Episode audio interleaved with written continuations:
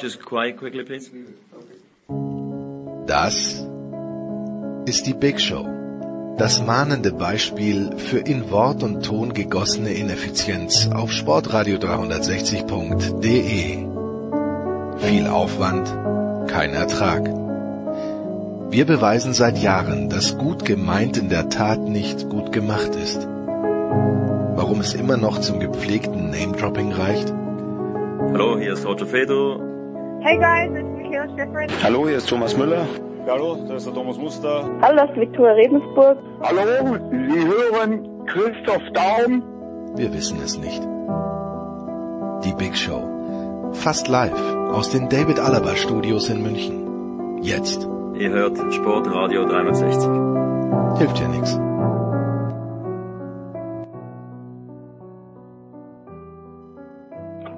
Big Show 476 bei Sportradio 360. Der Producer beschäftigt sich etwas intensiver mit den French Open. Das macht nichts. Die Außenstudios Hamburg übernehmen für den ersten Teil der Sendung. Und wir fangen an, wie immer, mit Fußball haben drei Experten in der Leitung. Zu meinem Andreas Renner von der Sohn. Guten Morgen, Andreas. Guten Morgen. Christian Sprenger ist am Start. Hallo, Christian. Hallo aus Köln. Und äh, Sebastian Wessling von Funke Sport ist auch dabei. Hallo Sebastian. Hallo aus München. Ja, Sebastian, wenn wir dich schon in München haben, dann wunderbar. Ähm, du warst höchstwahrscheinlich nicht ähm, da, um äh, ein Risikogebiet zu besichtigen, sondern um dir ein Fußballspiel anzugucken. In dem Fall dann den, den, den Supercup ohne, ohne Goretzka, Sané, bei den Bayern, bei, den, bei Dortmund fehlten zum Beispiel Birki und Sancho krank. Am Ende gewinnt Bayern das Ding 3 zu 2 in einem Spiel, Sebastian, wo sie hätten 3 zu 0 in Führung gehen können, wo aber auch Dortmund 3 zu 2 in Führung hätte gehen können. Was nehmen wir jetzt von dem Spiel mit, angesichts dessen, dass es eben nicht äh, die, die kompletten A-Mannschaften waren, die da gegeneinander gespielt haben? Na, du hast ja jetzt schon vieles vorweggenommen. Also ich äh, tue mich äh, schwer, bei so einem Spiel ganz grundsätzliche Ableitungen zu treffen, weil es dann eben doch in Anführungszeichen nur der Supercup ist. Na klar haben sich die Bayern gefreut, dass sie jetzt auch einen fünften Titel haben, aber sie haben sich dann doch eher sehr routiniert gefreut.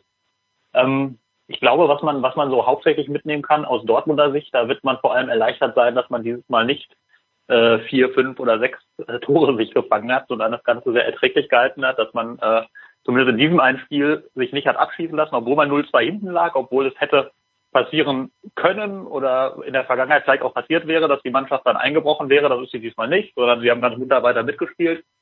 Und ich glaube, aus Münchner Sicht muss man mitnehmen aus diesem Spiel, aber das ist ja jetzt auch keine ganz neue Erkenntnis, dass der Kader so wie er ist, einfach noch zu klein ist, dass, dass man Probleme hat, einen vernünftigen zweiten Anzug aufs Feld zu bringen, dass man den aber dringend brauchen wird äh, in den nächsten Wochen, die ja dann doch sehr, sehr intensiv werden. Ist jetzt keine überraschende Erkenntnis, hat sich aber nochmal gezeigt, finde ich, weil hinten raus die Dortmunder eigentlich frischer wirkten als die Bayern. Aber die Bayern waren dann eben deutlich effizienter und haben dann ihre Chance, die sie in der zweiten Halbzeit hatten, dann auf ja, durchaus spektakuläre Weise am Ende genutzt. Ja, Andreas, der Dortmund ist nicht untergegangen und vor, vor allen Dingen kurz nachdem sie sich beinahe das 0 zu 3 gefangen hätten, haben sie das 1 zu 2 geschossen. Das war, glaube ich, wichtig in diesem Spiel. Äh, sorry, ich habe die Frage nicht verstanden. Also kam das, das kam das akustisch nicht an? Ähm, nee, weil Sebastian eben meinte, dass äh, Dortmund im Gegensatz zu anderen Spielen nicht untergegangen ist. Aber was ja. auch wichtig war, ist, dass sie kurz nachdem sie beinahe 0 zu 3 hinten gewesen wären, diese, diese vergebene Chance von Coman, ja auch relativ schnell das 1 zu 2 geschossen haben und dann wenigstens wieder dran waren und halt nicht so und nicht nach einer halben Stunde 0-3 hinten. Ja, klar. Also das ist dann äh, natürlich auch ein Punkt, wo, ähm, wo man dann auch nachvollziehen kann, dass bei den Beteiligten dann vielleicht die Köpfe hängen, wenn sowas passiert. Äh, insgesamt fand ich ganz interessant, die Kollegen vom Kicker haben die Chancen gezählt in diesem Spiel und Bayern hatte vier und Dortmund hatte sechs. Ähm, und das unterstreicht einfach nur das, was äh, Sebastian äh, eben auch schon mal angedeutet hat. Ich glaube, das Wichtige für Borussia Dortmund, äh, was man aus dem Spiel mitnehmen kann, ist, dass man diesmal sich endlich mal wieder darüber ärgern kann, dass man seine Torchancen nicht genutzt hat, nachdem er in den letzten, äh, in den letzten Begegnungen mit dem FC Bayern dann doch häufig extrem äh, chancenlos war. Und äh, das war jetzt dann schon näher dran an, äh, an Augenhöhe und das gibt äh, dann zumindest mal so einen Eindruck, dass es äh, nicht aussichtslos ist, gegen den FC Bayern zu spielen. Das ist schon für, sagen wir mal, die zweitbeste Fußballmannschaft in Deutschland äh, eine gute Nachricht und für Fußball Deutschland insgesamt, dass der zweitbeste vielleicht sogar eine Chance hat, gegen den Besten zu gewinnen, weil das hatten wir zuletzt nicht so arg. Was jetzt die Kadertiefe beim FC Bayern angeht, klar, die wollen da noch was machen. Ich möchte nur dran erinnern, dass sie mit nicht extrem anderer Kadertiefe gerade die Champions League gewonnen haben. Aber Christian, ähm, ja, die, die Champions League war ja so ein kleines Turnier nach, nach ein bisschen Pause. Jetzt wird durchgepowert. Äh, funktioniert das deiner Meinung nach? Und wie viel Verstärkung muss da sein und wie schnell muss sich das dann einspielen, damit das funktioniert? Das werden wir dann ja sehen, aber noch, noch ein Wort zum Supercup. Also ich habe selten ein Spiel zwischen Bayern und Dortmund gesehen, was äh, so freundschaftlich stattgefunden hat. Das mag auch an der Atmosphäre gelegen haben, aber letztlich diese Tore, das war Wahnsinn. Wir saßen irgendwie im, im Schnitt halt über dem Videokeller, weil wir Zusammenfassung gemacht haben und haben gesagt, ja wie früher bei uns. Da verlierst du dann mal eben den Ball. Das waren ja haarsträubende Fehler. Also da jetzt irgendwelche Rückschlüsse draus zu ziehen, da müsstest du sagen, äh, die brauchen alle eine neue Verteidigung und so weiter und so fort. Ähm, das war wirklich ein Spiel, was ich sehr kurios fand. Hätten auch noch ein paar mehr Tore fallen können und ich fand erstaunlich, wie nachher Favre gesagt hat, sie haben gut gespielt, aber bei dem wundert man sich ja eh nicht mehr so oft. Und da hat mir dann Kimmich schon mehr gefallen, der sagt ja irgendwie, war der Ball schon weg und dann habe ich ihn irgendwie reingemacht und dieses, dieses, dieses merkwürdige Tor fand ich symptomatisch für diesen Supercup. Aber ansonsten da jetzt irgendwelche Rückschlüsse draus zu ziehen, nee. Außer, was ja alle schon gesagt haben, dass der Kader der Bayern zu klein ist und Dortmund. Ich habe mich gefreut, Reus und Brandt zu sehen. Also ich merke schon, wir, wir haben die, also ein Supercup, von dem ihr alle noch euren Enkeln erzählen werdet. Ähm, ähm, von jedem anderen Supercup übrigens auch.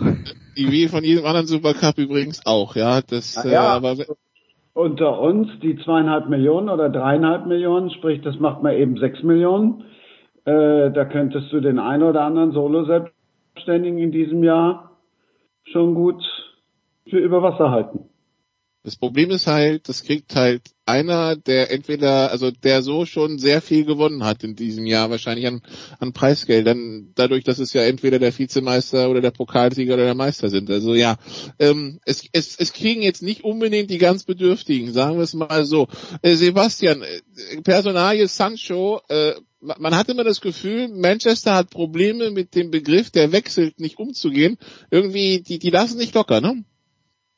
Ja, also das ist ähm, das ist tatsächlich kurios. Also ich, ähm, wir hatten ähm, am wann war das denn am Dienstag in Dortmund äh, auch einen Reporter von von äh, Sky News äh, aus aus den UK zu Gast, der extra gekommen war, um Jane Sancho äh, zu filmen und vielleicht sogar zu sprechen, um von dem mal persönlich zu hören, ob er denn jetzt nun wechselt oder tatsächlich in Dortmund bleibt. Er hat, hat leider mit Jaden Sancho nicht sprechen können, weil der ja krank war, auch nicht mitflog zum, am Flughafen. Ein bisschen Reporterpech gehabt. Aber es ist tatsächlich, tatsächlich interessant, dass das, dass das in, in Großbritannien weiterhin sehr, sehr hoch gehalten wird, das Thema. Also viele, viele, von vielen Journalisten dort liest man die Einschätzung, das sei von Dortmund das übliche Pokerspiel. Ich habe aber auch so ein bisschen das Gefühl, ganz ehrlich, ähm, aber das kann ich nicht belegen, also nur ein Gefühl, dass das so ein bisschen auch von Manchester United so in der Hinsicht gefüttert wird, um so ein bisschen, so ein bisschen den Eindruck zu erwecken, hier, wir tun ja alles und wir haben ja wirklich alles versucht, um diesen Sancho zu holen, aber am Ende haben sich die Dortmunder halt quergestellt. Deswegen wird das, glaube ich, so ein bisschen da auch am Kochen gehalten. Ab und an macht das schon den Eindruck, als seien jetzt gerade sehr, sehr viele Journalisten gleichzeitig mit ähnlichen Dingen gefüttert worden und dann erscheinen sehr oft sehr zu sehr ähnlichen Zeiten sehr ähnliche Informationen in den Zeitungen, was ja normalerweise nicht so ganz üblich ist. Ähm, deswegen glaube ich, da steckt eben so ein bisschen so eine, so eine Art Medienpolitik auch dahinter. Aber es ist, ähm, also nach allem, was ich weiß und aus Gesprächen weiß, das ist ja auch sehr deutlich vor den Kulissen kommuniziert und dahinter genauso deutlich, dass es in Dortmund eigentlich 0,0 Prozent die Absicht gibt, Jaden Sancho in diesem Jahr noch ziehen zu lassen, egal was Manchester United jetzt auf den Tisch legt. Aber man muss natürlich dann abwarten, wie er sich jetzt in den nächsten drei, vier Tagen verhält. Ist das dann, Andreas, der Trotz eines Premier League-Teilnehmers oder was ist das dann? Also irgendwie, weil so wirklich Sinn macht's ja nicht. Du, wenn wir jetzt, äh, wenn wir jetzt mal eine empirische Untersuchung darüber machen, wie oft es in der Geschichte des Fußballs passiert ist, dass äh, Mannschaften, die gesagt haben, wir geben keinen mehr ab, äh, und zwar auf gar keinen Fall, dann am Ende doch noch einen abgegeben haben, wenn der Preis gestimmt hat. Ich glaube, das ist äh, schlicht und einfach die Interpretationssache der äh, Engländer in dem Fall, die dann halt sagen, naja, äh, wenn die Summe am Ende stimmt und die wollen halt noch ein paar, ein paar Millionen mehr rausholen und deswegen bleiben wir da dran und bohren da weiter und ähm, auch Borussia Dortmund, da ist in dem äh, in dem Zusammenhang schon ein oder zweimal auffällig geworden beziehungsweise umgefallen und hat noch Leute abgegeben, von denen hoch und heilig geschworen wurde, dass es nicht passiert. Deswegen äh, ja äh, kann ich schon, also äh, wir können jetzt darüber reden, dass das eine bizarre Situation ist aber die bizarre Situation hat natürlich das Fußballgeschäft selber kreiert, indem, äh, indem dann halt aus taktischen äh, Gründen immer wieder so getan wird nach dem Motto, wir geben keinen mehr ab und am Ende passiert es doch, muss man sich nicht wundern, dass die, die Leute dann irgendwelche, irgendwelche Schwüre, die dann äh, äh, zwei Monate vor Ende des Transferfensters abgegeben werden, nicht geglaubt werden. Also das, äh, das ist halt Fußballgeschäft. Also da finde ich jetzt aber tust du Borussia Dortmund unrecht. Da finde ich, haben sowohl äh, Zorg als auch Watzke immer Klarstellung, Klarstellung bezogen. Und ich kann mich jetzt nicht erinnern, dass da irgendwie dann mal kurzfristig jemand gegangen ist, wo sie vorher ein klares Nein gesagt haben. Also ein klares Nein. Ne? Wir reden jetzt nicht vom, vom, vom Rumeiern, wenn, wenn Zorg mit seinem Grinsen sagt, kein Kommentar oder so. Aber bei einem klaren Nein und wie es jetzt ja auch war, da haben sie sich dann eigentlich immer dran gehalten. Mich erinnert das so ein bisschen an so ein trotziges Kind oder eben an äh, Weinstein. Könnt ihr euch jetzt aussuchen. Gut, Christian, am Wochenende hatten beide Supercup-Teilnehmer verloren. Bei welchem Spiel hast du eher die, die Hände über dem Kopf zusammengeschlagen? Du meinst jetzt vor Freude, oder? Vor, vor äh, welchem Grund auch immer. Ich hatte, ich hatte Augsburg die Woche davor gesehen bei, bei Union Berlin Deshalb war ich jetzt nicht ganz verwundert. Äh, Hoffenheim, da war ich dann tatsächlich verwundert, vor allen Dingen, äh, wie du dann, wenn man dann nachher ist, also ich war, ich war woanders, insofern habe ich es dann nicht live gesehen, sondern nachher nur die Zusammenfassung beziehungsweise die Spielstände mitbekommen zwischendrin. Da war ich dann doch verwundert und vor allen Dingen äh, die Art und Weise, das hat mich dann schon mehr staunen lassen als jetzt das 2 zu 0 von Augsburg. Aber da wir den Sebastian in der Leitung haben, fragen wir natürlich zuerst nach, wie groß war der Schock in Dortmund nach dieser Niederlage in Augsburg? Wie, wie sehr hat es gewurmt und was war da los? Also ich würde, glaube ich, ja gut, man kann von Schock reden, ich würde aber vor allem von Ernüchterung reden, weil das ähm, sich mal wieder dieses Muster wiederholt hat, was man in den letzten Jahren immer wieder gesehen hat, dass man zu einem Gegner fährt, wo man sagt, muss man eigentlich eigentlich fußballerisch klar beherrschen und dann aber gegen einen Gegner, der eben so tief steht, ähm, sich sehr, sehr ums, ums Verteidigen bemüht und dann ein paar schnelle Konter setzt oder versucht zu setzen, ähm, einfach kein Mittel gefunden hat, keine Lösung gefunden hat und sich dann so ein bisschen, je länger das Spiel dauerte, ein bisschen mehr in seinem eigenen Ballbesitz eingelullt hat und dann ja kein Durchkommen fand, kein Tempo mehr fand, keine Ideen mehr fand. Und das ist so ein Muster, das sich immer mal wieder wiederholt hat in den vergangenen Jahren. Auch in Augsburg ja unter anderem, in Nürnberg mal und ich will es gar nicht alles aufzählen, da gab es einige Gegner. Ähm, von daher war die Ernüchterung schon ziemlich groß, weil man dann gesagt hat, jetzt geht die Scheiße am zweiten Spieltag schon wieder los. Verzeihung, jetzt geht der Mist am zweiten Spieltag schon wieder los. Und dann, ähm, ja, und man, man schon fast so einen kleinen Haken jetzt dran machte, zu sagen, jetzt holen, jetzt, äh, jetzt gewinnen die Bayern dann gegen Hoffenheim und dann sind die schon wieder drei Punkte vor. Das ist ja immerhin nicht passiert, aber ja, es war schon, also die Laune war schon sehr, sehr gedrückt am nächsten Tag in Dortmund. Und Andreas, wenn wir die Niederlage von, äh, von Bayern in Hoffenheim betrachten, äh, das Thema, dass der Kader ein bisschen auf dem Zahnfleisch geht, hatten wir ja schon und das alles nach Verstärkung schon am Sonntag geschrien hat, hatten wir auch schon. War es nur das oder vergessen wir dabei eine gute Leistung und eine gute Trainerleistung bei Hoffenheim? Ja, also das muss ja alles zusammenkommen, damit sowas passieren kann. Und äh, die Hoffenheimer haben es ja in den letzten Jahren nicht in jedem Spiel, aber immer öfter mal wieder geschafft, den FC Bayern äh, zumindest vor eine Aufgabe zu stellen und äh, ihn herauszufordern. Und das hat der neue Trainer jetzt äh, tatsächlich nahtlos fortgesetzt. Das ist natürlich vor allen Dingen für Hoffenheim erstmal äh, eine gute Nachricht. Und ähm, ja, beim FC Bayern waren halt ein paar Leute nicht mit dabei, die geschont wurden, aus welchen Gründen auch immer. Ähm, und äh, dann brauchst du natürlich trotzdem auch äh, als Hoffenheim äh, so ein bisschen das Glück, dass dann Pavard halt äh, einen äh, Pass in die Mitte zurückspielt, die, der direkt zur Vorlage für ein, für ein Tor wird zum Beispiel. Also äh, das, das war schon der perfekte Sturm, der da zusammenkam und äh, ja, aber das äh, heißt auch, dass der FC Bayern zu Beginn dieser Saison noch nicht in absoluter Hochform ist und das hat auch das Spiel gestern, glaube ich, dann nochmal unterstrichen. Ähm, lass mich mal so sagen, bei jedem anderen Fußballverein würde ich sagen, nach so einer intensiven Phase, wie das jetzt im Sommer war mit dem Champions League äh, Endturnier und dem großen Erfolg, den man gefeiert hat, das würde ich jetzt mal so ein bisschen einsortieren wie ein, ein Weltmeisterschaftsturnier im Sinne von, äh, da sind äh, viele Spiele auf äh, sehr hohem Niveau in relativ kurzer Zeit äh, und das dann äh, relativ knapp vor dem Beginn einer neuen Saison. Ist, also bei jedem anderen Verein ist so eine Durchhängerphase nach sowas eigentlich normal. Nur die Bayern hatten halt in der Vergangenheit den Kader, um das immer aufzufangen. Das haben sie jetzt möglicherweise nicht mehr. Ich verstehe auch ehrlich gesagt nicht ganz, und das habe ich schon die letzten Jahre nicht verstanden, warum man dann sagt, wir, ähm, wir holen niemanden, der äh, anstelle von Lewandowski mal spielen kann. Jetzt hat man das Glück, dass Lewandowski in den letzten Jahren sehr selten verletzt war. Aber ich meine, das, äh, der, der Schritt vom Stürmer Nummer eins Lewandowski zum Stürmer Nummer zwei Zirkzee, ist halt doch schon sehr groß. Ähm, das haben die Bayern in den letzten Jahren, wie gesagt, ignoriert. Ähm, und es ging ja auch die ganze Zeit gut, aber irgendwann wird es ihnen vielleicht doch auf die Füße fallen. Und dann darf man auch nicht vergessen, Herr Lewandowski hat ja im Moment auch ein paar andere Probleme, die nicht fußballerischer Art sind. Und auch sowas kann natürlich dann irgendwann mal Spuren hinterlassen.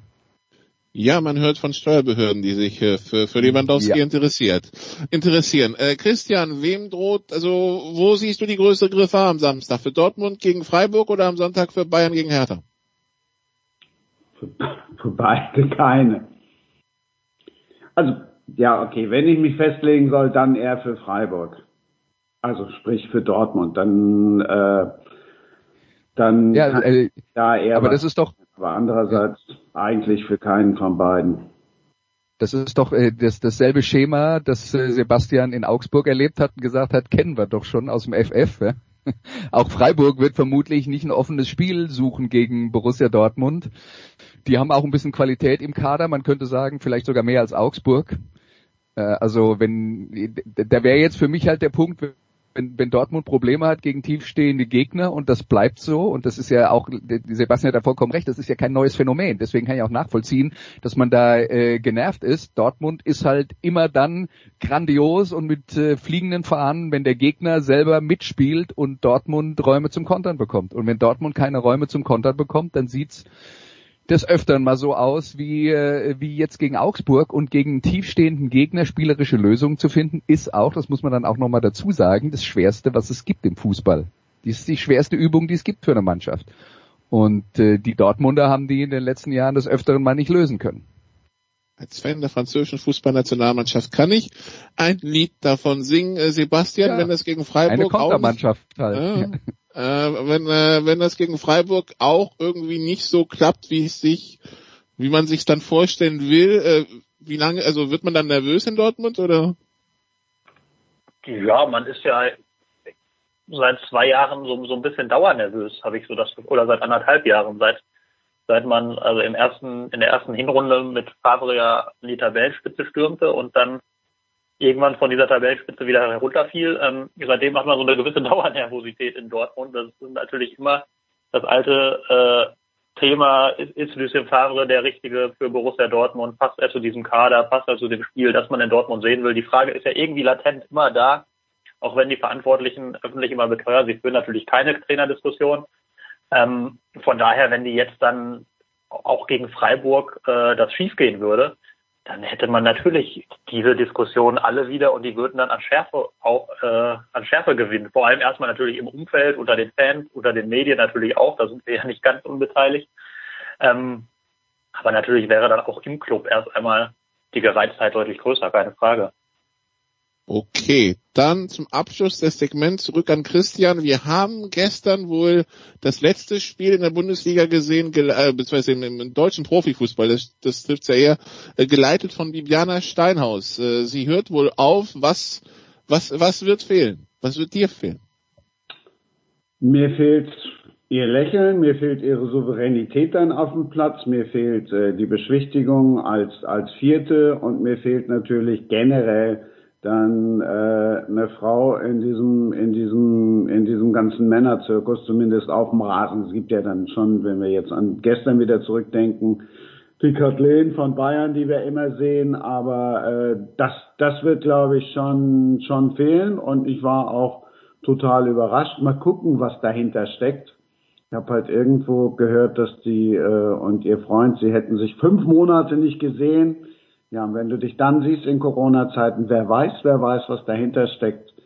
Ähm, Finde schade, zumal äh, wenn wir dann mal weiter gucken, es gibt gibt noch Riem Hussein, das ist noch so die einzige Schiedsrichterin, ähm, die einigermaßen äh, Fuß fassen konnte, eben auch in der Riege. Und wenn du dann dir das ein oder andere, also jetzt gucke ich nicht mehr so viel, aber zumindest vor zwei, drei Jahren, als ich viel Frauenfußball noch gemacht habe, wenn du da hingeguckt hast, also dann siehst du lange, lange, lange niemanden, der danach kommen könnte.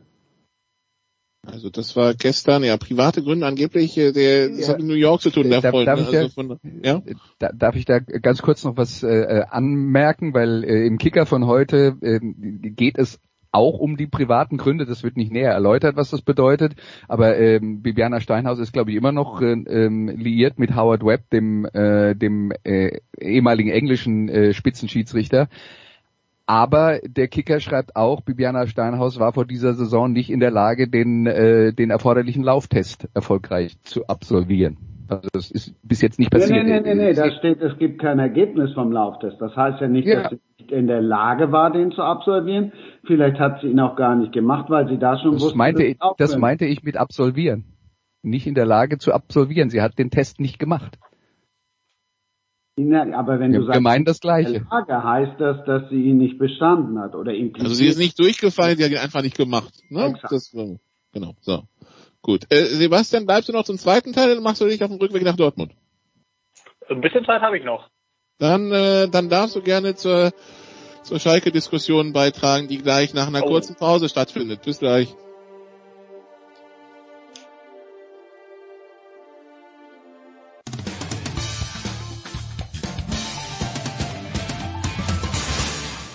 Hallo Freund von Sportradio 360, hier ist Roberto, Servus. Big Show 476 bei Sport Radio 360. Wir sind immer noch im Fußball. Wir sind immer noch mit Andreas Renner, Christian Sprenger und Sebastian Wessling verbunden.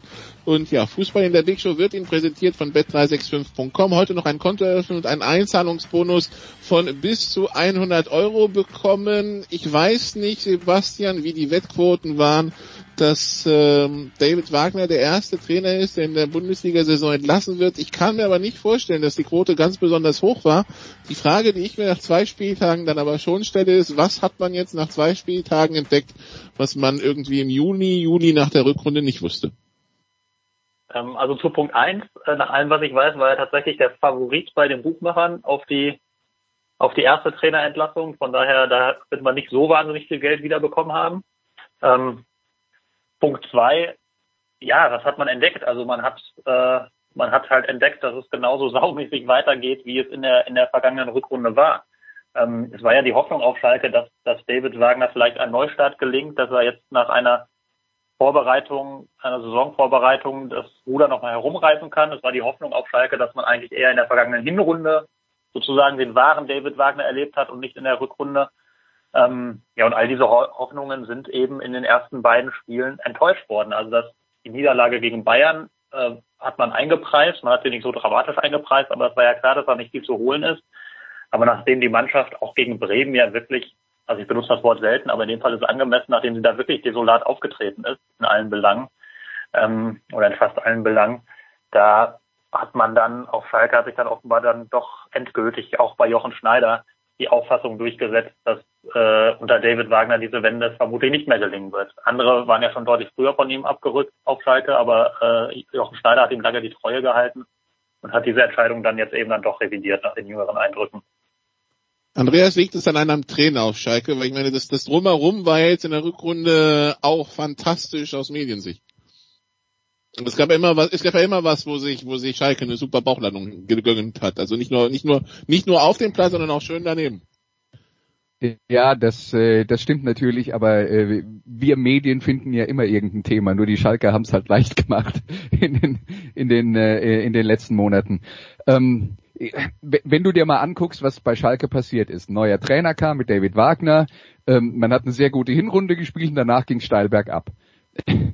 Schaust du nur ein, zwei sehr Jahre steil, zurück, ja. siehst du, als Dom Domenico de Tedesco angefangen hat, ist genau das Gleiche passiert. Ja? Eine gute Saison, danach ging steil bergab. Ähm, es gibt offensichtlich, das, das liegt dann nicht immer nur an dem einen Trainer und das äh, auch, es kann auch nicht sein, dass alle Trainer, die Schalke verpflichtet, Idioten sind, außer, das wäre dann halt eine andere Erklärung, dass die diese verpflichten offensichtlich was falsch machen. Es ist jetzt halt wir, wir können da jetzt ewig drüber äh, drüber rumspekulieren. Ähm, man, man muss halt klar sagen, dass dann da viele Dinge zusammenkamen. Wenn du jetzt in einer Situation bist, wo du in der vergangenen Saison schon keine richtig starke Mannschaft hast, aber finanziell auch überhaupt nicht in der Lage bist zu reagieren, sondern im Gegenteil den äh, Kader einzudampfen, dass du jetzt teilweise wieder auf Spieler setzen musst, die du eigentlich in der vergangenen Saison unter dem gleichen Trainer schon verabschiedet hattest und gesagt hast, die brauchen wir nicht mehr das sind äh, das sind halt sehr unglückliche Kombinationen und äh, das wird jetzt auch für äh, für den äh, Nachfolger äh, von äh, David Wagner Manuel Baum wird das nicht einfach werden das ganze wieder einigermaßen auf die auf die Schienen zu bekommen. Aber er hat dann vielleicht wenigstens den Vorteil dass er die Leute letztes Jahr nicht aussortiert hat die jetzt dann wieder möglicherweise wichtige Rollen äh, spielen sollen. Aber da ist in den in den letzten Jahren bei Schalke 04 natürlich vieles schief gegangen äh, auch was äh, was die Investitionen angeht und wo wo äh, ähm, wo man äh, rein investiert hat, wie viel Geld man ausgegeben hat für welche äh, Art von Qualität und so weiter und so fort. Äh, da, da hat ja ganz vieles nicht gestimmt und das um an den Punkt zu kommen, wo Schalke jetzt ist, kann nicht nur ein Trainer ein halbes Jahr lang alles falsch machen. Also wenn das, wenn es so einfach wäre, dann hätten Fußballvereine keine Krisen. Was die ja alleine, das ist ja fast schon das Bruttosozialprodukt von irgendeinem afrikanischen Staat, was die an Ablösesummen verschenkt haben, weil sie einfach zu, sorry, zu doof waren, äh, irgendwelche Verträge zu verlängern. Da fallen uns ja spontan fünf Nationalspieler ein, die jetzt irgendwo äh, dann hingewechselt sind, wo es ganz wenig Kohle gab. Und wenn es dann Kohle gab, dann weiß ich nicht, wo die abgeblieben ist, was sie damit gemacht haben. Da bin ich auch komplett bei Andreas. Also, das jetzt nur am Trainer festzumachen, uh, uh, das stimmt auf Schalke, stimmt das schon seit, seit einigen Jahren nicht. Jetzt haben sie, wenn du da mal durchguckst, wer da so alles sitzt, ich habe jetzt einen Freund erzählt, ja, und dann haben sie ja noch Knebel da in dem Nachwuchsleistungszentrum. Sagt er, wie jetzt Knebel auch noch? Ja, da sitzen Knebel, da sitzen Reschke und, und, und. Das ist irre. Also diese vermeintliche geballte Fußballkompetenz, ich weiß es nicht. Guck, jetzt komme ich wieder mit Dortmund. Guck dir das an und dann ähm, von Sascha Rita habe ich jetzt zum Beispiel auch nichts mehr, auch nichts mehr gesehen oder gehört während der während der Vorbereitung beziehungsweise ähm, jetzt irgendwie nach den ersten beiden Spielen. Also auch da hat Dortmund mit mit Kehl es besser gemacht und richtiger gemacht. Da muss Schalke ganz woanders anfangen auszusortieren. Siehe die Außendarstellung, die Kommunikation, das ist ja alles ein, alles ein Irrsinn da, wenn du das, wenn du das siehst. Sebastian, was erwartest du? Welchen Teil des Liedes wird man auf Schalke irgendwann in den nächsten Monaten singen? Mein Freund, der Baum ist tot, der fiel im frühen Morgenrot oder vielleicht wird es ein Wunder geben, ich werde heimlich darauf warten, vielleicht blüht vor dem Haus ein Garten. Herrje, da muss ich jetzt einfach drüber nachdenken. ähm, ja, ich finde, es ist ja immer, also wirklich immer extrem schwer einzuschätzen, wie kommt ein Trainer mit in, in einer solchen Umgebung zurecht. Und die Schalker Umgebung ist ja aus vielen Gründen sehr speziell. Die sind ja jetzt viele schon genannt worden. Dann hat man da ein, auch ein sehr, sehr aufgeregtes Umfeld, ähm, viel Emotionalität im Verein und rund um den Verein. Ähm, von daher ist das immer, immer schwer einzuschätzen. Ich finde grundsätzlich, also rein fußballfachlich, halte ich sehr viel von, von Manuel Baum. Also glaube, das ist tatsächlich einer, der, der zumindest, äh, wenn man, wenn man, also von der Papierform her, um mal diese Floskel zu benutzen, ähm, einer, der, der eine Mannschaft taktisch, glaube ich, sehr gut einstellen kann. Und das hat dieser Mannschaft ja wirklich dramatisch gefehlt in den vergangenen Spielen. Da stimmten einfachste Abläufe nicht, sowohl defensiv als auch offensiv. Da waren keine, keine äh, strukturierten Bewegungen zu erkennen, kein gemeinsames Arbeiten gegen den Ball, keine keine Formation, keine Strukturen mit dem Ball. ich glaube, das kann er sehr, sehr gut. Ähm, das hat, finde ich, in Augsburg sehr, sehr oft sehr gut ausgesehen, was er da gemacht hat. Ähm, aber es kommen natürlich immer noch, wie gesagt, so viele Fragezeichen dazu, wie es rund um den Platz aussieht, wie er in dieser Kabine ankommt. Es ist ja ein schwieriger Kader, tatsächlich mit sehr, sehr schwierigen Persönlichkeiten, ähm, sehr selbstbewussten Persönlichkeiten und ähm, ja, da, da würde ich überhaupt keine Prognose wagen. Also das kann, beide Lieder können auch nacheinander gesungen werden, wie es dann auf Schalke ja oft so ist. Oder, ja. oder, ja, erst, erst, oder, oder erst, oder erst tot, dann Wunder und doch wieder tot, ja. Äh, Andreas? Nö. Ich hatte gerade ein anderes Lied gefunden, Peter Horten am Fuß der Leiter, weil ich gestern immer Kopfkino hatte, wie Manuel Baum sich mit Naldo unterhält. Aber Andreas, man muss dazu sagen, also das, das Auftaktprogramm für den Herrn Baum ist äh, auch ein spaßiges. Erst geht's nach Leipzig, dann kommt eine Länderspielpause, dann haben sie Union zu Gast und dann schon das Derby. Irgendwann müssen sie wahrscheinlich noch DFB-Pokal spielen, gegen wen auch immer. Ähm, äh, hat sich, ich weiß auch gar nicht, ob sich das inzwischen geklärt hat, gegen wen sie ran müssen. Aber ja, irgendwie, das, äh, das klingt jetzt auch nach sehr viel Spaß in den ersten drei Spielen. Ja, der Bayerische Fußballverband darf das jetzt wieder entscheiden, nachdem es ja eine einstweilige Verfügung gab, dass der Bayerische Fußballverband das nicht darf. Und jetzt sind wir quasi wieder da, wo wir vor, vor der äh, ersten DFB-Pokalrunde waren. Aber das, das nur am Rande. Also ich glaube, die gute Nachricht ist, äh, Sie haben jetzt dann eine Länderspielpause. Äh, nach dem Spiel gegen Leipzig, ich vermute mal, die Erwartungen für das Leipzig-Spiel werden sich in sehr engen Grenzen halten. Und ähm, was dann danach kommt, da hat dann Manuel Baum zumindest mal eine Chance, zwei Wochen mit der Mannschaft zu arbeiten und vielleicht äh, das ein oder andere äh, fußballerisch zu arbeiten und äh, seine Vorstellungen umzusetzen. Und insofern äh, passt das dann schon ganz gut. Also da, da wird viel Arbeit nötig sein. Äh, das ist ganz klar. Wir wissen ja auch, jeder neue Trainer hat halt auch wirklich sehr andere Vorstellungen als seine Vorgänger. Und äh, das wird halt einfach eine Zeit dauern und die, die, die muss Schalke dann haben. Und äh, ob, ähm, grundsätzlich gilt natürlich, wenn wir jetzt darüber reden, dass jetzt am Anfang es vielleicht gut läuft und dann wird er vielleicht doch irgendwann gefeuert. Ja, das ist das Geschäft in der Fußball-Bundesliga. Äh, ist alles, äh, alles äh, nicht auf Dauer. Bis auf ganz wenige Ausnahmen wie Christian Streich zum Beispiel oder Otto Rehagel. Aber ähm, es, es, es wird jetzt halt tatsächlich darum gehen, äh, der Mannschaft ein taktisches Gerüst zu geben. Ist halt auch die Frage, wie man seine eigenen Ansprüche äh, definiert. Ich glaube, Schalke wird es gut tun, wenn sie sagen, wenn wir eine Saison absolvieren, wo wir relativ frühzeitig nichts mit dem Abstieg zu tun haben, dann wäre das okay. Und dann müsste man sich aber auch damit zufrieden geben, dass man in Spielen gegen auf dem Papier bessere Gegner halt auch nicht sehr proaktiv äh, spielt, sondern dass man dann halt versucht, einen, einen Unentschieden zu erzielen und das äh, ähm, äh, und, und sich so dann die, die Punkte zusammenhamstert, damit man am Ende äh, nicht nach unten muss, weil es gibt genug Beispiele in der Geschichte des Fußballs von Mannschaften, die jahrelang äh, immer wieder mit der Katastrophe geflirtet haben und die dann teilweise in der dritten Liga spielen wie Kaiserslautern oder in der zweiten Liga wie Hamburg und auch da nach zwei Spieltagen den, den Trainer entlassen übrigens. Ne? Also das zieht sich dann auch, das zieht ja. sich dann aber auch durch. Ich meine, das haben wir ja in den letzten Jahren, wie oft haben wir darüber schon geredet. Es ist für mich nicht nachvollziehbar, ist für mich nicht nachvollziehbar, wie man auf die Idee kommt, an einem Trainer am Ende einer Saison festzuhalten, wenn man auch nur die theoretische Möglichkeit in Betracht zieht, dass man ihn nach zwei Spieltagen der neuen Saison feuert. Du hast eine Vorbereitungszeit, das ist die Zeit, in der Trainer einer Mannschaft ein Gerüst vermitteln und wo es darum geht, äh, tatsächlich eine Spielidee zu vermitteln. Und die Vorbereitungszeit wirfst du weg, weil du darauf hoffst, dass vielleicht doch die Katastrophe nicht passiert. Also verstehe ich nicht. Ja, Wahnsinn. Der Zeitpunkt finde ich auch Wahnsinn. Also nicht nach. Entweder, entweder, ja, ja, entweder du hast das Vertrauen in so jemand oder dann sagst du, selbst wenn da jetzt die ersten vier Spiele in den Sand gesetzt werden, bleibt er trotzdem unser Trainer, weil wir an ihn glauben. Oder du hast das Vertrauen nicht und dann musst du dich trennen. Oder aber trennst dich dann wenigstens, wenn du meinst, du musst dich trennen, trennst du dich nach der Niederlage in Leipzig.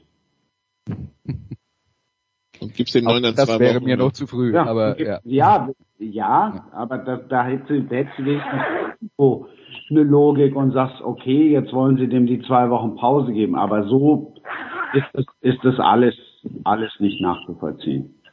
Da gab es aber gab's eine Begründung aus, äh, aus Gelsenkirchen, warum das so erfolgt. Die kann man gut finden oder auch nicht. Also nicht offiziell eine Begründung, aber Das äh, erzählen mir meine Kollegen, die eben in Gelsenkirchen arbeiten, die sagen, ja, die Idee dahinter war, dass der Trainer die neue Mannschaft ja dann auch äh, äh, komplett kennenlernen muss. Und nach dem Leipzig-Spiel hat auch Schalke genügend Nationalspieler, die dann in alle Welt verschwinden. Fünf, sechs sind es, glaube ich, die durchaus auch wichtige Rollen spielen. Ähm, und von daher hat man gesagt, die Länderspielpause ist gar nicht so ein großartiger Zeitpunkt, wenn ihm da erstmal eine halbe Startelf auch fehlt. Von daher vorher. Ähm, kann man richtig finden, kann man falsch finden, aber das war so offenbar die Logik dahinter, die in Gelsenkirchen herrschte. Ja, ja. Also äh, kann man natürlich, wenn man sich erstmal auf diese Logik einlässt, ja, aber dann sind wir wieder an dem Punkt, äh, macht's halt im Sommer. Der Zeitpunkt, ja natürlich, der Zeitpunkt ist eine Vollkatastrophe, das wird glaube ich keiner widersprechen. Gut, dann äh, haben wir aber auch eine andere Trainerentlassung zu besprechen. Äh, das ist also, wir hatten Schalke, Tabellenletzter mit äh, null Punkten und einer Tordifferenz von minus zehn. Wir haben Mainz mit null Punkten und einer Tordifferenz von minus fünf. Da scheint aber weniger das Ergebnis ausschlaggebend zu sein, als dass es ja, äh, also ein, ein Spielerstreik gab, Andreas, in Mainz. Äh, Adam Scholler wurde anscheinend aussortiert. Das hat einen Spielerstreik zur Folge gehabt. Erinnert natürlich den Franzosen an düstere Zeiten in Neisner. Ähm, ja, dann, es folgte dann eine, eine deutliche Niederlage in der Liga und äh, gegen Stuttgart nach 1-0 Führung. Und dann trennten sich die Wege von Mainz und von Achim Bayerlotzer. Tut mir natürlich von Herrn Bayerlotzer ein bisschen leid, weil wir hatten ihn vor, glaube ich, zwei Jahren hier im Interview. Das, fand ich sehr interessant, was er damals erzählt hat. Ähm, mhm. Ja, was ist los in Mainz? Was erzählt man sich da in der Pfalz? Was ist zu dir rübergeschwappt? Also erstmal, äh, die Pfalz gehört nicht zu äh, Mainz, ja, Mainz Rheinhessen und da ist Mainz und insofern äh, ja meine meine äh, persönlichen Verbindungen in den Verein, dadurch, dass ich äh, äh, da jetzt auch schon seit Jahren nicht mehr vor Ort war, die sind inzwischen dann auch äh, äh, non-existent. Äh, da, da kann ich jetzt nicht viel äh, aus der äh, aus äh, aus der Westentasche plaudern. Aber ähm, das Problem ist ja, bei dieser Suspendierung von Adam Scholloy gab es offensichtlich einen Hintergrund, den weder die Mannschaft gekannt hat, als sie gestreikt hat, noch die den, äh, und den auch von uns keiner kennt. Wir wissen nicht, was da dahinter steckt, aber ist, man muss vermuten, da ist irgendwas auf der persönlichen Seite, wo lieber niemand drüber reden will, was ja vielleicht in dem Fall äh, dann äh, dann auch ganz gut ist. Aber das Verhältnis von Bayer Lorzer zur Mannschaft war schon vorher gestört, offensichtlich. Ähm, woran das jetzt liegt, ich, ich habe Achim Bayer-Lorzer kennengelernt, vor allen Dingen zu seiner äh, äh, Regensburger Zeit.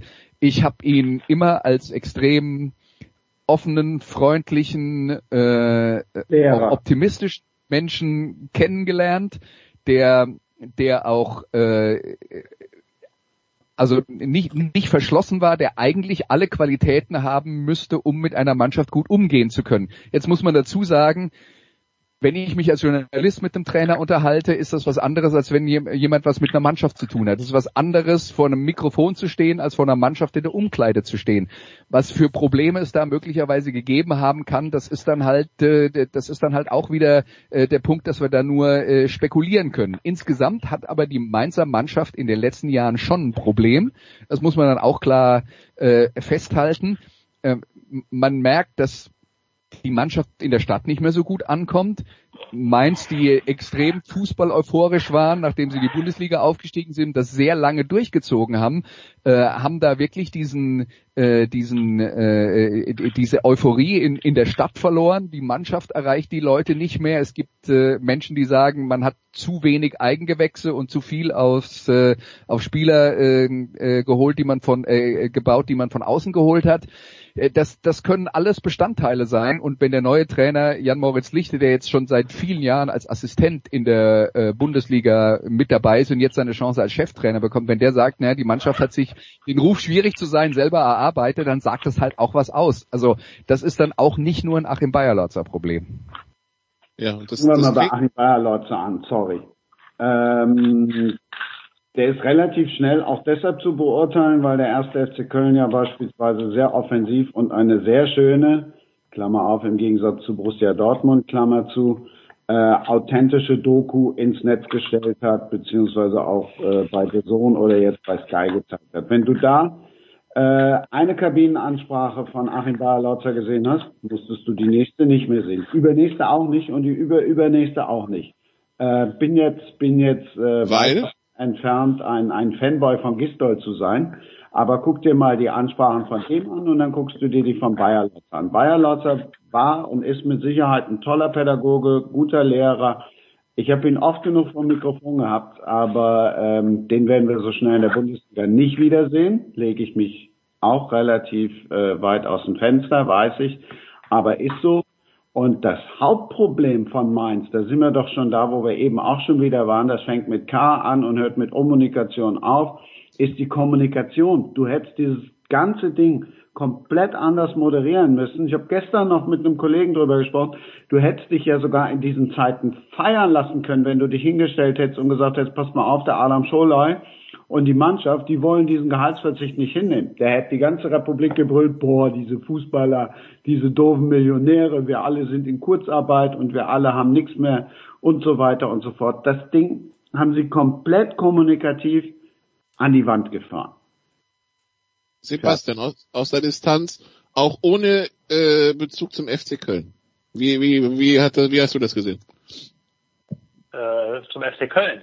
Nein, nein, der, zu, zu Bayer Dortmund Mainz, weil ja Christian jetzt ah. den, die Köln, die Köln-Sache ah. wieder aufgewärmt hat. Ja, ja ähm, wie, wie du sagst, mein Bezug zu Mainz ist jetzt nicht ganz eng, aber ähm, am Ende gab es, gab es ja also aus meiner Sicht gar keinen anderen Ausweg mehr als die Trennung vom Trainer. Das ist, glaube ich, glaube ich, unbestritten, wenn die, die Mannschaft äh, sich da widersetzt und nicht auf den Trainingsplatz rausgeht und erst, also nach allem, was man hört und liest, erst, erst der Schröder, ähm, also der Sportvorstand, die Mannschaft dazu bewegt hat, ähm, am nächsten Tag dann doch wieder das Training aufzunehmen, also das zumindest habe ich gelesen und von Kollegen gehört, dann ist doch klar, dass dieser Trainer ähm, dann einfach vor der Mannschaft nicht mehr nicht mehr zu halten ist. Also dann ist dann ist es auch müßig, dann eine Schuldfrage aufzumachen, wer ähm, und dann, dann hat natürlich Achim Bayerlotzer viele Fehler in der Vergangenheit gemacht, dann haben auch andere Fehler gemacht, aber in dem Moment, wo die Mannschaft so erkennbar dem Trainer nicht mehr folgt, dann gibt es gar keine andere Möglichkeit, weil du nun mal, du kannst ja keine ganze Mannschaft austauschen, du, du musst dann den Trainer austauschen, da kommst du in dem Fall nicht mehr drum rum. Aber auch da, jetzt kommt Andreas wieder ins Boot, der Zeitpunkt wahnsinnig nachzuvollziehen. Ich war, war sogar vor Ort, also ich bin relativ häufig in Mainz und war sogar dann auch äh, vor Ort, als äh, Ruven Schröder die Mannschaft dann nachher sich zur Brust genommen hat und Achim Bayerlotzer wie ein, wie ein, wie ein, ja, wie ein Referendar, ich will jetzt nicht sagen wie ein Schuljunge, aber wie ein Referendar dann äh, daneben stand. Und da hat Schröder schon die Mannschaft gepusht und Bayerlotzer hatte schon im ganzen Verlauf der Saison Probleme in Mainz. Die Mannschaft wollte anders spielen als er. Irgendwann hat er sich darauf eingelassen. Der größte Fehler war, den überhaupt zu holen. Auch, also bleibe ich dabei, ich finde, es kann auch nicht funktionieren. Der sitzt den einen Samstag noch bei dem einen Verein auf der Bank, wird entlassen und den nächsten Samstag sitzt er bei der anderen Mannschaft auf der Bank. Äh, tabellarisch beide irgendwo im Keller. Das war schon, das war schon der Fehler. Gut. Dann soll's das gewesen sein zum Fußball, für die, die den Fußballkalender nicht ganz auf dem Schirm haben, also heute Abend, wenn die Big Show rauskommt, gibt's die Auslosung in der Champions League. Äh, am Wochenende gibt's einen ganz normalen Spieltag und nächsten Mittwoch und das hatten bestimmt alle auf dem Schirm und freuen sich bereits darauf, gibt es ein Freundschaftsspiel der Nationalmannschaft gegen die Türkei, bevor es dann am 10. Oktober und am 13. Oktober mit der Nations League weitergeht in der Ukraine gegen die Schweiz mit der Abstellung zur Ukraine. Das sind dann alles die Themen, die wir für nächste Woche mitnehmen. bedanken uns erstmal Sebastian Wessling und Christian Sprenger, behalten Andreas Renner da für die Footballrunde und ja, danke Christian, danke Sebastian, kurze Pause, dann geht's hier weiter mit Football.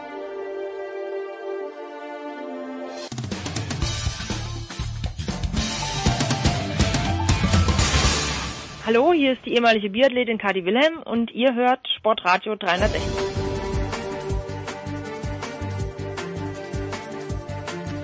Big Show 476. Wir sind angekommen im Football. Andreas Renner ist dabei geblieben, neu dazugekommen von der Draft.de. Christian Schimmel. Guten Morgen, Christian. Einen wunderschönen guten Tag in die Runde. Ja, äh, wir, wir kommen aus der aus der Schalke Mainz Runde mit den Trainerentlassungen. Äh, die der die Gerüchteküche hat ja, dass wenn heute Nacht Jets gegen Broncos irgendwie aus Jets Sicht in die Binsen geht, äh, sich äh, Herr Gaze ähnlich wie die Herren Bayerlotzer und Wagner einen neuen Job suchen kann. Wie stehst du dazu?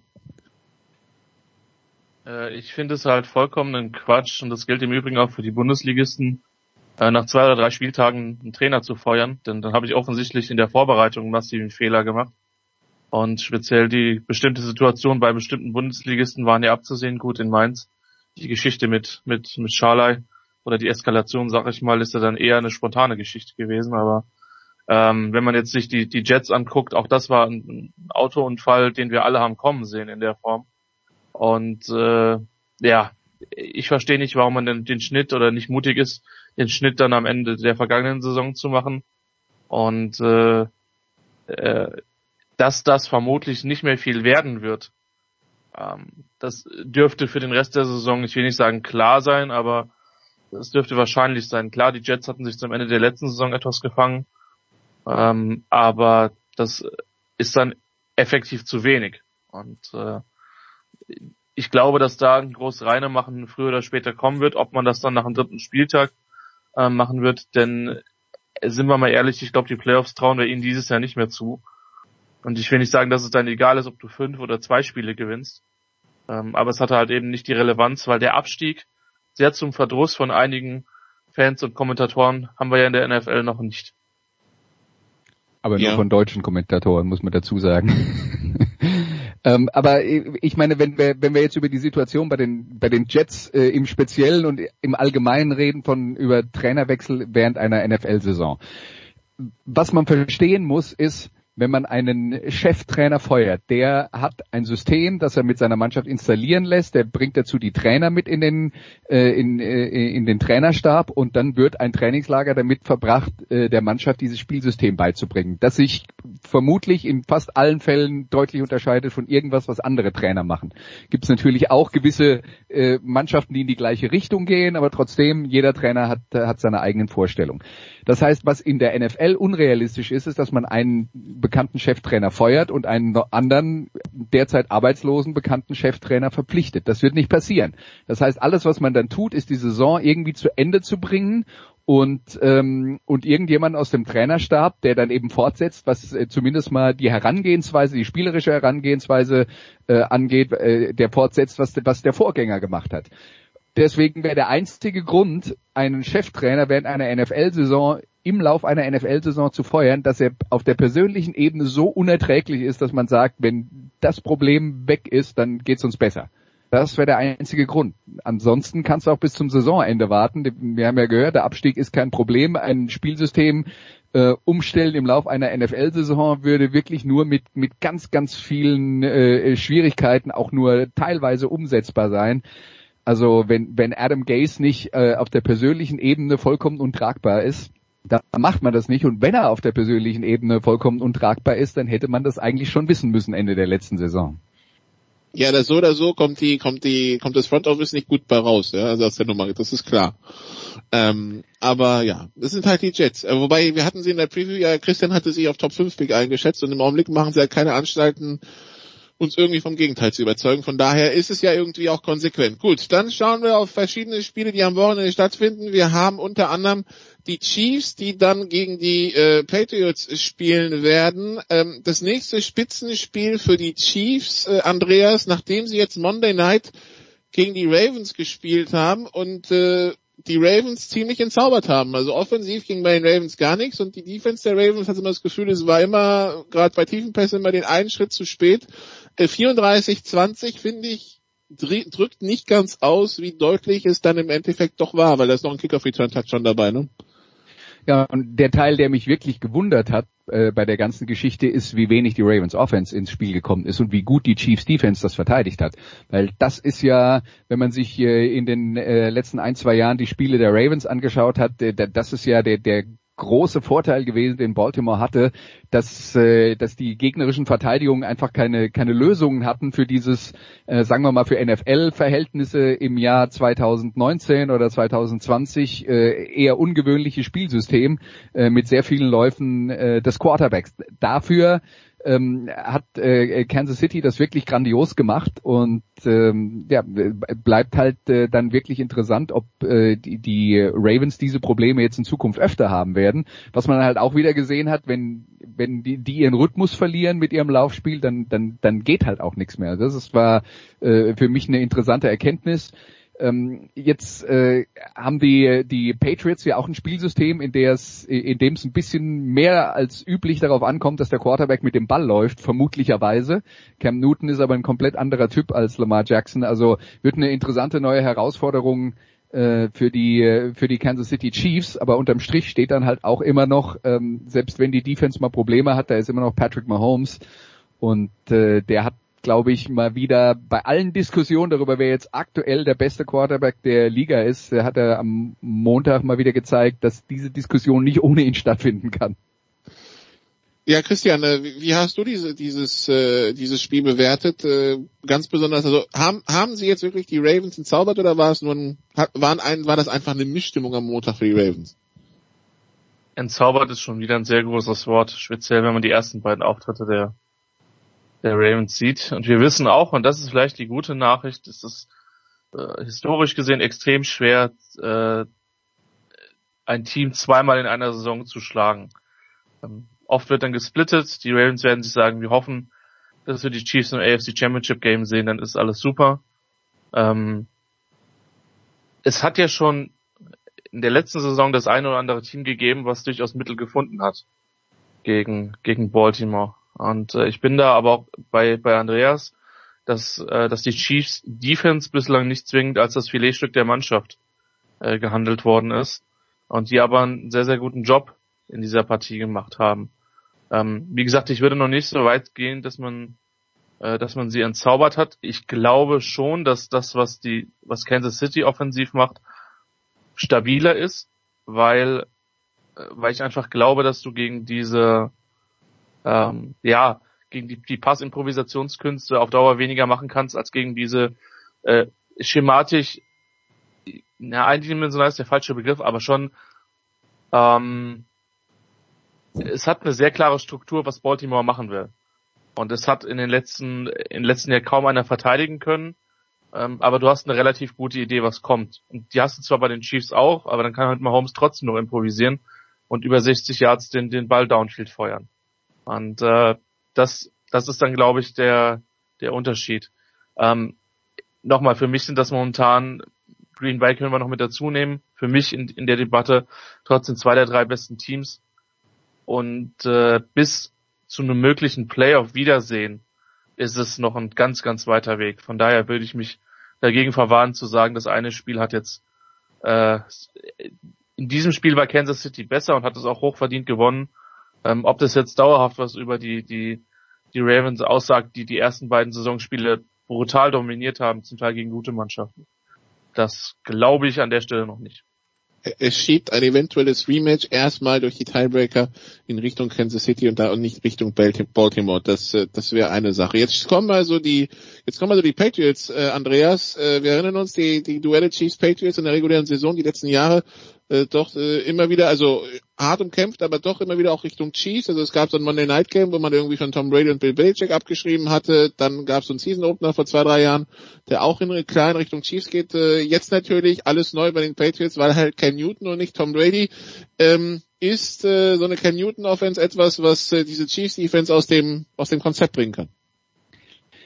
Also was mir bis jetzt gut gefallen hat bei dieser Cam Newton Offense in Anführungszeichen ist, dass sie nicht berechenbar war. Ich glaube, in der ersten Woche hatte äh, Cam Newton 15 Läufe, in der zweiten Woche hat er fast komplett nur aufs Passspiel gesetzt. Äh, und das wäre dann für mich auch eher eine Josh McDaniels und Bill Belichick Offense, nämlich man richtet sich nach dem Gegner und attackiert da, wo man seine, äh, seine Chancen am besten sieht. Und wichtig für die Patriots ist die Erkenntnis, dass Cam Newton der den gestellten Aufgaben bis jetzt absolut gewachsen war und äh, und da auch äh, jeweils gute Leistungen gebracht hat. Das äh, das ist die entscheidende Erkenntnis. Ich glaube, die Patriots sind weiter eine Mannschaft, die äh, die Woche für Woche schauen, mit wem sie es zu tun haben und dementsprechend äh, reagieren. Und dann ist Cam Newton einer, der dem Trainerstab verschiedene Möglichkeiten gibt, wie man so ein Spiel angehen kann, aber er ist nicht der, der diktiert, was man macht und was man nicht macht, sondern das hängt dann tatsächlich vom Gegner ab. Gefällt dir Cam Newton, Christian, in der Offensive, in der, in der jetzt eingesetzt wird? Es ist noch zu früh, um das abschließend beurteilen zu, zu können, aber die ersten Eindrücke sind auf jeden Fall positiv, wobei man gemerkt hat, dass man in der ersten Halbzeit gegen jetzt die Raiders Defense, da sind wir uns glaube ich einig, wird am Ende der Saison nicht unter den Top 5 vermutlich auch nicht unter den Top 10, Top 10 Verteidigungen in der Liga stehen, ähm, durchaus Probleme gehabt. Ähm, speziell als es dann äh, äh, darum ging, in der Red Zone dann äh, die guten Drives dann auch in, in, in Touchdowns zu verwerten. Aber die Ansätze sind auf jeden Fall gut und äh, ich will nicht sagen, dass, dass Newton immer so ein bisschen der Albtraum für die anderen Teams äh, als als Nachfolger für die für die äh, Patriots war, aber ein Stück weit ist es halt schon so, weil er halt eben ähm, na, noch eine andere Dimension als Quarterback reinbringt als äh, als Brady. Andreas hat es ja wunderbar beschrieben. Du kannst Newton entsprechend halt auch laufen lassen und er ist immer diese diese Gefahr, auch wenn er mit Sicherheit nicht mehr diese Spritzigkeit wie in den ersten NFL-Jahren hat, aber das ist halt schon noch eine Qualität, die so wenige Spielmacher mitbringen. Und ähm, die Ansätze sind positiv. Jetzt geht's halt darum, äh, dass man das auch Woche für Woche äh, auf den Platz bringt. Und wenn sie das tun, ähm, dann gehen die Patriots tatsächlich nirgendwo hin ähm, und sind dann wieder ein Kandidat für ganz oben. Zur Freude vieler wahrscheinlich, dass die Patriots einfach von da oben nicht wegzubekommen sind. Ähm, ja, dann schauen wir auf Sunday Night. Die San Francisco 49ers 2 und 1, Christian, gegen die Philadelphia Eagles auch 2 und 1, halt mit einer Null davor. Ähm, wir haben es im Vorgespräch schon betitelt als Lazarett Bowl, weil äh, so wirklich wer das spielt, weiß man nicht. Und wenn da Spieler spielen, also das ist mehr so die Kategorie Jan Wegwert hat tiefe Draft Einsicht und irgendwelche Mac-Spieler und sonst was, weil ähm, es ist übel, wie beide Teams nach Woche 4 schon äh, schon auf einem Bein hobbeln, ne? Das ist so. Das ist zweifellos so. Und äh, ich muss wirklich sagen, dass den also dass die 49ers dann halt auch nach nach New York fahren mussten. Ich glaube, auf dem Platz hätten sie nicht gerne nochmal gespielt. Gute Nachricht, das war's dann jetzt auch erstmal für diese Saison. Ähm, und dort ausgesprochen souverän gewinnen. Wir wissen, die Giants sind nicht gut. Dass sie die aber so dominieren mit den ganzen Ausfällen ist dann doch eher überraschend gewesen, zumindest für mich. Ähm, ist, ist übel und bei den Eagles, ich meine, bei denen ist ja die 2019er Saison schon dadurch gekennzeichnet gewesen, dass Charger-esque gefühlt wöchentlich zwei neue Stammspieler ausgefallen sind. Ähm, auch die hüpfen auf, auf dem letzten angeschlagenen Bein gefühlt ähm, und kommen noch dazu, halt extrem angeschlagen aus den ersten drei Wochen, was die Bilanz betrifft. Ähm, und äh, natürlich mit etlicher Kritik, die dann halt auch im Overtime-Management des Trainerstabes gegen Cincinnati verbunden war. Die 49ers, äh, Andreas, Christian hat gesagt, die, die haben jetzt New York hinter sich und äh, ja, der, der Kunstrasen natürlich auch eine Diskussion.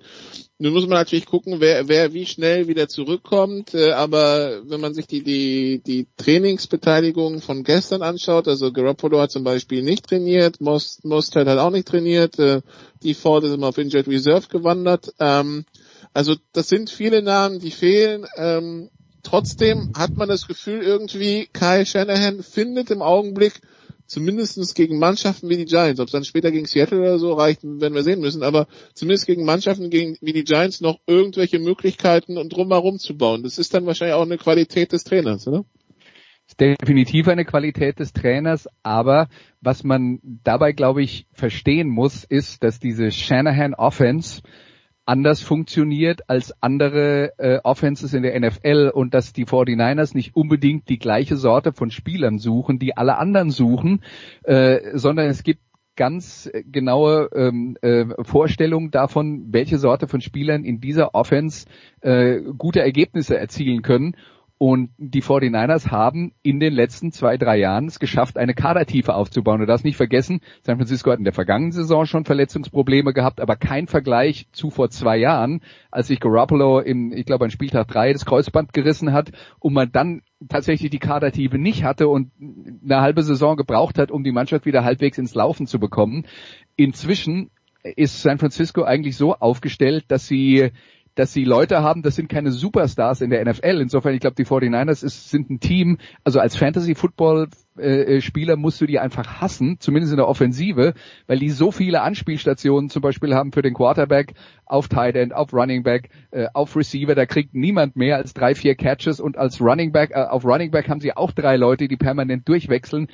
Das heißt, wenn du da auf, auf individuelle Glanzleistungen äh, setzt, dann da musst du sehr viel Glück haben, dass du mal den richtigen erwischt, der in, der, in der jeweiligen Woche gerade äh, ein gutes Spiel hat. Aber das heißt dann eben auch, die haben Leute, teilweise auch auf der Practice Squad, die gut genug sind, der ersten Mannschaft zu helfen und diese Kadertiefe ist da und das hat man in den letzten beiden Spielen gesehen.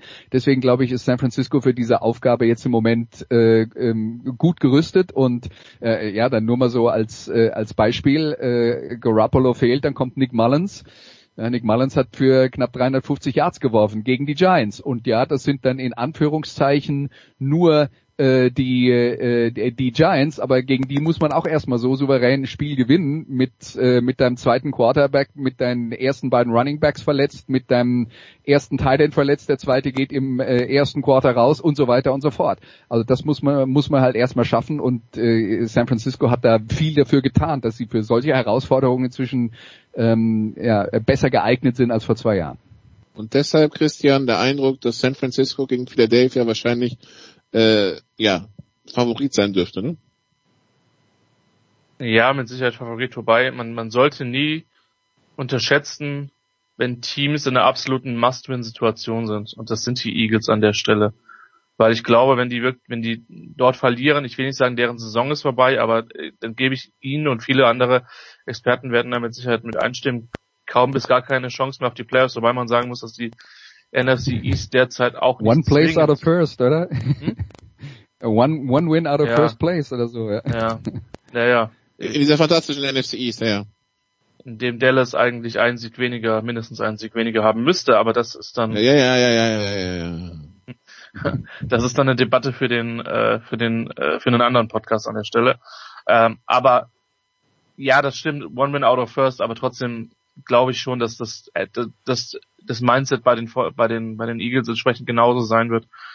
Und wenn du jetzt nicht eine weitere Runde 49ers Mannschaft schlägst, dann sagt das, denke ich, auch viel über eigentlich ja zumindest eine Mannschaft aus, die im erweiterten äh, Titelkandidatenkreis äh, gewesen ist vor der Saison. Ähm, von, es könnte, also ich, für mich sind die 49ers auch der Favorit. Ähm, aber allein aus diesen, diesen psychologischen Gründen ähm, würde ich die Eagles da vor dem Spiel nicht abschreiben wollen. Ähm, denn der Druck ist auf jeden Fall da und es entscheidet sich jetzt eben, wie sie damit umgehen werden. Ja, kann auch sein, dass es komplett in die andere Richtung geht und sie kollabieren, aber ich würde eher darauf wetten, dass Doug Peterson seinen Mann da relativ äh, ready einstellt. Gut, und dann haben wir noch die, die, die Steelers des Producers, über die wir erstmal nicht reden werden, weil die spielen gegen die Titans, Andreas. Die Titans haben Corona-Ausbruch im Team, vier Team, vier Spieler, fünf, äh, fünf Betreuer. Und das Spiel Steelers gegen Titans wurde erstmal verschoben. Äh, von Sonntag runter, könnte Montag oder Dienstag stattfinden, äh, sobald man da ein bisschen Näheres weiß zu den Fällen. Und jetzt werden wir sehen, wie diese, diese NFL Protokolle zu Corona funktionieren, ähm, ist jetzt natürlich aus, aus Sicht des Steelers natürlich gut, dass wenn es da Probleme gibt, sie nicht spielen. Auf der anderen Seite heißt es dann kurze Woche hinterher unter Umständen für für für was anderes. Also ähm, jetzt jetzt werden wir mal sehen, wie die NFL damit umgeht. Ne?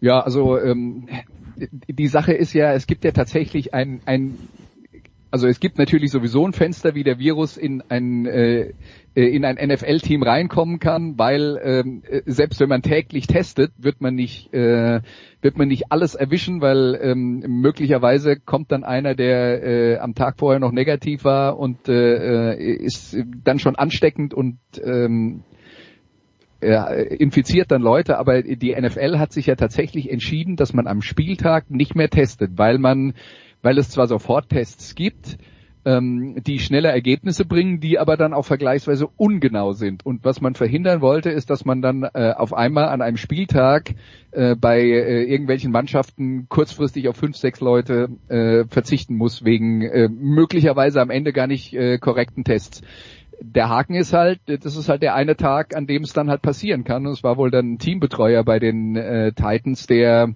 der da als die erste Infektion hatte und dann äh, sind es glaube ich inzwischen sechs oder sieben Fälle äh, von von Leuten, die da äh, betroffen sind.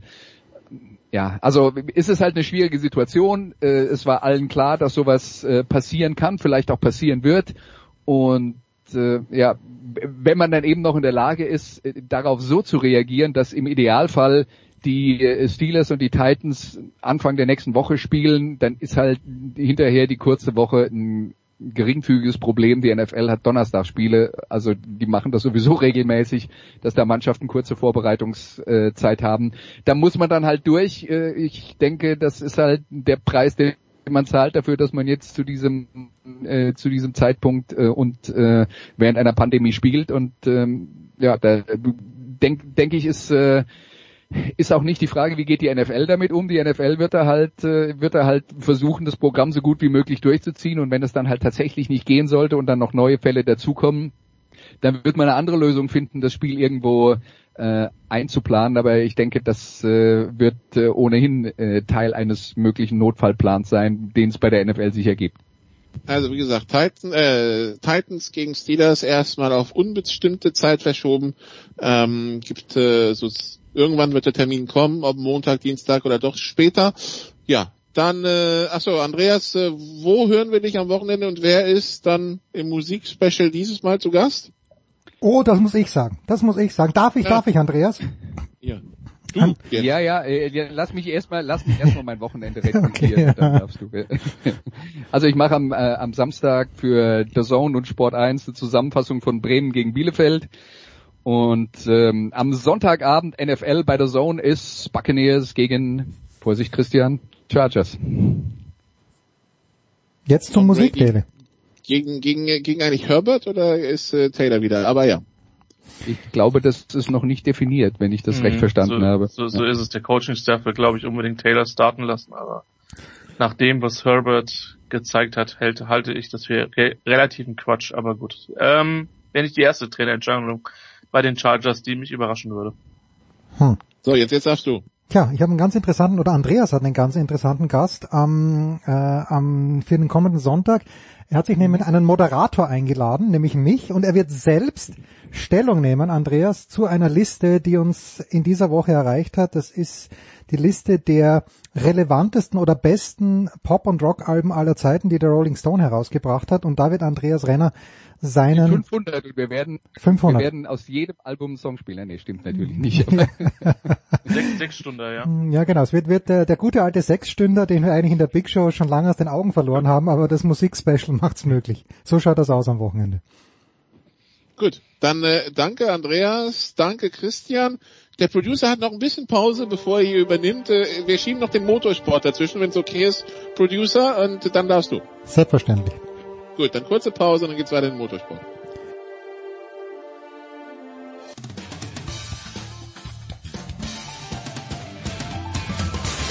Hallo, hier ist die Laura Siegemund und ihr hört Sportradio 360. Sport 360, die Big Show 476. Es geht hier weiter mit Motorsport mit Formel 1. Und äh, wir haben die große Runde heute am Start. Zum einen die, die beiden Stefans. Erstmal Stefan de Voice Heinrich. Guten Morgen de Voice. Ich grüße euch. Und dann haben wir Stefan Ehlen am Start. Hallo Stefan. Servus in die Runde. Und Christian Nimmervoll ist auch dabei. Hallo Christian. Hallo. Und Christian, wir fangen bei dir an. Ähm, wir hatten ein Rennen jetzt also in Sochi in Russland. Wir hatten ein bisschen Chaos in Kurve 2. Wir hatten aber vor allen Dingen eine Zeitstrafe gegen Lewis Hamilton. Ähm, ich bin der Meinung, bevor sie ausgesprochen wurde, hattest du schon auf Twitter geschrieben, dass du kein Fan davon bist, das überhaupt da überhaupt groß zu ermitteln oder überhaupt Strafen zu verteilen. Das wäre, es würde gefährlicheres Verhalten geben, wo du die eher Konsequenzen wünschen würdest. Dann habe ich die Tage gesehen, du hast dich richtig an äh, Mikasado abgearbeitet. Äh, Christian, hol uns mal ein bisschen ab, wo, wie, mit ein paar Tagen Abstand, wie, wie siehst du die Situation? Also im, im Großen und Ganzen eigentlich unverändert. Äh, Stefan Ehlen und ich haben dazu übrigens auch ein Video aufgenommen, das gibt's auf den YouTube-Channels von Formel 1 und motorsporttotal.com.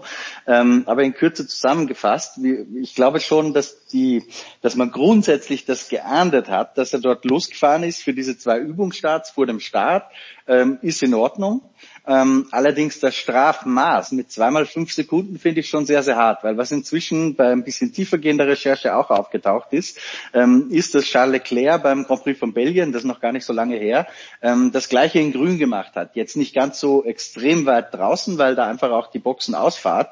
Ähm, eine andere ist, also man, man kann da nicht wirklich Äpfel mit Birnen vergleichen, aber auch er ist über die eigentlich vorgesehene Position hinausgefahren, um sich ein bisschen äh, andere Gripverhältnisse für diesen Übungsstart zu beschaffen und hat in Wahrheit das Gleiche gemacht und hat überhaupt gar keine Strafe kassiert.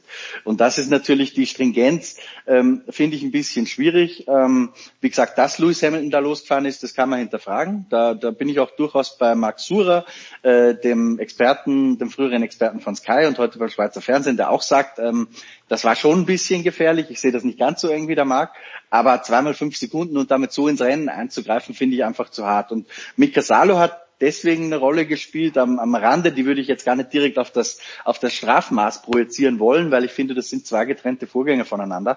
Aber was seine Rolle so ein bisschen fragwürdig erscheinen lässt, ist einfach, dass im finnischen Fernsehen, wo er auch äh, schon häufiger co-kommentiert hat und als Experte da war, schon lange bevor das offizielle Urteil da war, verkündet wurde, dass es diese zweimal fünf Sekunden Strafe geben wird. Plus zu dem Zeitpunkt war da auch noch die Rede, dass man mehrere Strafpunkte verteilt, so dass ihm eine Sperre am Nürburgring gedroht hatte. Also da gab es ein Leck und wenn jetzt aus den Stewards, die ja streng abgegrenzt sind mit vier Personen, äh, ausgerechnet im finnischen Fernsehen diese Infos landen, ähm, dann ist recht naheliegend, glaube ich, wer der Maulwurf war, ohne dass wir das natürlich nach, äh, ohne dass wir das natürlich belegen können. Ähm, aber da deuten schon sehr viele Indizien darauf hin, dass Mika Salo da geplaudert hat. Ist das jetzt relevant oder nicht? Für den Ausgang des Rennens überhaupt nicht. Ähm, Wo es ich aber ein bisschen schwierig finde, ist, dass ein Schiedsrichter, bevor die Entscheidung äh, kommuniziert wird und vielleicht auch bevor sie wirklich feststand, schon mit äh, Journalisten spricht ähm, und in Finnland das auch rausgibt. Also rein theoretisch, ich möchte es jetzt nicht schlimmer machen, als es ist, aber öffnest du da auch Sachen wie Wettbetrug ähm, Tür und Tor. Also ja, dieses Urteil war kein, keine Glanzleistung der vier, wie man es dann für sich selbst ausmacht, das kann man so und so sehen. The Voice. Ähm, die ganz lange Motorsporterfahrung, äh, viele, wahrscheinlich hast du schon viele Entscheidungen von Rennkommissaren ähm, erlebt. Also A, geht das für dich in Ordnung? Und B, wir haben ja dann Lewis Hamilton erlebt, der trotzig war und irgendwie sauer und äh, die Box soll ja nicht mehr mit ihm reden, sei eh alles egal und sein Scherz und überhaupt muss sich der Rennfahrer besser unter Kontrolle haben, auch wenn die Strafe ihm vielleicht übertrieben erscheint? Ähm, ich glaube, dass Sport immer sehr viel mit Emotionen zu tun hat und dass das auch der Grund ist, warum Millionen von Fans ähm, Ballsport, Motorsport, wie auch immer verfolgen. Ähm, und das ist gut, dass tatsächlich auch Superstars wie Lewis Hamilton sich kleine Fehler leisten ähm, es ist gut, wenn man bedenkt, wie wenig Fehler er ja tatsächlich macht. Und da haben wir ihn oft hier bei Sportradio in dieser Runde auch schon entsprechend äh, gelobt und haben gesagt, es ist unglaublich, wie der sich Jahr für Jahr immer noch verbessert und wie fehlerfrei er eigentlich durch die Saison kommt. Also ich glaube, das, das menschelt so ein bisschen. Das ist ganz gut.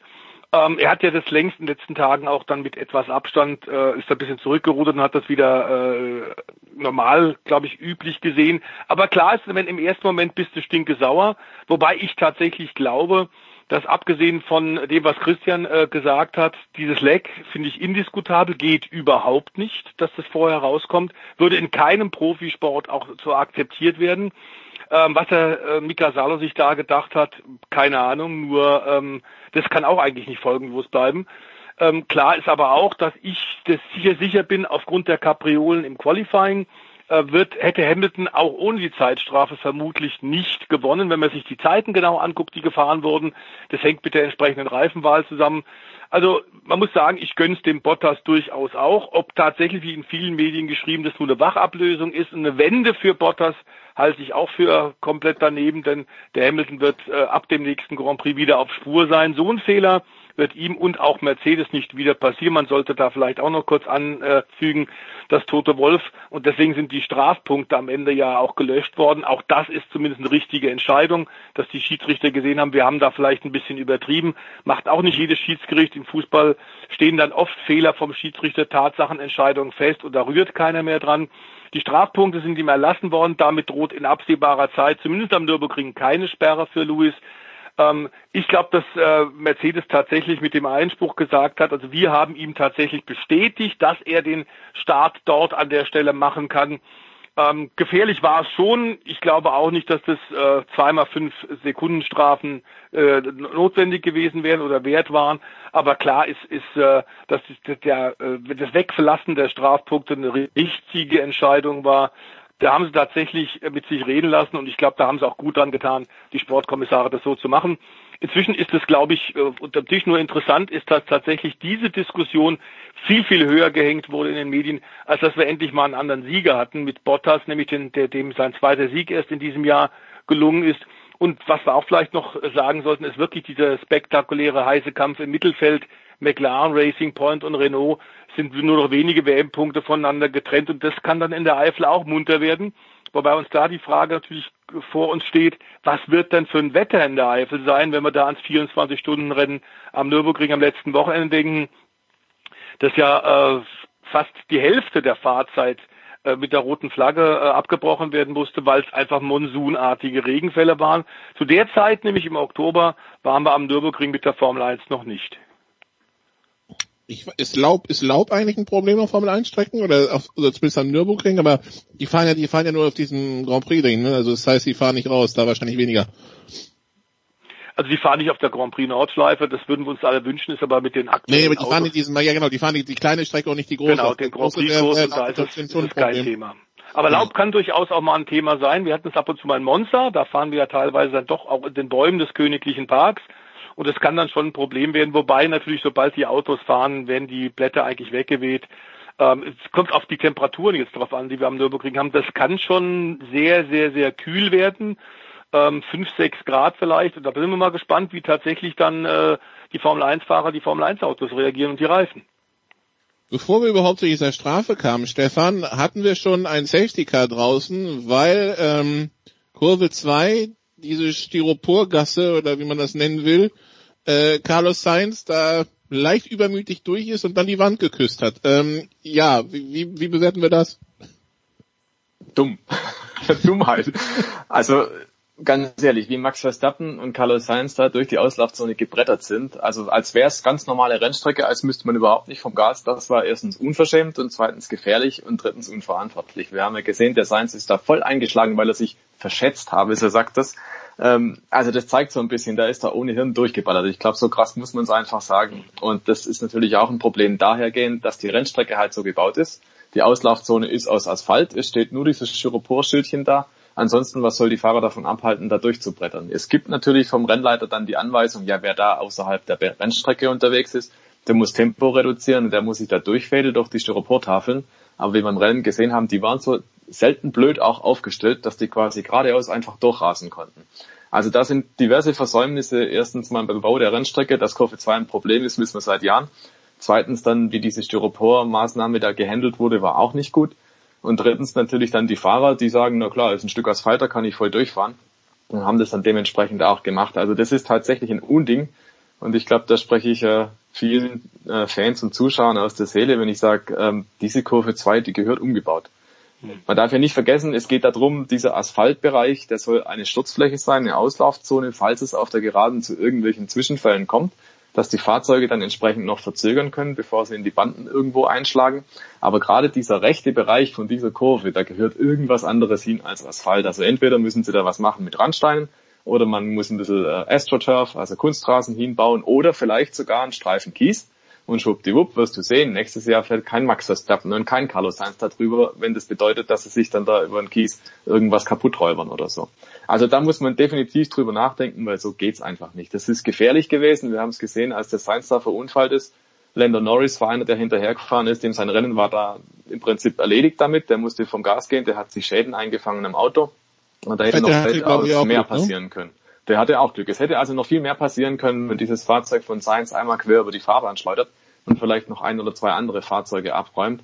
Also das war hochgradig doof, was er da veranstaltet hat, aber ein Stück weit natürlich lädt die Rennstrecke dazu ein, solche Manöver zu reiten. Und erstaunlich ist nur an der ganzen Geschichte, wir haben gerade gehört, die Hamilton-Strafe, das wurde peinlich genau untersucht und dann nochmal und hat man sogar das äh, Urteil dann am Ende nochmal teilweise revidiert. Und diese Sache mit Max Verstappen und mit Carlos Sainz, also da hat man, gesagt, hat man im Prinzip gesagt, ja, noted, ist uns aufgefallen, aber es gab nichts. Es gab keine Konsequenz, keine Strafe, nicht mal eine Ermahnung. Und das ist schon ziemlich schwach, vor allem für die FIA, die als Weltverband dann auch Werbung reitet im Sinne von Action for Road Safety und dann baut man erstens so eine Rennstrecke und zweitens toleriert man solches Fahren. Also da muss man, glaube ich, schon extrem Kritik üben und hoffen, dass da für nächstes Jahr mal so umgebaut wird.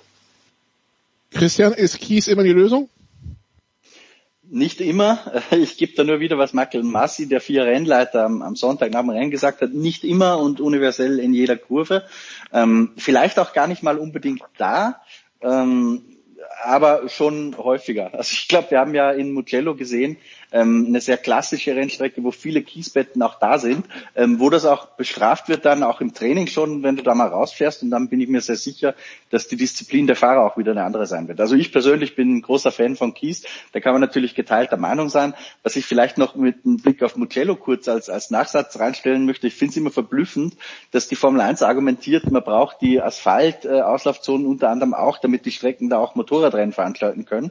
Und dann fährt die Formel 1 mal auf einer richtigen Motorradstelle, nämlich im Mugello und wir merken alle, da ist eigentlich alles Kies. Also das ist auch sehr spannend, ein Widerspruch, ähm, wo, wo die Herren sich, glaube ich, mal in die eigene Nase fassen müssen. Apropos Mugello, The Voice, äh, wir wussten, da wurde intensiv kalt verformt beim Restart nach dem Safety Car, nach der Safety Car Phase.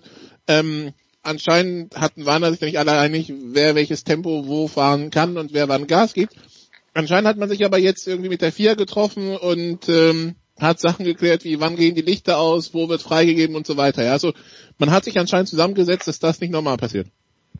Ja, auf jeden Fall. Das war aber nach Mugello eigentlich schon klar. Ähm, wobei da auch relativ schnell, nachdem auch äh, die, die besonders geschimpft haben, wie zum Beispiel unser Dauernörgler äh, Romain Grandjean, der davon ja gesprochen hat äh, im, im Funk und auch übertragen in den Fernsehbildern weltweit, dass da Leute seien, die ihn umbringen wollten. Ähm, das hat sich dann alles beruhigt. Also der Bottas hat überhaupt keinen Fehler gemacht. Das haben wir letzte Woche eigentlich schon rausgearbeitet. Der ist genau das gefahren, was er wollte und was er darf als Spitzenreiter. Es war dann sicherlich auch die spezielle Rennstrecke von Mugello. Plus ähm, ganz klar, dass die Nerven da zu diesem Zeitpunkt offenbar auch schon ein bisschen bei einigen Herrschaften äh, blank gelegen haben.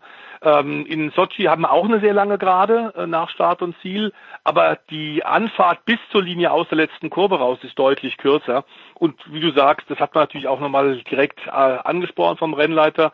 Dazu äh, diejenigen Fahrer, die die Events Notes, die pro Veranstaltungswochenende rausgegeben werden, pro Formel 1 Grand Prix, die auch nochmal intensiv lesen, zu denen offenbar Lewis Hamilton nicht unbedingt gehört, der sich da oft auf seine Genialität offenbar verlässt und ja auch den üblichen Streckenrundgang donnerstags da meist drauf verzichtet. Also ähm, man hat sicherlich gemerkt, wenn man sich sukzessiv und hochprofessionell vorbereitet auf so ein Wochenende auch als Fahrer, dann sind solche Dinge einfach klar. Ähm, sollte ja auch nicht vergessen, dass das, äh, was Hamilton da passiert ist, im Grunde der zweite äh, große Stockfehler war. Denn äh, Monza sollten wir auch nicht vergessen, wo er einfach die Ampel bei geschlossener Boxengasse nicht gesehen hat und dann trotzdem reingekommen ist. Also es waren zwei Geschenke, äh, in diesem Fall also ein Geschenk für Teamkollege Bottas. Ähm, ich glaube, dass das Kräfteverhältnis aber tatsächlich am Nürburgring dann wieder ein, ein anderes sein wird. Ähm, und der Rekord, den er ja einstellen will und einstellen wird, nämlich die Grand Prix-Siege von Michael Schumacher. Da können wir eigentlich nur zu sagen, wir müssen jetzt noch bis zur Eifel warten. Die Ewigkeit dauert einfach ein bisschen länger.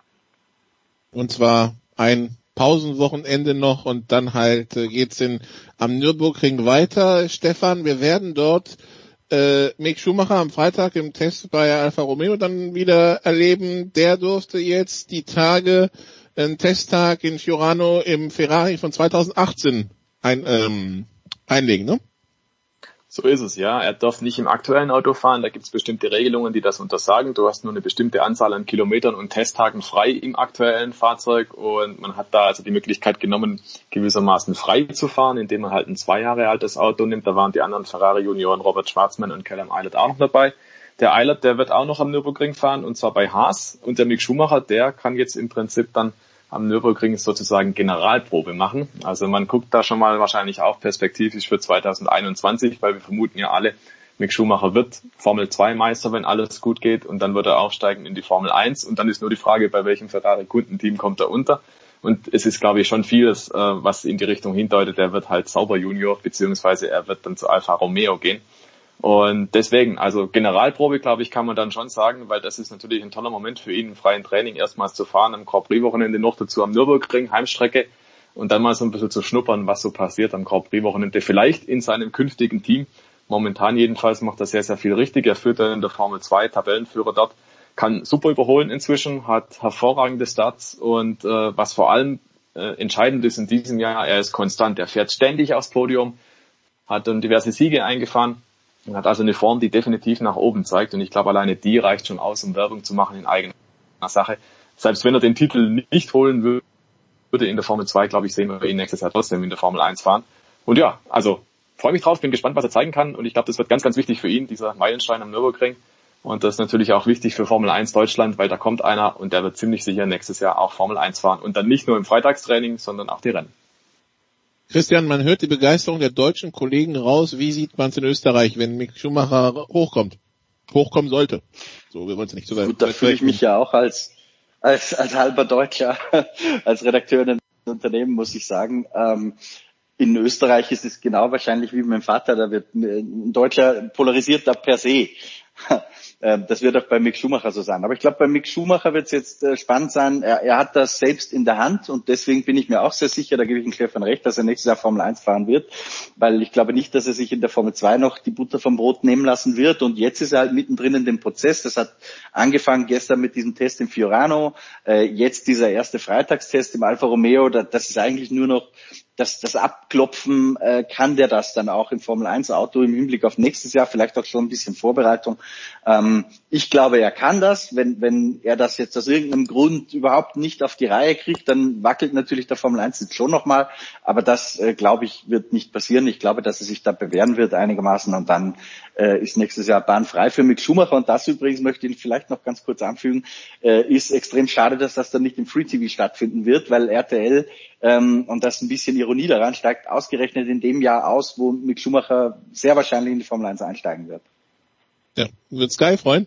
Ähm, aber ja, The Voice, äh, das, also der, der Weg ist vorgezeichnet. Der muss, äh, das ist, ist das wie auf Schienen dann oder was muss er jetzt selber noch mitbringen?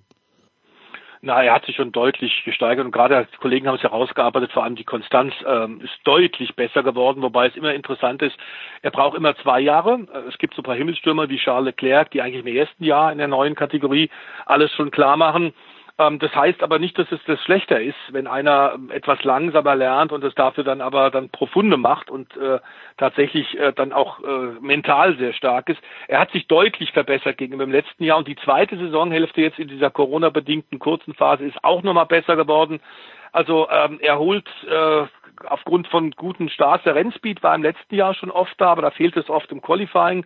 Eine dieser Chaosrunden raushauen. Er holt jetzt auch Pole Position. Er ist regelmäßig in den Top 2 Start rein. Er hat eigentlich immer gute Starts, wie auch beim äh, Sochi-Wochenende am Sonntagrennen, wo er ähm, aufgrund des Samstag-Sieges ja von Platz 8 losfahren musste. Er hat gleich in der ersten Phase vor der ersten Kurve Position gut gemacht, beim Restart nach Safety Car auch gleich wieder Position gut gemacht. Und von 8 auf 3 in so einem äh, intensiv kampfbetonten Feld, bei dem es oft nur um Hundertstel Sekunden geht, wie aktuell in der Formel 2, das ist schon mal ein fabelhaftes Ergebnis. Äh, vor allem, weil er regelmäßig jetzt eben die direkten Konkurrenten um die Meisterschaft, äh, Callum Eilert, äh, Zunoda und äh, Christian Lundgaard sowie Robert Schwarzmann immer wieder auf Abstand hält und ihnen regelmäßig auch einen einschenkt und deutlich zeigt, Freunde, ihr seht mich nur von hinten. Äh, das ist toll, aber ich glaube auch, wie Christian gesagt hat, aufgrund der tollen Leistung sollte es jetzt ein paar Kollisionen geben, für die er nichts kann oder technische Probleme hatten wir Anfang der Saison in Österreich, als der Feuerlöscher bei ihm mitten in der Fahrt explodiert ist. Solche äh, kuriosen Zwischenfälle, davor ist er nicht gefeit, sollte er Zweiter oder Dritter in der Meisterschaft werden. Ich glaube, der Weg ist vorgezeichnet. Dadurch waren die Leistungen zu gut in der letzten Zeit und dazu ist natürlich ganz klar Liberty Media auch, äh, weiß auch, was der Name Schumacher für die gesamte Formel 1 und das nicht nur im deutschsprachigen Raum bewirkt. Die Story ist zu gut und inzwischen fährt er eben auch auf sehr hohem Niveau. Äh, das wird, das ist, äh, glaube ich, sicher, dass er im nächsten Jahr tatsächlich Formel 1 fahren kann. Gut, dann freuen wir uns drauf. Bedanken uns bei den Kollegen Ehlen und Nimmervoll, wenn ich den Plan richtig im Kopf habe, und machen nach einer kurzen Pause weiter mit äh, MotoGP und DTM. Bis gleich.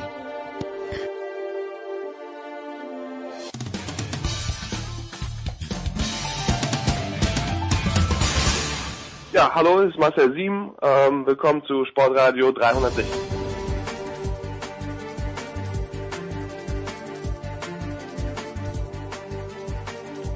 Big Show 476 bei Sportradio 360. Wir sind weiterhin im Motorsport. Wir haben weiterhin Stefan de Vois Heinrich im, äh, in, der, in der Leitung und neu dazugekommen ist Eddie Mielke von Ran und Sohn. Hallo Eddie. Ja, schönen guten Tag in die Runde.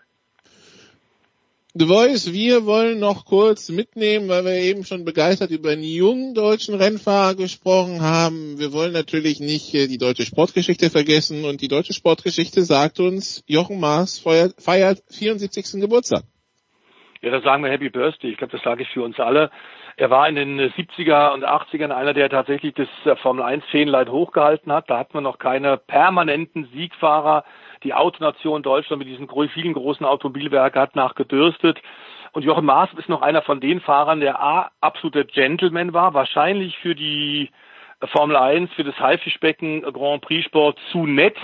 Ich glaube, er hätte mit seinem Talent tatsächlich auch mehr machen können. Es ist eine völlig ungewöhnliche äh, Karriere, Karriereweg gegangen, war tatsächlich Seemann bei der Handelsmarine und hat dann irgendwann auch noch, weil er sich für Autos interessiert hat, eine Mechanikerlehre bei Alfa Romeo Hähn in Mannheim angefangen. Und da kam er dann zum Motorsport, sehr spät erst eingestiegen, ähm, hat dann ganz große Erfolge erzielt, unter anderem in der Sportwagen-Weltmeisterschaft, ist da für den geschätzten Kollegen Manfred Fredel Jantke, der Porsche-Rennleiter war, bei Rothmans Porsche damals Gruppe C gefahren, hat viele Rennen dort gewonnen, unter anderem 24 Stunden von Le Mans, ähm, 12 Stunden von Sebring, Sportwagen, WM-Titel geholt. Und in der Formel 1 war er auch durchaus lange aktiv von 73 bis 1982, 104 Grand Prix Starts, ist bei guten Teams gefahren, unter anderem auch neben Emerson Fittipaldi, neben James Hunt, den Weltmeistern, jeweils bei McLaren, bei March, bei Arrows, konnte einen Grand Prix gewinnen und das ist so ein bisschen tragisch, ähm, denn in Spanien 1975 ähm, in Montjuic, in dem Stadtpark,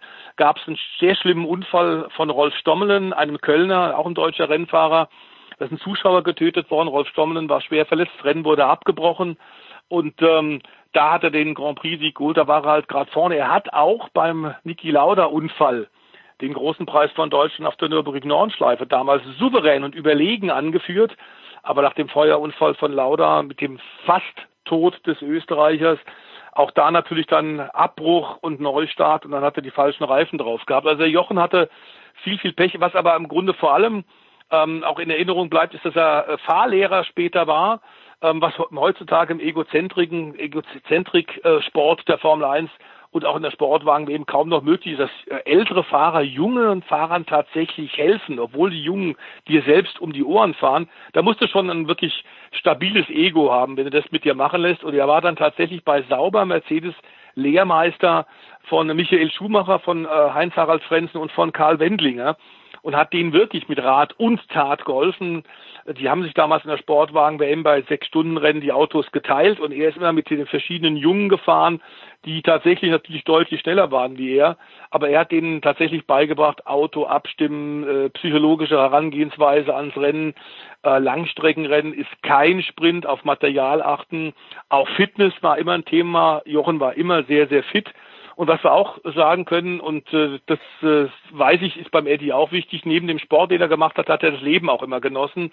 Hatte lange Zeit eine Segelyacht, ist immer gern essen gegangen und wir schicken ganz liebe Grüße nach Südfrankreich. Da lebt er nämlich jetzt zu seinem tatsächlich 74. Geburtstag. Montjuic ist äh, da, wo dann noch die Olympischen Spiele waren, ne? Dieser, dieser Hügel genau. mit Park, da sind die Autorennen gefahren. Herzlichen Glückwunsch. Ähm, gut, ja, Schön, aber schön, schön gelegen, die Strecke dann. Klar. Äh, ähm, Eddie, wenn ich dir den Namen Jochen Maas sage, woran denkst du als erstes? Ich denke an äh, den Besuch eines Formel-1-Rennens, äh, 73, glaube ich, äh, Nürburgring mit meinem Papa. Ähm, das war das allererste Mal, dass ich beim Formel-1-Rennen war und da hat Jochen Maas das Rennen auch angeführt. Ähm, ich weiß gar nicht mehr genau, wann es war. Anfang der 70er auf jeden Fall. Das war nicht das Rennen mit Niki Lauda, ähm, aber das sind meine ersten Erinnerungen an Jochen Maas und dann ist man sich natürlich im Laufe der Jahre immer wieder mal über den Weg gelaufen und ich kann das, was Stefan gesagt hat, eigentlich nur unterschreiben. Gut, dann äh, schauen wir, was, äh, wenn wir schon beim Thema Nürburgring sind, dann äh, sind wir ja auch irgendwie beim, beim Thema DTM und äh, die, die, ein paar DTM-Fahrer sind jetzt auch die 24 Stunden gefahren, aber Thema DTM, Eddie, äh, wir haben ja endlich eine Entscheidung, dass es mit GT3 dann weitergehen soll und so weiter und so fort. Da denkt man ein bisschen, es kommt vielleicht mal Ruhe rein, dann schaue ich auf die Schlagzeilen rund um die DTM und äh, dann lese ich Sachen wie DTM-Hersteller ähm, teilen ADAC-Sorgen nicht genug Platz für zwei Meisterschaften, das klingt noch positiv, aber dann auch schon Teams schlagen Alarm und fordern Details für nächstes Jahr, das dauert zu lange. Ähm, sind wir immer noch am Punkt, wo ja, wo noch nicht so ganz klar ist, was nächstes Jahr passiert, obwohl wir jetzt eine Entscheidung hatten. Ja, aus meiner Sicht sind wir an dem Punkt, dass wir nicht so ganz genau wissen, was nächstes Jahr passiert, äh, weil wer auf den Kalender guckt und wer weiß, wie das normalerweise im Motorsport abläuft, der weiß, dass wir einfach für alle Szenarien und deswegen schlagen die Teams auch Alarm, äh, viel zu spät dran sind. Das ist äh, normalerweise ein Zeitpunkt, wo man sein Line-Up bekannt gibt, sein Fahrer-Line-Up bekannt gibt, vielleicht noch ein paar Sponsoren sucht, aber den Grundstock des Budgets schon hat. Äh, und das ist alles nicht gegeben. Es äh, herrscht keine genaue Klarheit über das genaue Reglement. Es herrscht äh, überhaupt gar keine Klarheit. Also ich sehe das noch nicht so ganz. Ähm, zumal ich gestehe ja, ich lebe da im Moment noch im aktuellen DTM hier und jetzt. Und ich weiß gar nicht, ob ihr das mitbekommen habt. Es hat gestern eine Reisewarnung für Belgien gegeben. Ich bin jetzt erstmal noch bei den beiden Zoller-Wochenenden, weil ich mir nicht vorstellen kann, dass Audi und BMW äh, Mitarbeiter in ein Land schicken, das zum Risikogebiet äh, deklariert worden ist. Und das ist aber der Fall. Äh, also sind wir erstmal bei der unmittelbaren äh, Zukunft, also sprich bei nächster Woche. Ähm, Gerhard Berger hat ja angekündigt, er würde dann Anfang November in Hockenheim Klartext nehmen und mehr verkünden. Ich weiß aber, weil ich beim 24-Stunden-Rennen auch im Stream kommentiert habe, es gibt durchaus Teams, die sich für die neue DTM interessieren. Da gibt es einige, aber die müssten irgendwann jetzt mal ein bisschen Futter bekommen, damit sie anfangen können zu planen, damit sie mit Fahrern sprechen können, damit sie ein Sponsorenpaket auf die Beine stellen können, damit sie mit dem einen oder anderen Hersteller sprechen können. Das passiert alles im Moment noch nicht. Und das ist aus meiner Sicht verdammt spät. Aber du weißt, ich meine, das sind doch alles keine unerfahrenen Menschen, was Motorsport rein angeht. Die müssen doch wissen, dass sie da irgendwie komplett aus dem Zeitplan ge geraten sind. Also jetzt organisatorisch von der DTM-Seite. Ich rede jetzt nicht von den Teams. Dass die Teams mit den Hufen scharen, ist ja klar. Aber die müssen doch wissen, dass ähm, also so langsam könnten die doch mal einen Zahn zulegen, oder nicht? Ja, wobei äh, in der Tat äh, das eine extrem lange Hängepartie war und da kann man nun Gerhard Berger und der ITA, glaube ich, nur sehr begrenzten Vorwurf machen. Ähm, der Berger, dem ist klar, äh, diese Struktur der ITR als eingeschriebener Verein benötigt Geld, um tatsächlich als Organisation äh, auch im nächsten Jahr, wenn auch mit neuem Reglement, ähm, tatsächlich eine Serie auf die Beine zu stellen. Die Grundideen, dass man mehr zurückgehen wird auf die Teams, wenn die Hersteller sich schon rausziehen, ähm, hat Berger relativ früh schon verkündet. Aber er braucht natürlich trotzdem die Unterstützung von BMW und Audi, unter anderem auch monetär, äh, sonst kann er seine Organisation auf Dauer nicht weiterhalten. Er ist jetzt äh, nach dem Rückzug aus dem Verein von BMW und Audi äh, alleiniger Chef und muss aber seine Mitarbeiter auch bezahlen können. Ähm, ich glaube, dass äh, die, die Idee, GT3 zu machen, relativ spät gefallen ist. Es gab zwei, drei andere Szenarien, die man noch überlegt hat. Ähm, und dann war aber klar, dass äh, auch BMW und Audi sehr lange gewartet haben, bis sie reagiert haben. Ähm, äh, ob tatsächlich diese Idee von Gerhard Berger, eine GT3-Liga zu machen und in Konkurrenz zu treten zum ADAC GT Masters, das ja eine etablierte Marke ist, eine etablierte GT-Meisterschaft ist, ob das auch wirklich Sinn macht. Denn man will sich nicht äh, quasi einen eigenen Kundensport kaputt machen. Äh, BMW und Audi verkaufen sehr viel GT3-Autos an Kunden. Das ist ein, ein richtiger Geldbringer. Und viele Kunden fahren tatsächlich im ADAC GT Masters. Willst du dich da selbst kannibalisieren? Das ist immer die Frage und so ein bisschen Balanceakt. Offenbar hat das intern aber sowohl in München wie in Ingolstadt relativ lange gedauert. Und klar ist natürlich auch Corona hilft jetzt überhaupt nicht. Ähm, wir sind der äh, ist völlig richtig das zu konstatieren. Wir sind äh, relativ spät dran. Ähm, aber klar ist, dass jetzt zumindest die grundlegenden Weichen gestellt worden sind.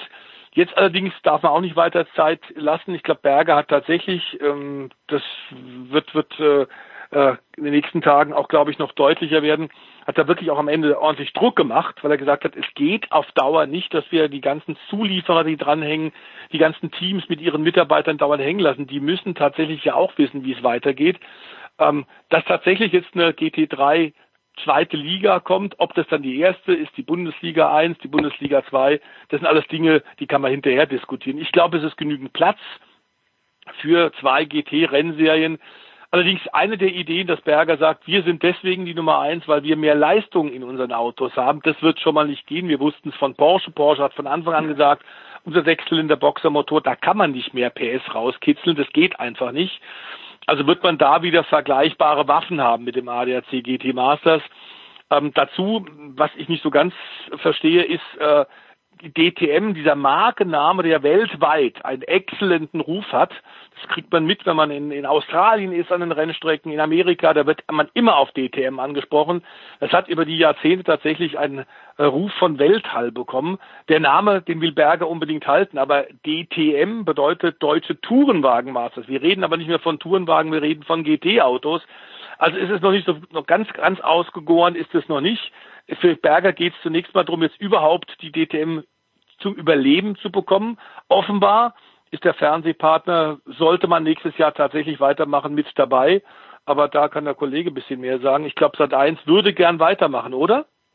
Das ist richtig. Sat 1 würde gern weitermachen. Wir haben äh, natürlich ähm, rund um die Verkündung von Gerhard Berger und seiner Pressekonferenz äh, direkt äh, miteinander gesprochen. Das ging auch ganz gut, weil unser Chefredakteur war anwesend und von Sat 1 gibt es ein klares Bekenntnis, weil es auch einen klaren Vertrag gibt mit der ITR und der gilt auch 2021 äh, und von daher steht dem nichts im Wege. Nur sind wir natürlich auch im Sender sehr, sehr gespannt darauf, was denn da aus Stuttgart äh, uns offenbart wird an Fahrerfeld, äh, mhm. dass sich am Modus nichts ändert, also Sprint drin mit einem Fahrer, kein Fahrerwechsel.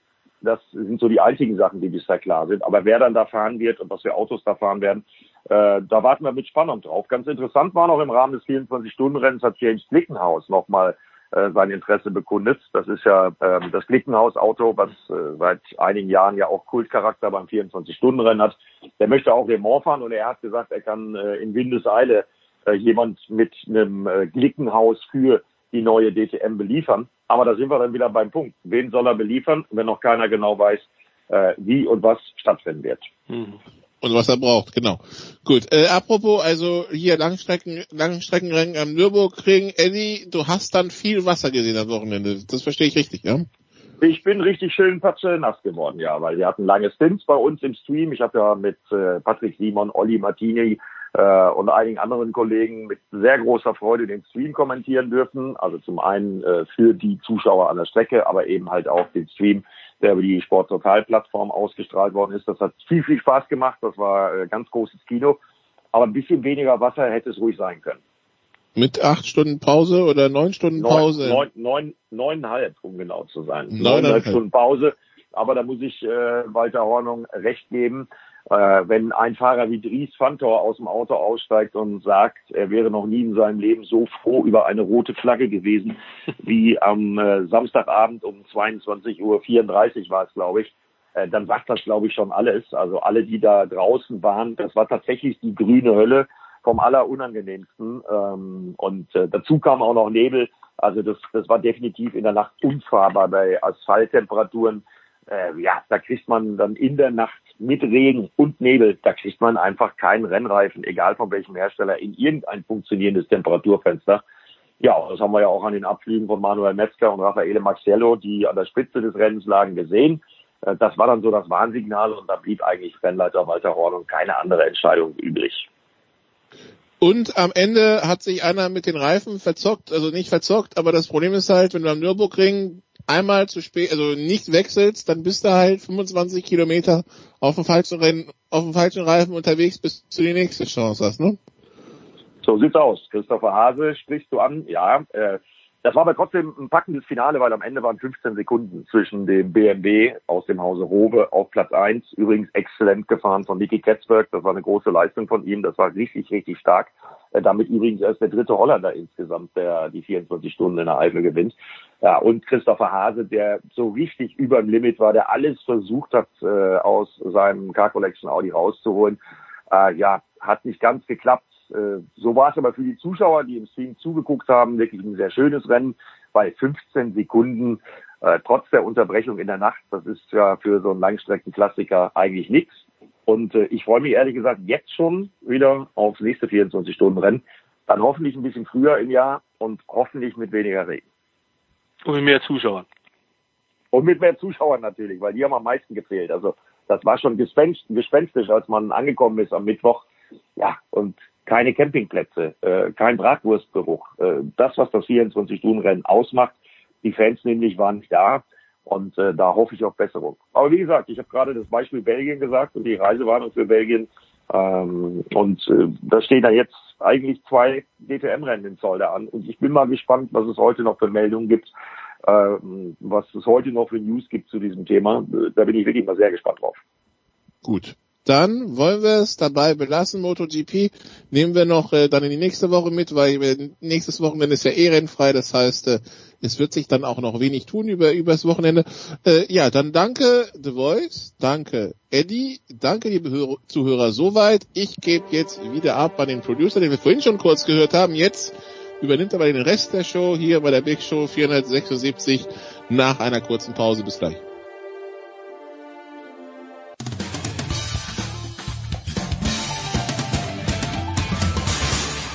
Hallo, hier ist Markus Windihock und ihr hört Sportradio 306.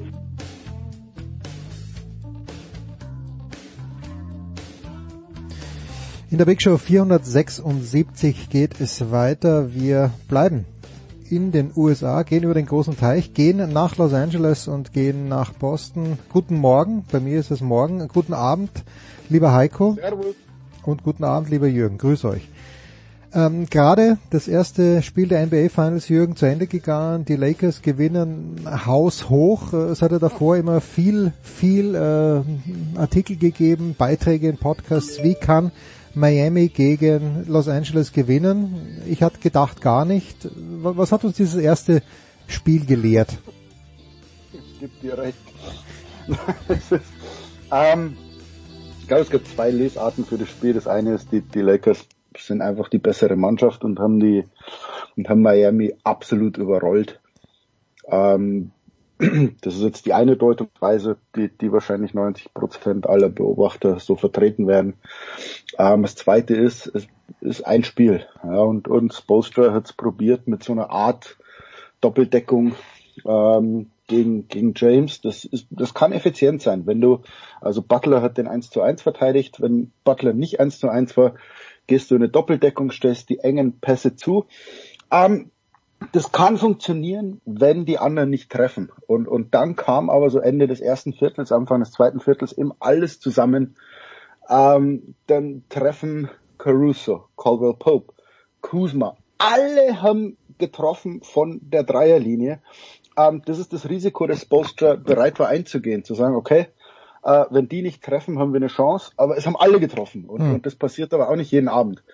Ähm, also es lief dann alles gegen Heat, dann, dann rollt sich Jimmy Butler den Ankle. Ähm, Adebayo muss raus mit verletzter Schulter. Goran Dragic ist weg mit, mit äh, äh Fußverletzung. Also es lief so irgendwie alles gegen Miami und, und wie du eben sagtest, äh, äh, Jens, es muss alles für Miami laufen, damit die eine Chance haben.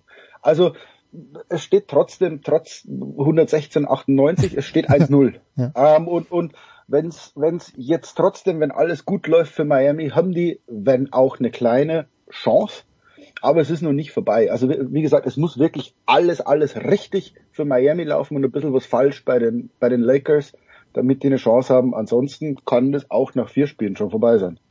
Ja, vor allen Dingen müssen die drei oder dürfen die drei, die du angesprochen hast, äh, Jürgen halt nicht zu schwer verletzt sein. Ne? Äh, ja. äh, Adebayo äh, hatte ja schon gegen Boston Probleme und Schulter ist nie mit zu spaßen. Äh, genauso wenig wie mit dem, äh, mit dem Sprunggelenk bei Butler und, und bei Dragic, der hat ja ähm, äh, auch mit dem Fuß was. Ähm, ja, also das kann, das kann auch in, in drei Spielen, drei weiteren Spielen dann, dann vorbei sein. Ne? Und muss ja. natürlich, es, es kam wirklich viel zusammen. Sind ja gut gestartet, die Heat im ersten Viertel. Aber dann bei, ich meine, also das, das regnete ja Dreier, äh, die, äh, die Lakers hatten zur Halbzeit 65 Prozent Dreierquote, 11 von 17. Das ging gleich weiter. Dann wird man im, im dritten im dritten Viertel waren es 13 von 19 getroffen. Äh, wenn du siehst auch mittlerweile wie ein Anthony Davis, ähm, also unter dem Korb ist er sowieso äh, ganz schwer zu stoppen. Wie souverän der von der Dreierlinie auch punktet. Also äh, da muss wirklich schon äh, alles, alles auf deiner Seite zusammenpassen, auf Miamis Seite. Und es ist natürlich auch, die sind das erste Mal, natürlich haben die einen Igor Dalla, äh, der äh, schon im Finale war und Spurs ja auch. Aber trotzdem, das ist eine trotzdem eine unerfahrene Truppe. Ja. Äh, und natürlich kannst du jetzt äh, zwei Monate da, da an der Bubble leben und sagen, ja, pff, niemand hat mit uns gerechnet, jetzt sind wir trotzdem hier und niemand gibt uns jetzt eine Chance und, und, und alles dran. Aber wenn du dann wirklich, wenn die Lampen dann angehen, ne, und dann ist das Finale und und äh, du wirst ja auch, ich meine, es sind nur noch, es, es ging ja mal mit 22 Teams los, jetzt bist nur noch du da und die Lakers. Und natürlich wirst die, auch die ganzen Medien konzentrieren sich nur auf dich, auf den 20-jährigen Tyler, Tyler Hero, äh, auf Adebayo, ähm, auf äh, Leute, Jay Crowder steht damit mal im Mittelpunkt und so. Also die das, Salomon Hill, der musste sogar spielen. Also die sind das gar nicht gewohnt, dieses Interesse. Und das spielt natürlich auch alles mit rein. Und auf der anderen Seite ist ein LeBron James, der macht das jetzt zum neunten Mal in zehn Jahren. Ähm, also ähm, das ist dann schon, da kannst du versuchen, so cool zu sein, wie du willst und, und, und, und sagen, ja, wir lieben unsere Underdog-Rolle äh, oder Rolle, aber wenn die Lichter dann wirklich angehen, ähm, dann musst du damit auch erstmal klarkommen. Jetzt haben sie das erste Spiel hinter sich. Wie gesagt, mal sehen, wie die Verletzungen, wie schwerwiegend die wirklich sind. Aber vielleicht ist jetzt das Nervenflattern vorbei und jetzt merken sie es, hey, es ist wirklich nur, nur Basketball. Es ist nur ein Finale, in Anführungsstrichen. Kann dich, kann dich ja auch befreien. Also, ja. das kann ja auch, also wenn du jetzt so im ersten Spiel ordentlich auf die Fresse kriegst, ähm, kann das auch sowas freisetzen, wo du sagst, okay, wir haben eh keine Chance, also spielen wir jetzt mal, spielen wir jetzt mal befreit auf ähm, und plötzlich gewinnst du zwei. Also wie gesagt, alles, alles, was wir jetzt tun, ist, ist Kaffeesatz lesen, ähm, weil, weil in dem Spiel tatsächlich sehr viel für die Lakers lief. Die haben auch sehr gut gespielt. Das muss man natürlich auch. Also man kann jetzt nicht nur sagen, äh, die haben jetzt alle die Lichter ausgeschossen und, und die Lakers hatten Glück. Das stimmt natürlich auch nicht. Äh, die Lakers sind einfach die bessere Mannschaft grundsätzlich und, und, und das haben sie heute Abend gezeigt. Das waren sie aber gegen die Nuggets auch, Jürgen, oder? Also und, und dann das zweite Spiel hätten die Nuggets ja schon gewinnen können, äh, wenn Anthony Davis da spät nicht trifft. Das dritte haben sie dann verloren. Ich weiß gar nicht, das ist auch Kaffeesudler, Kaffeesudleserei. Das ist halt, man kann jetzt immer sagen, wie viel, wie viel von wie viel Spielen gewinnt man. Der FC Bayern gewinnt achtmal gegen Werder Bremen, einmal unentschieden, zweimal verliert man. Und, und jetzt spielt man aber hier, das sind die zwei besten Mannschaften, die haben sich hm. da qualifiziert. Oder auch im Osten, wo du sagst Lakers gegen Nuggets. Also, wo man jetzt sagt, die Lakers gewinnen von zehn Spielen sechs und die Nuggets vier. Ähm, wenn das genau die vier sind, gewinnen die Lakers 4-0. Es kann aber passieren, dass, dass Denver 4 zu 3 gewinnt weil du genau die sieben Spiele erwischt, von denen sie vier gewinnen. Die Nuggets braucht. Also das ist so, ich, ich glaube auch die Lakers waren zu Recht die bessere Mannschaft gegen die Nuggets und, und haben gewonnen und, und wenn alles normal läuft, das ist halt immer so dieser, dieser Sportstandardbruch. Wenn alles normal läuft, gewinnen die Lakers äh, äh auch gegen Heat. Aber das führt natürlich zur Frage, wann im Sport läuft schon alles normal. Ja, ja, ja diesmal vielleicht. So, ich, ich würde jetzt sagen, die Lakers gewinnen sieben von zehn Spielen, damit die Heat nur drei, also da braucht schon einiges, damit Heat dann vier gewinnen würden. Hm. Ja, Mathe-Genie Schmiede. Es wird notiert zur, früh, zur frühen Stunde in München. Äh, Heiko, ich, du, du warst ja glaube ich schon in Boston, als Doc Rivers dort gewirkt hat. Wie, wie sieht denn die Sozialprognose aus für jemanden wie Doc Rivers, der jetzt bei einem Contender war? Ich, ganz ehrlich, ich kann mir gar nicht vorstellen, aber ich habe natürlich keine Ahnung, ich kann mir gar nicht vorstellen, dass der jetzt irgendwo anders hingeht, wo er, wo wir da bessere Voraussetzungen haben als bei den Clippers. Was, was denkt man denn in den USA drüber, was aus Doc Rivers wird als Coach? Der soll ja schon Kontakt zu den 76ers aufgenommen haben, was natürlich eine super Adresse ist, auch äh, toller Verein, äh, gute Fans ähm, und äh, schöne Sportstadt, Ostküste wieder. ähm, und äh, haben ja auch ein nicht so schlechtes Team, haben ja auch paar Leute da, die bisschen was können. Mit Embiid, ähm, mit äh, Tobias Harris, mit ähm, des äh, Ben Simmons und so. Also da ist ja durchaus Potenzial vorhanden. Klar ist natürlich, ähm, also die, es, es sind noch Gerüchte, er soll Kontakt aufgenommen haben. Ne? Ich würde ihn liebend gern auch hier in Boston wiedersehen, aber das werden die Celtics nicht machen. Ähm, aber er ist natürlich der ja, heißeste Trainer im Moment auf dem Markt, aber ich glaube auch, der will irgendwo hin, wo er eine Chance hat auf den Titel. Also ich glaube, der hätte jetzt gut, ähm, Chicago ist ja ohnehin vergeben, da ist ja der, ähm, wie hieß er, der Billy Donovan hin von Oklahoma. Hm. Äh, auf, so, auf solche Aufgaben oder Atlanta irgendwo langfristig was aufbauen, hat er, glaube ich, keinen Bock drauf. Und 76ers sind immer ein großer Name nach wie vor ja. äh, an der Ostküste und äh, ich meine, ist natürlich auch toll, ne? Wo, wo man natürlich auch wissen muss, nächstes Jahr das vergessen vielleicht einige, aber ähm, nächstes Jahr wird der Osten komplett anders sein, weil halt die Nets absolut oben mit dabei sein werden, wahrscheinlich sogar der Favorit sind, wenn Kyrie Irving zurückkommt und auch Kevin Durant. Hm. Das wird, das wird super. Ähm, aber äh, ja, also ich war auf jeden Fall überrascht, äh, um mal damit anzufangen, dass Doug Rivers, so wie ich gehört habe, Jürgen, hat er ja gesagt, Leute, das war's. Ne? Er wurde ja nicht entlassen, ja. sondern er sagte, also ich wollte das hier nicht zu, zu der Destination für Free Agents machen, ich wollte ja. eine, eine Winning äh, Culture kreieren, das stimmt alles, aber ich habe halt, habe ich geschafft, aber ich habe halt keine, keine Meisterschaft geholt und ähm, ja, natürlich, mit so einem, mit dem Steve Barmer, so einem Verrückten, du hast alle, alle Möglichkeiten. Ne? Du hast auch jetzt die Spieler gehabt und ich glaube, wir hatten ja schon vor einigen Wochen mal drüber gesprochen. Jürgen hat das, glaube ich, gesagt. Die Clippers sind ja besser besetzt als die Lakers, tiefer besetzt ja. eigentlich. Ja. Ne? Und ähm, trotzdem haben 3-1 geführt. Und äh, ja, die Bilanz von Doug Rivers sieht natürlich nicht so gut aus, wenn man nur auf die Zahlen guckt. Ne? Ist nie im Westen, äh, egal wen er hatte, ins Finale gekommen. Also du, musst dir halt, also das, das Gefühl ist halt, also erstens Doc ist natürlich wahrscheinlich der meistgemochte Trainer in der NBA. Also der, der ist wenig kontrovers, der ist wenig, hat wenig Feinde.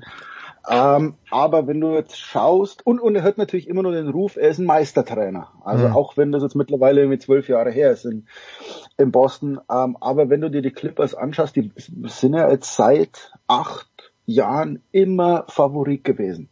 Ja, also erst, erst gab es diese Love City, die Big Three mit Chris Paul und, und DeAndre Jordan und Blake Griffin und, und da hat's nie gereicht. Und, und irgendwann dachte man, na ja, vielleicht liegt dann doch an den Spielern, dass die dann doch nicht so ganz da sind. Und jetzt heuer hast du echt den Kader gehabt, wo du sagst, also eigentlich ist es der stärkste Kader in der NBA. Hm. Ähm, also selbst wenn du nach Milwaukee geschaut hast, dass du, pff, ihr seid eigentlich tiefer besetzt als die Lakers. Ähm, und ihr habt es wieder nicht geschafft. Und, und klar steht jetzt der Doug Rivers resigns ähm, als Coach, aber wer Steve Ballmer kennt, wer schon mal ein paar Auftritte von, von den Menschen gesehen hat, also ich glaube, dass die ein Postseason-Meeting hatten und da hat's gekracht. Also da glaube ich, hat Balmer, der, ich glaube, Balmer hat sich hingesetzt und gesagt, why the fuck are we not in the finals? Und, und die Frage wollte er beantwortet haben. Und, und ich fürchte, dass Doc, der nette Kerl, ähm, nicht die Antwort gegeben hat, die der Maniac Balmer hören wollte. Und, und dass man dann in dem Meeting halt zum, zum Entschluss kommt, okay, dann, dann ist halt Schluss. Ähm, und, und wie gesagt, ich, ich habe das gleiche gehört wie, wie Heiko, dass es nach, nach Philadelphia gehen könnte. Aber die haben natürlich das, das gleiche Problem. Also irgendwie einen genialen Kader, aber irgendwie reicht's nicht. Und, und jetzt ist natürlich schon die Frage, ist Doc Rivers, der ein toller Coach ist, ein toller Mensch, ist das der, der dich letztlich auf den Gipfel schieben kann? Oder ist es halt einer, der dich so ans kurz davor bringt und dann brauchst du aber irgendjemanden, einen Arsch, der dich, der dich dann mhm. ganz nach oben bringt? Also das ist die Frage, weiß ich nicht. Ja, na ich, ich stelle es mir nur, nur so vor, äh, ist Meister geworden, jetzt äh, da, weiß gar nicht, ob man sagen kann, gescheitert bei den Los Angeles Clippers und dann, dann geht's gleich weiter zum nächsten Häusl. Ich könnte mir vorstellen, Heiko, dass er auch ein kleines bisschen Erschöpfungssymptome zeigt, weil äh, Stan Van Gundy hat das, glaube ich, gesagt, er konnte sich äh, wie er Coach war, über einen Sieg nicht freuen, weil er schon gedacht hat, in zwei Tagen muss ich ja wieder gewinnen und dann hat er gesagt, und wenn er verloren hat, dann war sowieso alles scheiße ich finde das sowieso immer, äh, ja, nicht faszinierend, sondern schockierend. Letztes Jahr äh, beim FC Köln, Achim Bayerlotzer wird entlassen und ich weiß gar nicht, wie, wie, viel, wie lange dauert er es, bis zwei er Tage, Mainz zwei Tage wahrscheinlich, bis er in Mainz oder, Pet, oder Peter Stöger ja auch. Ja. Also du musst doch irgendwann auch mal erstmal, damit du eine Chance hast, äh, wieder neu anzufangen, es ist ja so ein bisschen wie mit einer Ehe. Du bist doch nicht acht Jahre verheiratet, brichst ab und heiratest zwei Tage später. Also du musst das doch erstmal alles auch mental verarbeiten, äh, ähm, um, um dich auf die neue, also man muss so einen Schlussstrich ziehen, man muss das Ganze resümieren, woran lag's eigentlich, also gerade wenn du entlassen wirst, ne, äh, also so ein bisschen Selbstreflexion auch. Ja. Also ähm, ich, ich kann mir sowas nicht vorstellen, dass man dann ne, auch noch komplett äh, Haushalt alles umzieht jetzt an die Ostküste und klar, sicher attraktiv und so. Zumal es ja keine Pause gibt. Also ich glaube, Adam Silver hat ja vorhin mit den Fans so ein bisschen bisschen geredet. Also wir reden jetzt nicht von einer, von einer Sommerpause, wo die Finals irgendwie im Juni vorbei sind. Wenn du ein bisschen eher ausscheidest, ist, ist die Saison schon Anfang Mai vorbei und, und dann geht's irgendwie Ende Oktober weiter. Also wo es ja wirklich Zeit gibt. Also so wie Adam Silver sprach, ist da von, von Pause, also viel Pause wird's nicht geben. Also das ist jetzt nicht so, dass, dass die jetzt da irgendwie wochenlang in Urlaub fahren und dann eine neue Saison planen, dann ein paar Trades machen. Das geht jetzt sofort weiter. Draft, buff, buff, buff. Also du hast vielleicht ein, zwei Wochen Urlaub und wenn du da als Trainer eine neue Stelle antrittst, hast du wahrscheinlich gar keinen Urlaub. Die Kernfrage. Ja, weil, also das ist ja auch, ich meine, du bist Doug Rivers und da sind die 76ers mit einem Kader, sag ich mal, wenn ich mir den angucke, das ist Nummer vier, fünf im Osten, wenn es glatt läuft. Wenn es richtig gut läuft, ist es auch vielleicht Nummer Nummer drei äh, nach Milwaukee und, und, und den Nets. Vielleicht streiten sie mit Boston um Nummer drei, Miami eventuell auch damit drin. Das ist ja nicht so, dass die dann erstmal sagen, ja, Doug, ne, komm mal erstmal her, gewöhn dich ein und so und, ja. und mal gucken, wie es wird. Also da wird ja sofort äh, Druck da sein. Und so, den Anspruch hat Doug Rivers natürlich auch an sich selbst.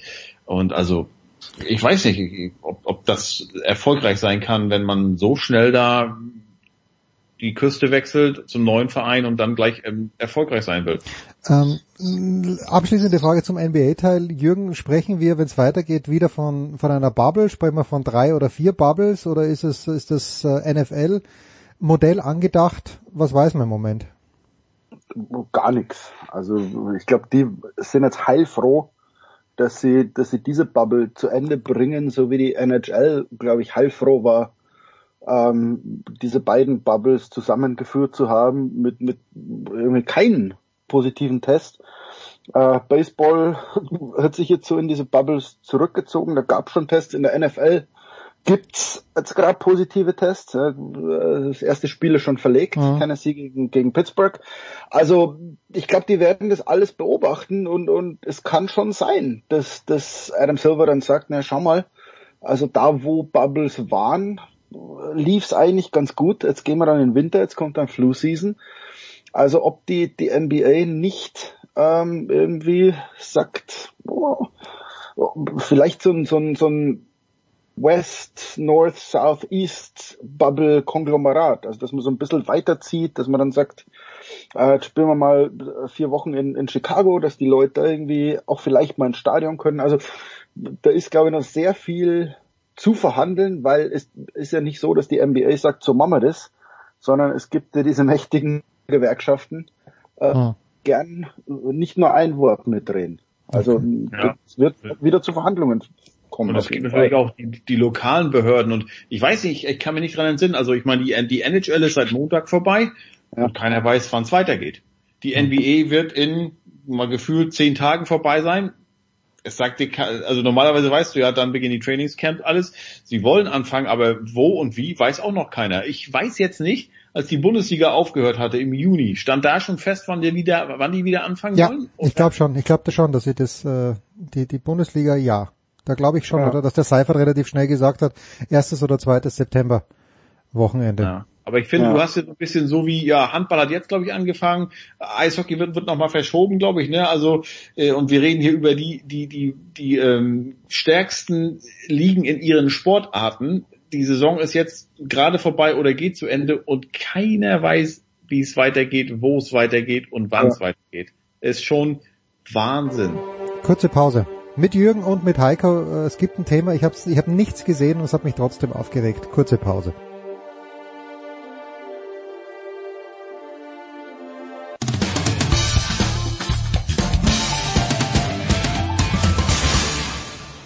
Hallo, da ist der Dominik Diem und ich höre Sportradio 360.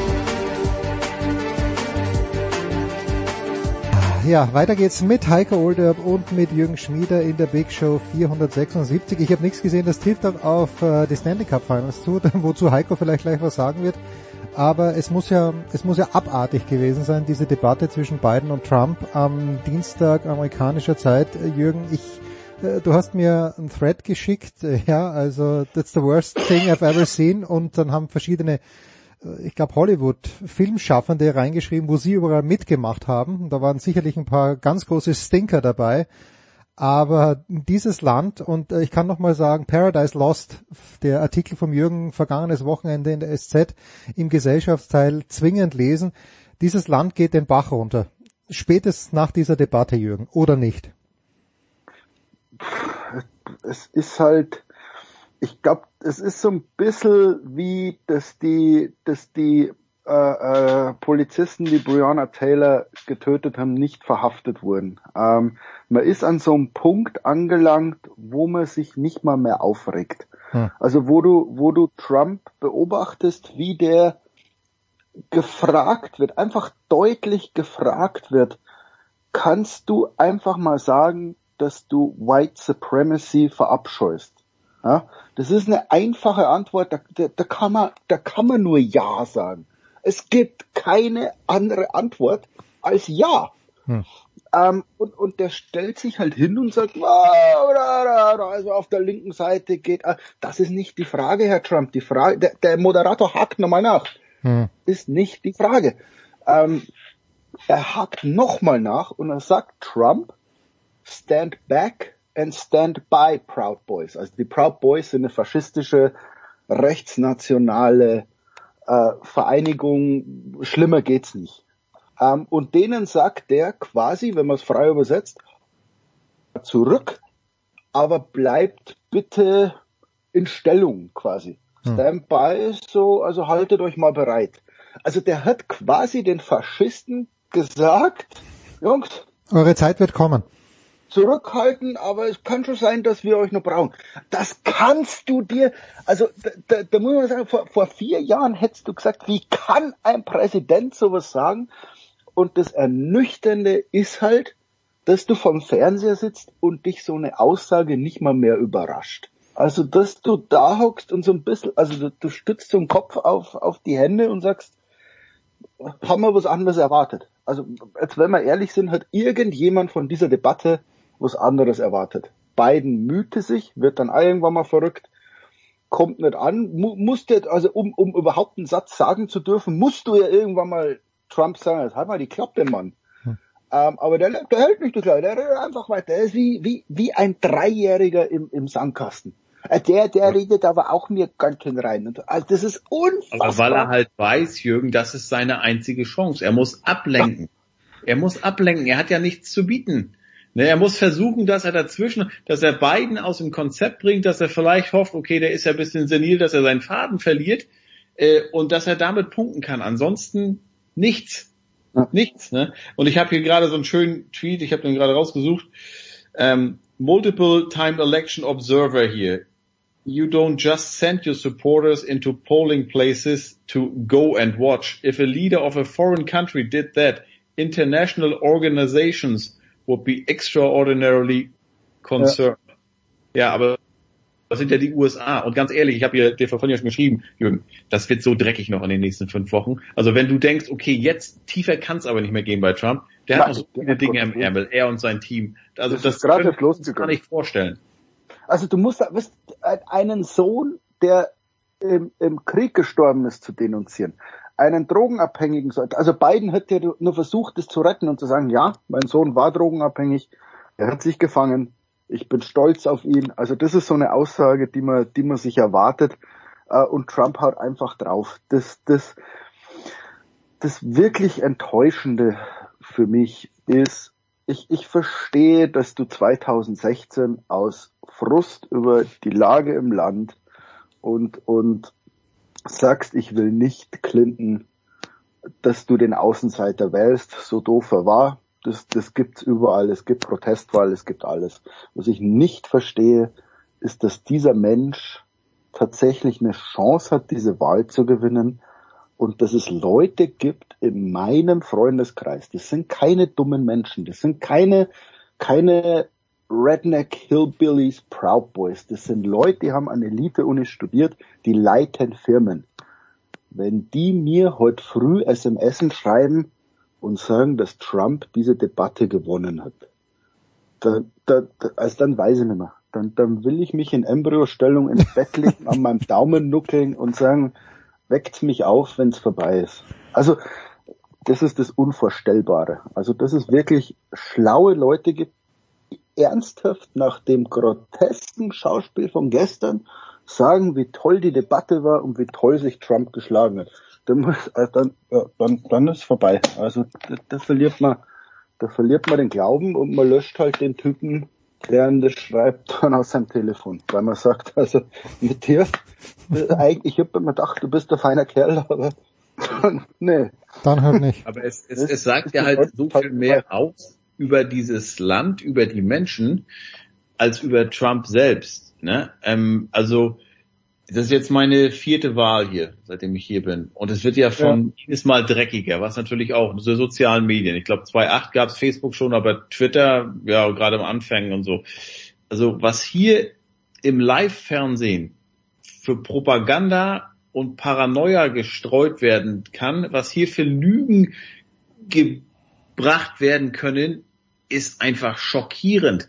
Und ich sag mal so, jedes Land, demokratische Land, hat den Präsidenten, den es letztlich wohl auch verdient. Und wenn Amerika ja. wirklich so dumm ist, dass dieser Mann eine zweite Amtszeit bekommt, I'm sorry, Amerika, dann, äh, ähm, dann, da hast du aber ein Riesenproblem. Das ist ein Armutszeichen sondergleichen. Es ist sowieso schon ein Armutszeichen, dass dieser Mann überhaupt eine Chance hat, wiedergewählt zu werden. Ja. Also, ähm, äh, dass sie, seine Partei nicht schon längst sagt, Alter, jetzt reicht's aber, wir, ne? Aber die lassen ihn ja so lange alleine, dass er machen kann, ja. was er will. Er hat natürlich auch genug Unterstützer, äh, auch im Fernsehen, in den Medien und und Amerika ist ja sowieso bei Verschwörungstheoretikern oder so oder bei bei bei, bei bei ganz vielen Themen ist das ja hier ein, ein äh, für ganz viele ist es ja ein Paradies. Und und äh, ne, dann kommt da mit dem Swamp in Washington und und und alle möglichen Sachen und und Pizza geht bei Hillary Clinton oh und hat äh, Biden eventuell äh, musst du mal vorstellen bei Trump was der alles macht und sein Sohn wie wie der da teilweise verkokst rumrennt da sagt er, also ich mache hier die Debatte, ich will einen Drogentest oder, oder ein, weil weil der der Biden so so fit wie der zuletzt erscheinte ähm, äh, oder auftrat, der der der muss doch irgendwelche verbotenen Mittel nehmen. Also ja, aber also, das kann doch beim normal denkenden Menschen kannst du mir egal was du über Joe Biden erzählst, dieses Argument geht nicht mehr. Das geht nicht. Das habt ihr vor vier Jahren gebracht, wo du sagst, nein, genau. nicht Hillary Clinton. Okay, genau. okay, verstehe ich. Ihr habt gesagt, das wollen wir nicht. Jetzt wählen wir den Außenseiter. Aber nach allem, was wir über Trump wissen, hat der, ist der im Rennen um verabscheuungswürdigste Person in der Geschichte der Menschheit recht vorn dabei. Da kannst du mir nicht kommen, aber Joe Biden hat auch Dreck am Stecken. Trumps Stecken ist Dreck. Der hat nicht mal ein Stecken. Also das, das Argument mit der andere ist aber auch nicht toll. Nein! Nein! Hört mir auf! Schluss! Ja, Und alles vor, ist vor die richtige Wahl für die Demokraten. Hört mir auf! Der ist ja. jetzt die Wahl. Und wenn es die ja. Wahl gibt zwischen Donald Trump und einer Steckdose, dann sage ich, ich halte meinen Finger in die Steckdose, weil das ist immer noch besser als, als Donald Trump. Aus! Also mit dem Argument, aber Biden ist auch nicht so toll, könnte mir nicht mehr kommen. Nein, Schluss. Ende. Ja. Gut. Also, ähm, generell, ich meine, es wird natürlich auch, wenn Trump wiedergewählt werden sollte, äh, dann müssen sich die Demokraten noch mehr hinterfragen als 2016 als äh, ich weiß nicht, ob sie das jemals gemacht haben, äh, äh, weil äh, ne, ob sie mal wirklich damals in den Spiegel geschaut haben, gesagt, ach du Scheiße, wir haben ja bestimmt 50 Prozent Anteil daran, dass der jetzt da im Weißen Haus sitzt und nicht wir, weil wir haben ja wirklich äh, Aber teilweise das ist alles Clinton. vorbei. Trump Bitte? hat doch alles dafür getan, um nicht wiedergewählt zu dürfen. Nee, er hat auch damals Also eigentlich musst du dich als demokratische Partei zurücklehnen und sagen, Leute, schaut euch einfach mal an, was der die letzten vier Jahre gesagt und getan hat Und Biden hat einen, einen schönen Satz getwittert nach der, nach der Debatte. Hat Trump irgendwas gesagt, das dein Leben verbessern wird? Und genau. ich habe mir die Debatte dann nochmal so, so mit einem Auge neben der Arbeit heute angeschaut und, und tatsächlich nein. Trump hat nichts gesagt während der Debatte, von dem ich als Amerikaner sagen würde, er verbessert mein Leben. Er hat du, gegen, aber das macht, er, das macht er doch schon lange nicht mehr, Jürgen. Das, er, er sagt doch nur, also wir werden ein Mega 2021 haben. Die Wirtschaft, ich hatte schon mal die stärkste Wirtschaft der Welt, ich mache es wieder. Äh, äh, Covid wird einfach so verschwinden. Also das sind doch alles Worthülsen. Aber weil du sagtest, äh, dass dieser Mann überhaupt eine Chance hat, wiedergewählt zu werden, der hätte oder der hat ja schon damals vor vier Jahren alles dafür getan, nicht gewählt zu werden. Ne? Ja. Mit, mit seinen Auftritten alles. Und, liebe Demokraten, was sagt das dann über euch oder über eure Kandidatin aus, dass dieser Mann trotzdem gewählt wurde? Das ist eine Sache. Und jetzt, vier Jahre später, ich weiß gar nicht, was verrückter ist, dass Donald Trump die absolut realistische Chance hat, wiedergewählt zu werden, oder dass das Beste, das Beste, womit die Demokraten kommen konnten nach vier Jahren Trump, Joe Biden die beste Antwort ist ein Mann ist, der, ich glaube, am 20. November 78 wird und aussieht wie 95. ja, das ist, das ist leider wirklich so. Das erinnert mich ja daran, dass, äh, äh ich weiß nicht, ob es der erste, nein, das war, ich glaube ich, der erste George Bush, äh, wo es äh, hieß, die Amerikaner werden ihm nie verzeihen, dass er seine eigene Mutter geheiratet hat. Aber das ist, äh, ja, Joe Biden. Ui, ja, ich, ich, ich zitiere nur. Ich zitiere nur. Ich weiß nicht, wen ich, wen ich zitiere. Ja, das ist, ich, I don't know, but I've heard. Ja, genau. Aber, aber das, das, das, das Schlimme ist ja, äh, um noch mal ganz kurz, die, die ihn unterstützen. Ich meine, wer mindestens ebenso und vielleicht sogar noch gefährlicher ist, ist Pence. Weil das ist ein geschliffener Politiker. Der lügt genauso wie Trump, aber der verkauft es besser. Trump, der poltert rein, der, der, der hat das sein, sein ganzes Leben gemacht. Pence, dieser angebliche Christ, dieser Familienmensch, der lügt dir genauso ins Gesicht. Neulich war er auf einer Wahlkampfveranstaltung in Wisconsin, sagt er, liebe Leute, ich kann euch sagen, ich ne, habe 30 Länder bereist. America is respected again. Bei 30 Ländern. Mit deinem amerikanischen Reisepass kommst du im Moment gerade in 24 Länder noch, weil äh, dich will keiner mehr haben, weil du aus dem Risiko-Covid-Gebiet kommst, weil dein Präsident sich einen Scheiß drum kümmert. Ich meine, wenn du mal siehst, also ich, Freunde sagen auch, sag mal du, Heiko, wir Deutschen dürfen ja immer noch nicht wieder nach, nach Amerika kommen. Das ist ja immer noch so eine Repressalie, weil Amerikaner ja auch in Europa unerwünscht sind. Wann wird denn da mal was wieder? Ich sag du, also hier passiert ja, was, was ist im Covid, es gibt ja, es gab im im März vielleicht mal eine kleine Strategie oder im April, als es hieß, okay, wir machen jetzt Lockdown. Ähm, aber seit Monaten passiert hier ja nichts. Du hast jetzt heute gerade wieder 1000 Tote gehabt, das zwischen 40.000, 50.000 Neuinfektionen, wenn das denn die richtigen Zahlen sind. Aber das geht immer so weiter. Und wir werden, haben jetzt mehr als 200.000 Tote, mehr als 7 Millionen Fälle. Äh, aber da gibt es ja kein Konzept. Ne? Und, und, und, und, also das, das, das, das wird so weitergehen. Trump sagt, das wird, er weiß natürlich, er kann das Thema jetzt nicht das ist ja schlimm, weil es ist, er, er, hat ja versagt da und es ist Wahlkampf, da kann er, muss er das Thema so gut wie möglich totschweigen. Ähm, und ich glaube, viele sind damit auch schon überdrüssig und, und können es leider nicht mehr hören und, und alles drum und dran. Aber es gibt ja nach wie vor kein Konzept der US-Regierung, wie man Covid effektiv bekämpfen kann. Und das Schlimme ist, das Schlimme ist, über was Positives reden, weil muss man was aufregen. Ja, das stimmt. Lass uns ja. Hast du, hast du noch irgendein Thema zum Rauswerfen, wo es um irgendwas Gutes geht? Ja, Tampa, Tampa, Tampa feiert. Tampa könnte, Tampa könnte den Doppelschlag feiern, Heiko, weil, wenn ich es richtig oh. verstanden habe, und gleich werde ich mit Tom Heberlein ja auch über die MLB plaudern, aber Tampa geht ja als Favorit auch in die MLB Playoffs und Tampa, die Tampa Bay Lightning haben was? Sagt er, ja, okay. Äh, sag mal im Osten. Äh, Favorit spielt gerade gegen die Milwaukee Brewers und führt 3 zu 2. Okay, in der, in der American League, Jürgen. Gib mir bitte die American League. In der American League sind die, sind sie Number One Seed, äh, die Rays. Ähm, ja, Heiko, äh, das, sag was Liebes über die, die Lightning, die den Stanley Cup gewonnen haben.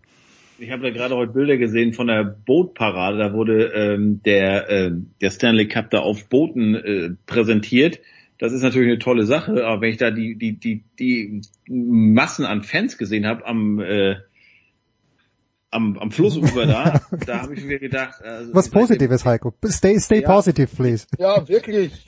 Richtig. Ähm, nee, schöne Geschichte. Äh, Mai, äh, äh, äh, äh, Tampa Bay absolut verdienter Champion und für mich wirklich die die tolle Geschichte ist halt der Coach. Also John Cooper, 53 Jahre. Vor 20 Jahren war der noch ähm, Pflichtverteidiger am äh, Gericht in Lansing in Michigan, hat er tagsüber die Leute vertreten, die Ordnungswidrigkeiten begangen haben, hat dann abends so ganz nebenbei und eher zufällig äh, so ein Highschool-Team der katholischen Highschool da irgendwie äh, trainiert. Eishockeytrainer war da, hat nie selber gespielt, hoch, hochklassig.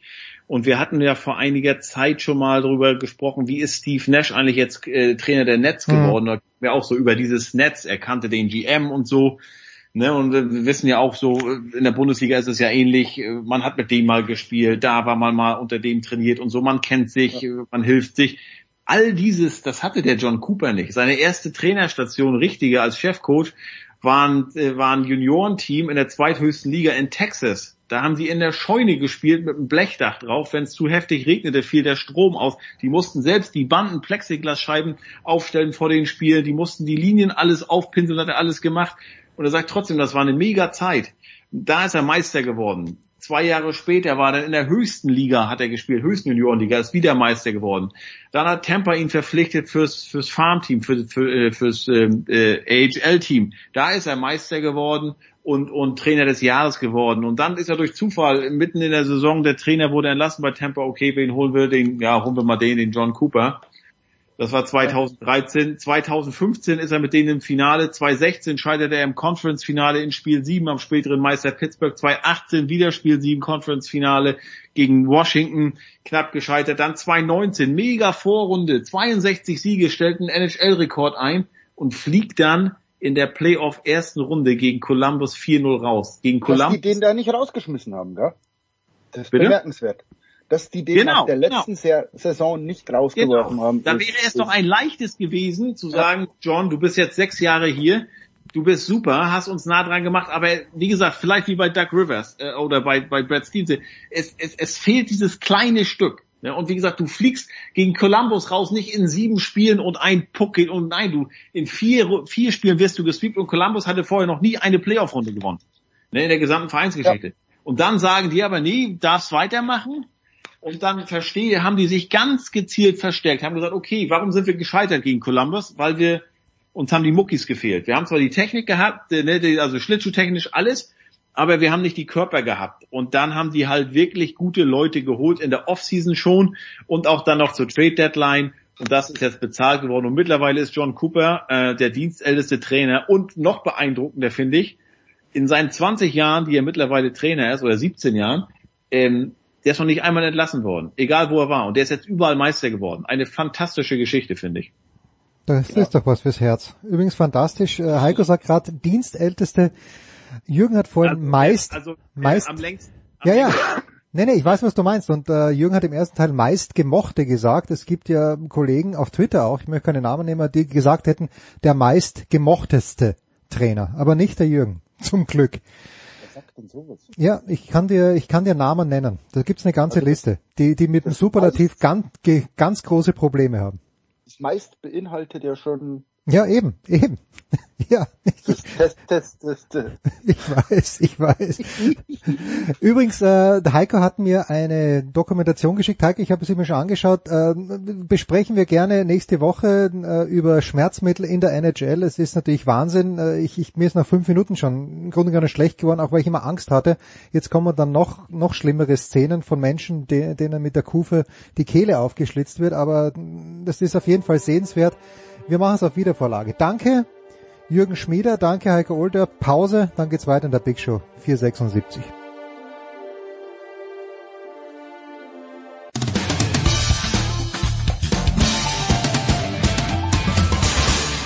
Hier ist Herr Spiegelburg und ihr hört jetzt Sportradio 360.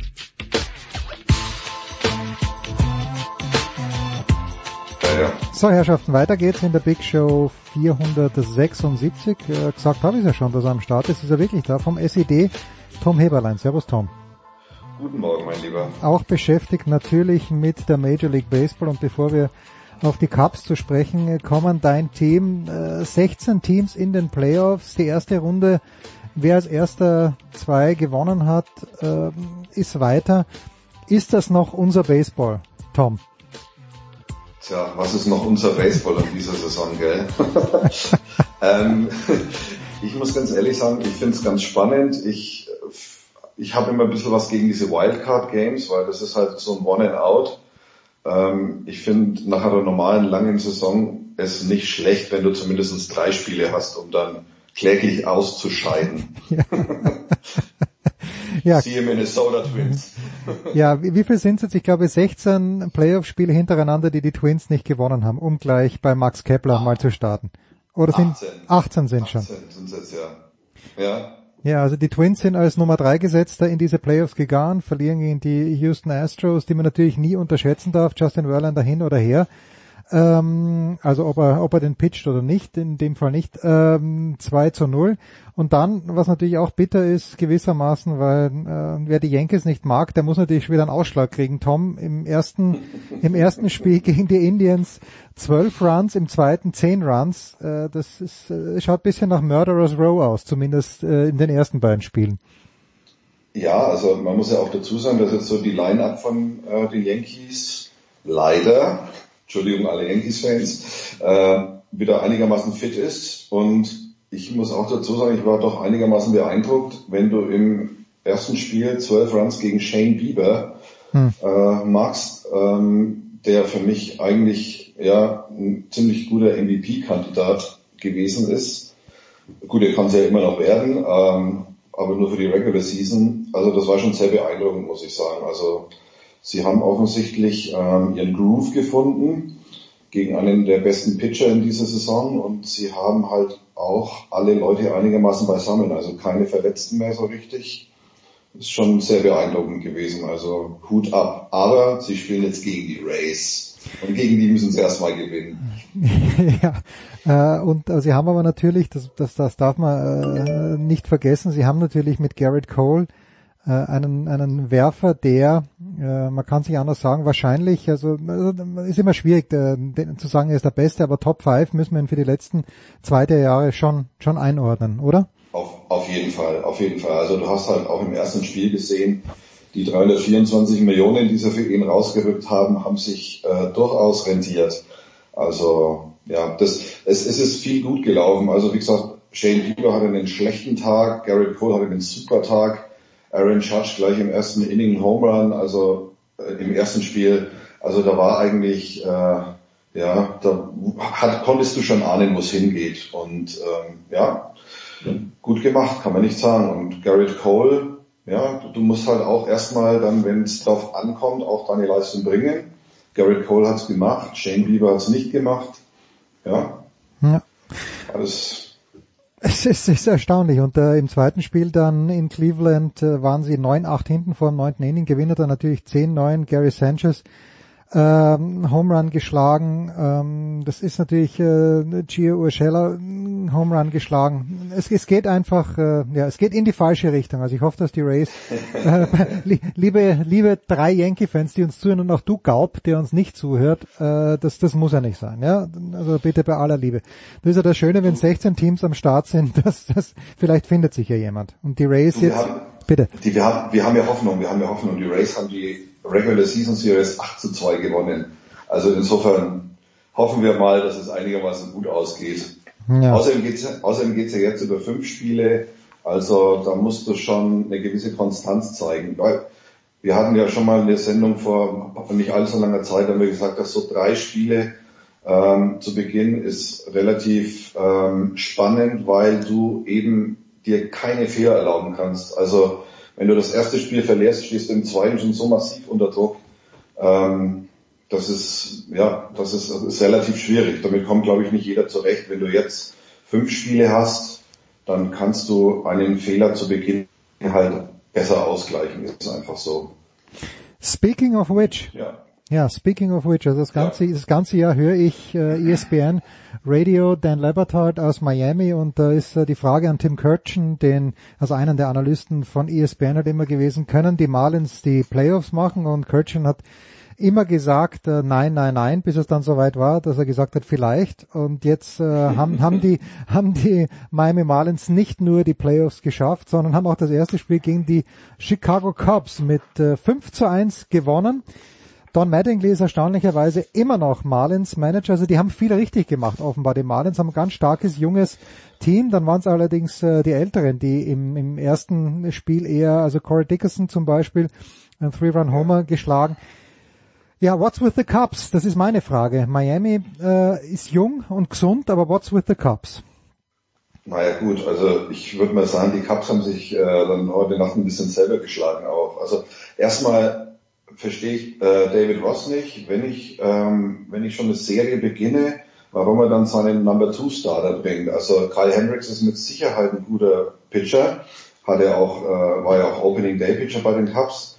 Aber Yu Darvish hat halt ganz einfach ähm, eine ziemlich gute Saison geworfen und wenn ich ein Zeichen setzen will, dann schicke ich den halt im ersten Spiel raus und hebe ihn mir nicht für ein zweites Spiel auf. Also das ist, das ist ein bisschen kitzelig, zumal Yu Darvish jetzt nicht unbedingt als einer gilt, der entscheidenden, in entscheidenden Spielen äh, seine Nerven behält. Der kann zwar elf oder zwölf verschiedene Pitches werfen und war ja auch wirklich in der Saison ganz gut, aber ja, also das letzte Mal, dass er in ein Duo-Die spielen musste, 2017, Game 7, World Series. Und wir wissen, glaube ich, alle, wie es ausgegangen ist. Damals war er ja noch für die Dodgers gespielt. Also eben, das wäre wär so ja. gerade, aber ist, ist da nicht die Überlegung dann richtig von David Ross, dass er äh, Darvish eben nicht im ersten, wenn wenn so äh, das Ganze so so wichtig ist, dass du das erste Spiel gewinnt, ist ist es vielleicht nicht nachvollziehbar, dass er Darvish dann nicht im ersten Spiel bringt. Tja, das kann man, das kann man, wir machen es mal andersrum. Die Amerikaner sind ja, was Statistiken angeht, völlige Nerds. Ja. So.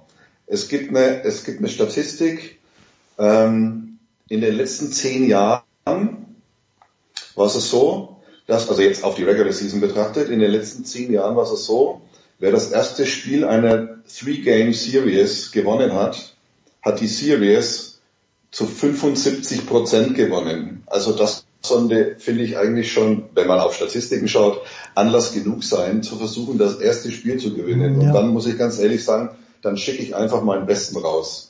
Zumal, du, du, du sprichst aber jetzt von, äh, das sind auch Regular Season Series, weil Best of Three ja, Series, ja, ja klar, weil Best ja, of Three Series in der Postseason haben wir ja nicht gehabt. Das stimmt, ja. Nee, aber es, wenn die Regular Season geht, die Amerikaner machen ja auch während der Regular Season, ja, klar. die haben jetzt die Series gewonnen, auch wenn das natürlich völlig irrelevant ist, aber okay. Aber da war es immer so, dass die, äh, also was, was heißt immer so, zu 75 Prozent war es so, wer das erste Spiel gewonnen hat, hat dann auch diese Best of Three gewonnen, wenn man es so also sehen will. Und insofern, ich hätte Judavish raus, Judavish war gut drauf, Judavish hätte ein Zeichen setzen können.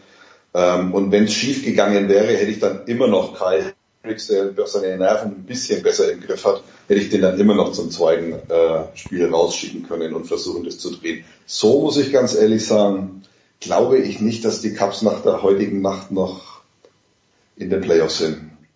Oh. Zumal, ja, zumal, oh. Man, ja, zumal man muss halt auch eins dazu sagen, die Cups sind, ich will jetzt nicht sagen mit Abstand, aber sie sind halt, sie treffen nicht. Mhm. Also es, es, es, ist unfassbar, die sind so schlecht.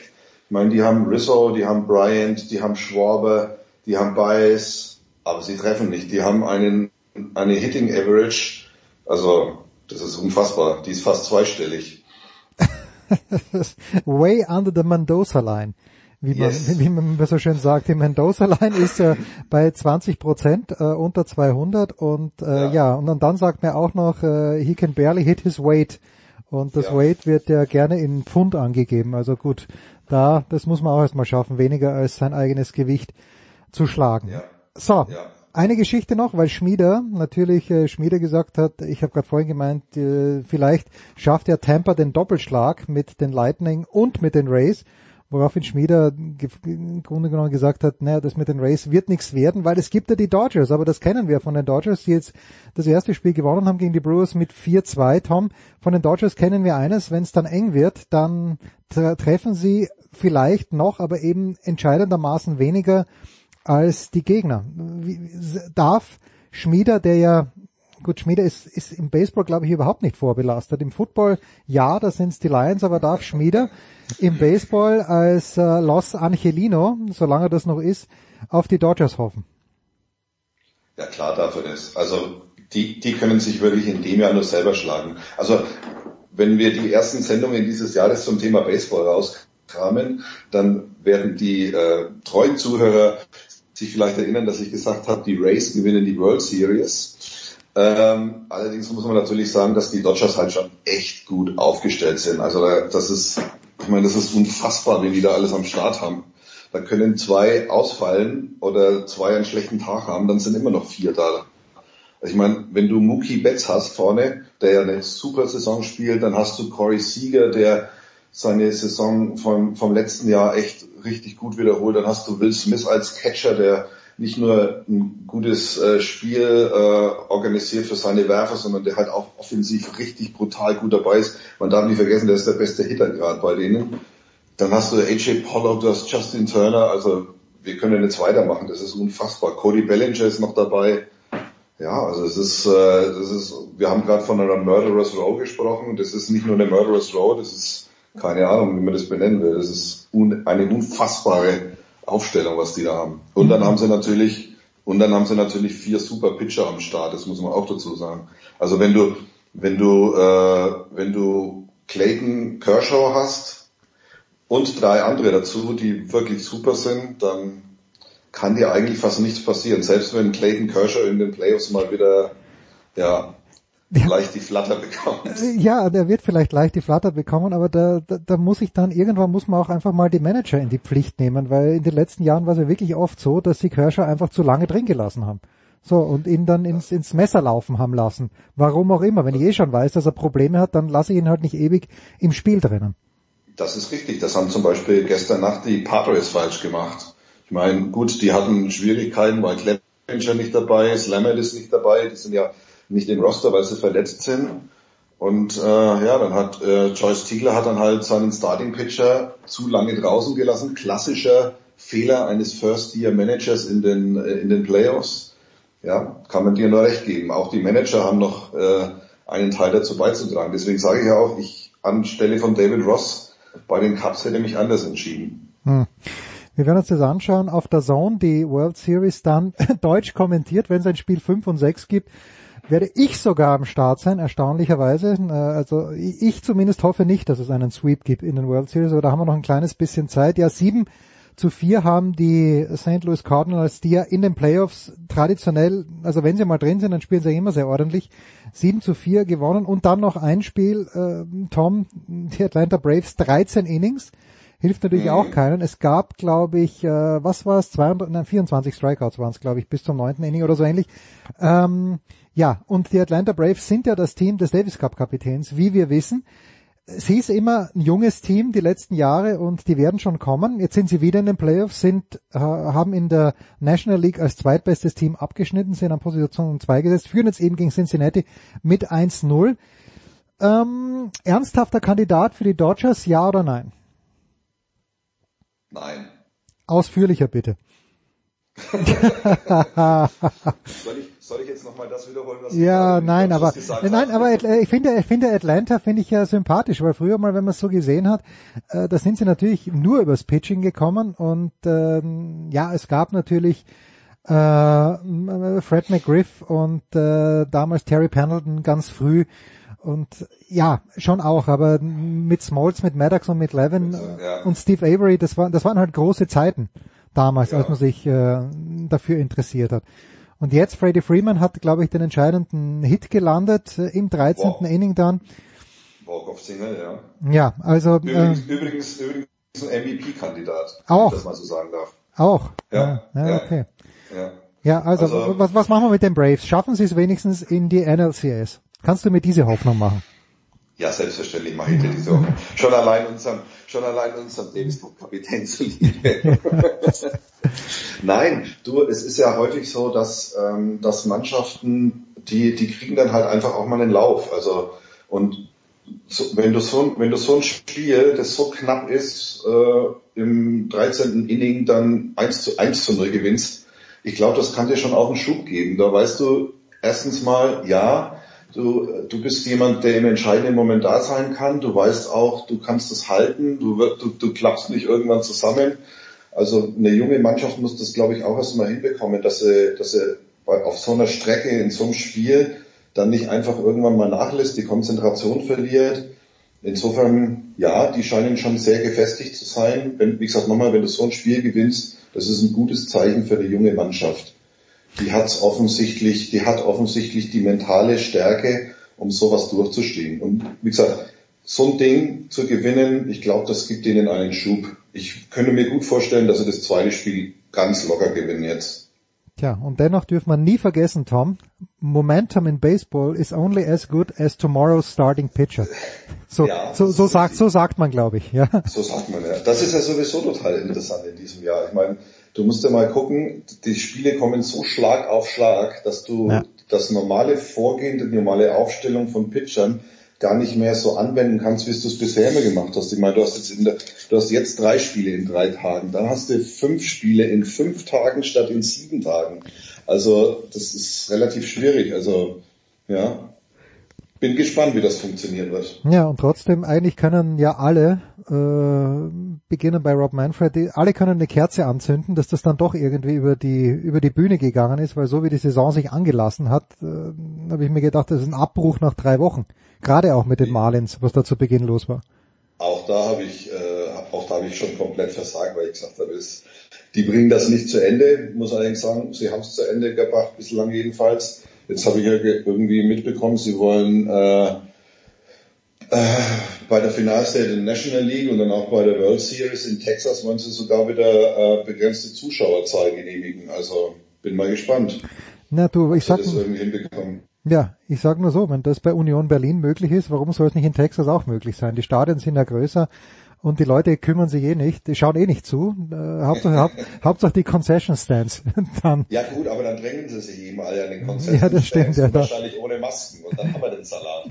Da haben wir den Salat. Ja, da muss man halt einfach ein bisschen in die Tasche greifen und äh, viele äh, aufgeschlossene junge Menschen finden, die mit dem Futter herumrennen und das dann so verteilen. Natürlich äh, mit Handschuhen und mit Maske. Tom Heberlein.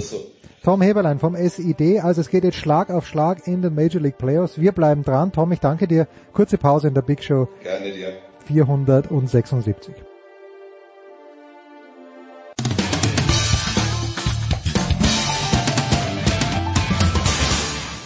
Ja, hallo, hier ist der David Storer und ihr hört Sportradio 360.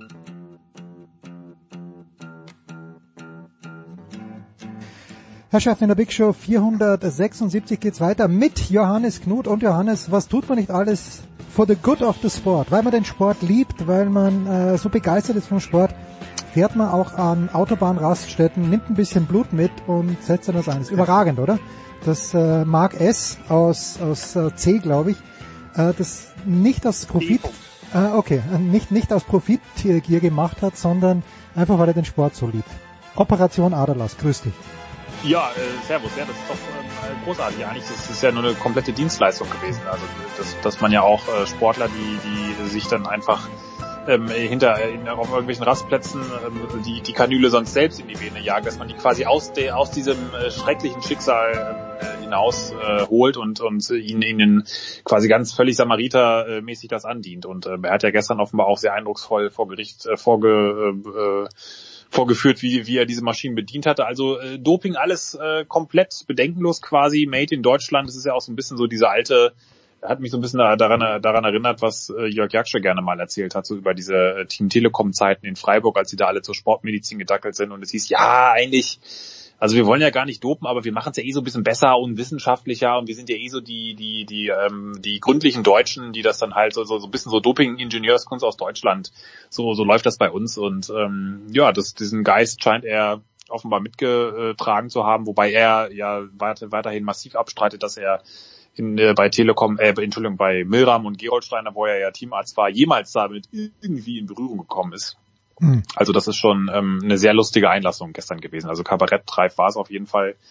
wie, wie zutreffend das ist, äh, sei mal dahingestellt. Aber äh, ich kann nur sehr äh, nochmal die Seite 3 ähm, oder auch den SZ Plus Text empfehlen, den äh, mein lieber Kollege Claudio Cartunio dazu geschrieben hat. Äh, der, das, der gibt das wirklich sehr schön wieder. Und ja, was natürlich auch, ähm, was man auch sagen muss, auch mit Blick, auch wenn das alles jetzt schon ein paar Jahre zurückliegt, ich denke, das muss man auch bei sowas immer mit rausnehmen, weg von so Einzelpersonen und Personalisierung und, und 23 Athleten aus acht Ländern. Das ist ja sicherlich nur ein, ein kleiner Einschnitt, ähm, darunter auch ja leider auch, was ist leider auch viele Radprofis, viele Ausdauerathleten und Skilangläufer, dass äh, das nicht er, dieser Arzt, das aus seiner selbstlosen Art, äh, die dieses äh, dieses Angebot kreiert hat, sondern die Nachfrage der Sportler, die ganz offensichtlich ähm, äh, hohen Bedarf hatten an solchen Diensten, äh, ihn auch dazu mit veranlasst hat. Und das glaube ich wiederum sehr äh, gut, dass das sein kann einfach. Und ähm, eben auch, wie heute Johannes Dürr gesagt hat, der uns sehr bekannte Langläufer, dass ähm, sich da auch keiner dann irgendwie wirklich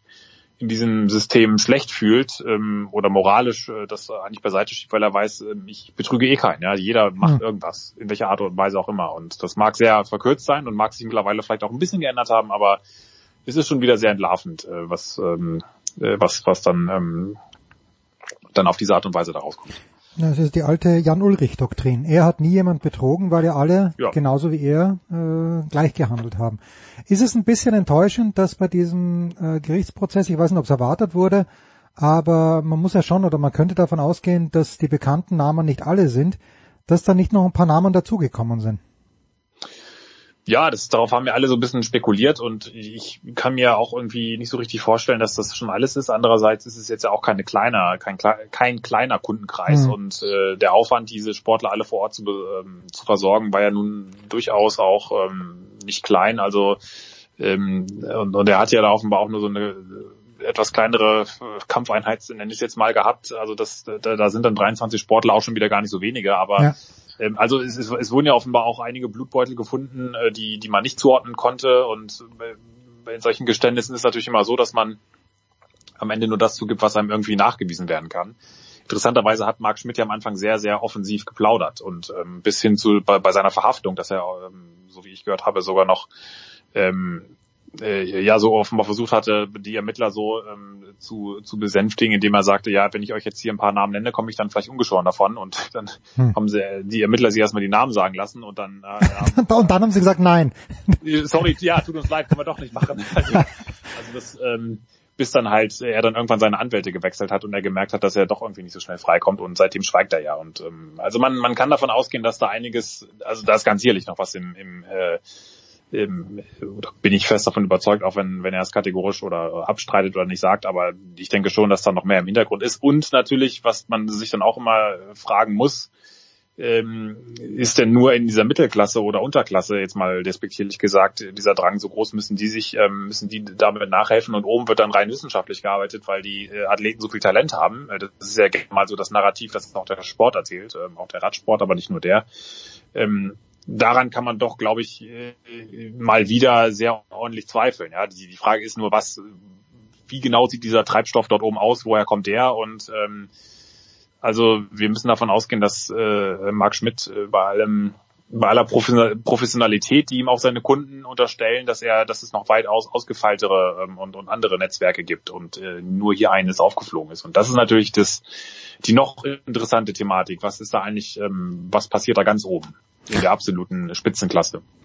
Genau, denn Johannes Dürr, okay, war erweiterte Weltspitze, aber war dann doch weit davon entfernt, wirklich dauerhaft. Nicht so wie es früher der Hofmann war, der ja, ich weiß nicht, ob der jemals, ist er jemals verurteilt worden oder Botvinov, aber die Österreicher, die da 2002 in Salt Lake City groß aufgezeigt haben, die da bei der Heim-WM 1999 groß aufgezeigt haben, wie aus dem Nichts, muss man ehrlicherweise sagen. Also, das ist ähm, alles. Walter Meyer, ne? Ja, genau, der Walter Meyer. Gut, äh, Johannes, äh, ein Mann, der garantiert nur sich von der früh südfranzösischen Kartoffel ernährt, ist äh, Julien Alaphilippe und du weißt, er ist mittlerweile mein Lieblingsradfahrer. Jetzt hat er auch das Regenbogentrikot. Das finde ich eine schöne, eine schöne Wolte der Radsportgeschichte. Äh, die Radwärme ist ein kleines bisschen untergegangen, aber ich glaube, dass Alaphilippe den wichtigsten Titel gewonnen hat, das ist schon eine Notiz wert, oder?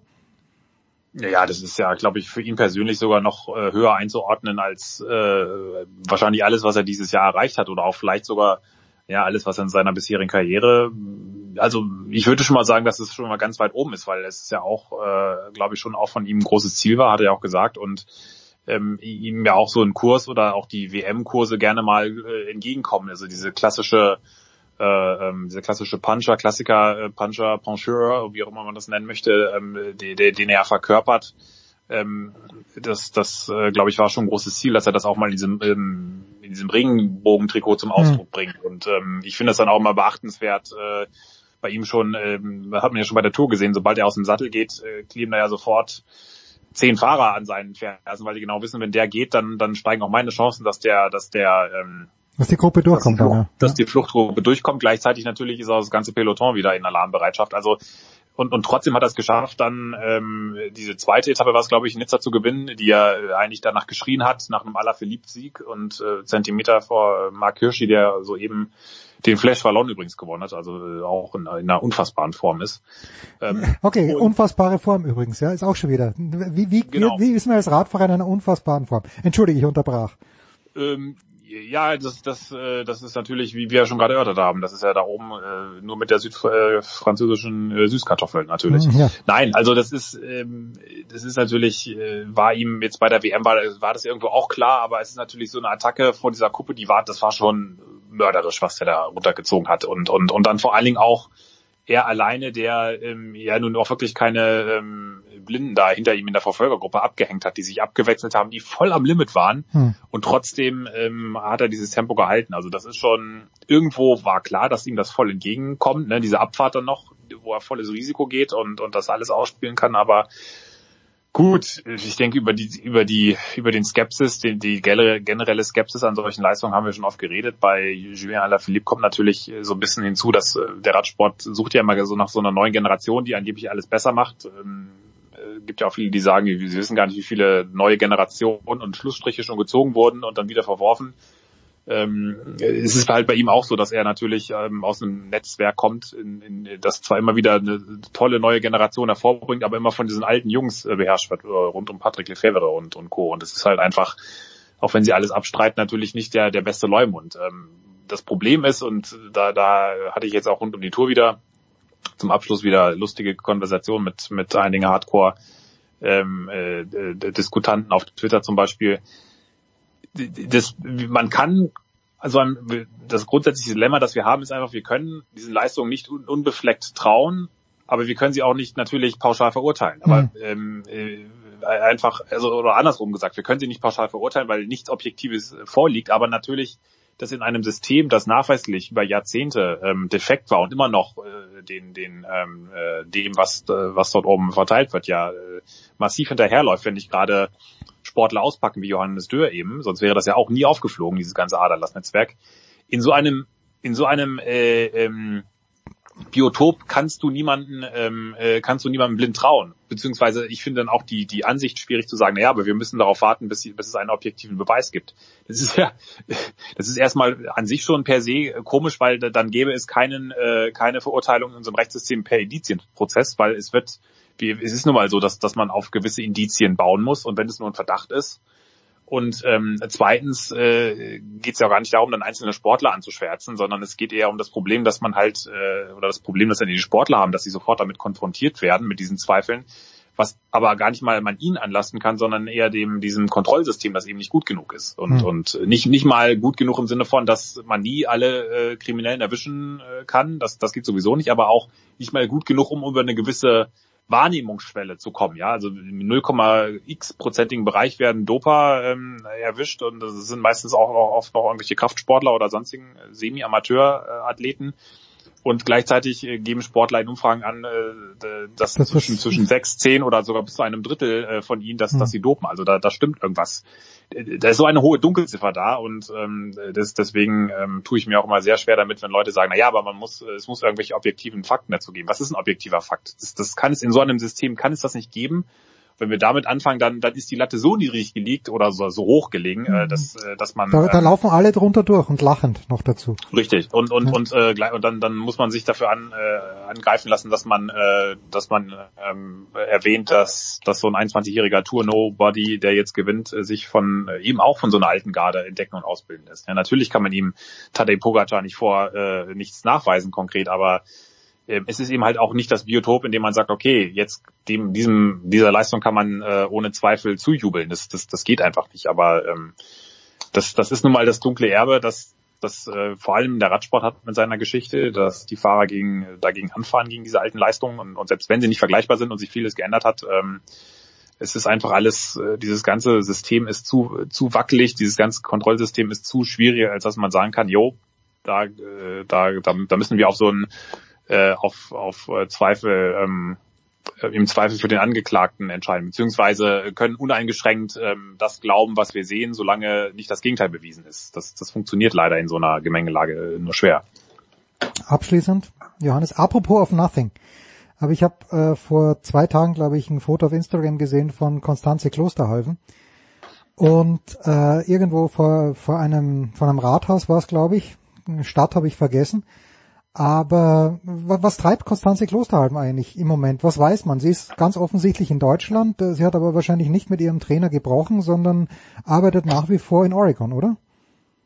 Äh, das ist eine gute Frage, weil es natürlich auch äh, rundherum äh, um, um sie jetzt nicht wahnsinnig viel äh, viele News gibt und, mhm. und das Management äh, jetzt auch nicht gerade ähm, proaktiv äh, da ja genau übrigens übrigens Neuerung ja ja genau ähm, da, damit äh, umgeht ich kann es irgendwo so ein bisschen verstehen weil natürlich auch um sie viel Wirbel war rund um diesen Wechsel ähm, zum ähm, zum Nike Oregon Project und Alberto Salazar und dass man Absolut. dann natürlich versucht äh, ähm, dass da jetzt nicht unbedingt großartig proaktiv zu sein ähm, oder da vielleicht auch den Trubel so ein bisschen abzuebben ebben zu lassen. Ähm, aber ähm, nein, also das äh, soweit nach allem, was durchgesickert ist. Sie wollte ja eigentlich eine Late Season, also diese diese verkürzte Leichtathletik-Saison bestreiten, mhm. ähm, die die jetzt aber auch schon wieder zu Ende ist. Also ähm, hat das dann, ist dann nach Europa gekommen, weil sie natürlich äh, auch ein bisschen früher planen musste, um dann äh, nicht irgendwelche Quarantänemaßnahmen da zu lange verwickelt äh, zu sein. Und ähm, das hat sich dann alles mehr oder weniger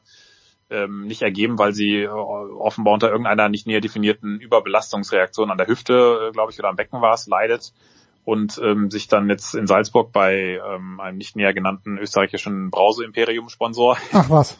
äh, behandeln. Ja, das ist ja ihr ähm, äh, persönlicher auch einer ihrer. Ach, persönlich auch, okay. Ich dachte, also ich, einer weiß, Sponsoren, glaube ich. Niklas Kaul und natürlich auch die ähm, Oliver Minzlaff, die Verbindung ist natürlich da, ja, es ist völlig klar. Ja, und da gibt's ja in, da gibt's ja die, die, da gibt's ja genug ähm, Einrichtungen, auch Trainingseinrichtungen, wo, hm. wo da die Sportler betreut äh, werden. Und ähm, ich glaube, sie war dann auch sogar teilweise wieder in, in äh, mal im Höhentrainingslager kurz, aber ähm, wenn mich nicht alles täuscht, aber das ist äh, wie, ja, es ist, ist natürlich ähm, einerseits äh, sagt ihr, sagt ihr Umfeld ja, äh, dass, dass sie absolut befähigt sei, irgendwelche Weltrekorde zu laufen, was ich auch eine sehr mutige Ansage finde, aber ähm, dass, dass sie da in die Nähe kommen kann von ihrem Talent, äh, ist ja nicht so, dass, dass es das nicht schon vor diesem Wechsel gab. Das, das stimmt ja auch. Ähm, aber ähm, andererseits ähm, haben sie jetzt gesagt, okay, in so einem Jahr, in dem da nicht viel passiert, dann, dann wollen wir natürlich auch nichts riskieren und, und äh, versuchen das alles in den langfristigen Aufbau einzubetten. Und sie ist ja jemand, das hat man schon damals in Deutschland gesehen, als sie noch äh, vermehrt äh, viel mehr aufgetreten ist, dass sie unfassbar, dass man sie eher bremsen muss. Also sie ist wirklich mhm. wie ähm, will immer laufen und immer auch sehr viel geben und manchmal dann sicherlich auch zu viel. Und ähm, da hat es auch sicherlich mit ihrem alten Trainer, ähm, mit dem Bundestrainer auch, auch ab und zu mal ähm, Reibereien gegeben. Und das, das ist einfach die Herausforderung, glaube ich, äh, dass, dass sie jetzt da gesagt haben, okay, bevor da warum sollten wir jetzt in so einer Saison da was riskieren, wenn da irgendeine, irgendein Defekt ist und, und dann lieber Richtung Tokio 2021 das aufzubauen. Also, aber mehr Informationen habe ich da auch nicht und ähm, ähm, ja, das, das Projekt an sich ist ja bekannt, wie da die, die, wie äh, da ähm, der Stand ist, dass äh, Pete Julian das übernommen hat und Alberto Salazar geht, geht, geht gegen seine Sperre vor. Das sollte, glaube ich, auch verhandelt werden, ist jetzt aber auch durch die Pandemie alles bisschen nach hinten geraten. So gibt ja eine Berufung gegen seine vier Jahre Sperre wegen, wegen äh, Dopingpraktiken, die ihm da ein unabhängiges Schiedsgericht in Amerika aufgebrummt hat, äh, äh das, was damals rund um Doha 2019 zur WM aufge, aufgetaucht ist ähm, bekannt wurde und ähm, dagegen ist in Berufen gegangen und ähm, ja, aber es ist sehr spannend gerade, weil ähm, auch äh, ohne jetzt zu weit auszuschweifen, Nike natürlich ähm, äh, vor sehr großen Umwälzungen steht, zumindest in der Leichtathletik. Ähm, die, die haben jetzt zwei ihrer größten, absolut größten ähm, Förderer in den USA sind ähm, aus dem Unternehmen äh, ähm, zurückgetreten und äh, beides auch Leute oder zumindest ähm, ähm, Leute, die ähm, massiv, äh, jetzt, jetzt habe ich den Namen äh, peinlicherweise vergessen, ähm, äh, von dem Nike-Chef, der sich jetzt äh, zurückzieht und ähm, der auch Salazar natürlich immer sehr gestützt mhm. hat und auch ähm, auch dieses ganze Netzwerk in in, in äh, Oregon. Äh, also du gehst da, vom Erd ähm, Erdgeschoss entstanden also vom, ist das, vom, von der äh, das war ja alles so, so, so ein gefühlter Old Boys Club, der da ähm, auch auch äh, Salazar sehr gestützt hat und selbst nachdem das jetzt äh, rauskam mit den ganzen Vorwürfen, äh, haben sie sofort sich vorhin geworfen und gesagt, wir finanzieren die Berufung und alles. Okay. Und ähm, da gibt's doch, gibt's doch eine Büch einige Bücher jetzt, die auf den Markt kommen, die da, glaube ich, nochmal ähm, weitere Sachen, ähm, äh, wo, wo sich noch vielleicht noch gewisse Neu Neuigkeiten hervorkommen. Ähm, aber natürlich auch, äh, also für die für die Leichtathletik in Amerika ist es extrem schwierig, weil eigentlich ähm, die Menschen, die hauptsächlich da die Sponsorengelder und, und die Lobby da bereitgestellt haben für einen Sport, der ja eigentlich in Amerika äh, bis auf Olympia kaum wahrgenommen wird, die sind jetzt weg. Und das wird natürlich im Zuge dieser ganzen Covid-Pandemie, äh, wo jetzt auch schon sehr viele Uni-Programme wegbrachen, äh, brechen, ähm, hochinteressant, äh, ähm, was da ähm, was noch übrig was bleibt. noch was im, im, im Argen ist. Und ähm, John Capriotti heißt er genau. Das ist ja eigentlich der äh, okay. einer der, der mächtigsten ähm, Männer im, im Leichtathletik- und Nike-Geschäft überhaupt, äh, der auch ähm, der auch von ähm, diversen Kronzeugen beschuldigt wurde, dass sie da, dass, dass sie angegangen wurden von ihm oder von von äh, Mitarbeitern von ihm. Kara Goucher zum Beispiel hat das äh, hat das ja damals gesagt rund um diese ganzen Salazar-Ermittlungen. Also da ist einiges in Bewegung und ähm, äh, bin sehr gespannt, was da noch in den nächsten äh, Wochen und Monaten hochkocht. The Great Johannes Knut von der Süddeutschen Zeitung lest die Seite 3 von Claudio Cartunio, der ja ab und zu ja auch zu Gast ist. Johannes, ganz, ganz herzlichen Dank. Kurze Pause Danke. in der Big Show 476, dann geht's weiter.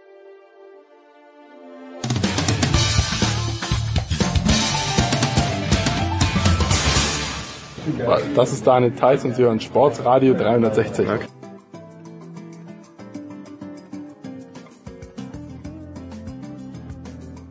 in der Big Show 476. Kommen wir jetzt zum Ende, machen das natürlich wie jede Woche mit dem Tennissport. Die French Open sind im vollen Gang und ein sehr genaues Auge drauf hat Mats Merkel, Adidas Coach, Adidas Scout. Servus Mats. Hi. Mats, wir aus gegebenem Anlass, und ich weiß, er ist kein Spieler von Adidas, aber er ist ein Spieler, den du natürlich auch gut kennst, ähm, macht, äh, er ist gerade, hat gerade einen Satzausgleich geschafft, geschafft gegen Kabayas Baena, aber macht Dennis Shapovalov bei irgendeinem Schlag technisch irgendwas richtig oder ist das alles improvisiert und du würdest alles anders machen?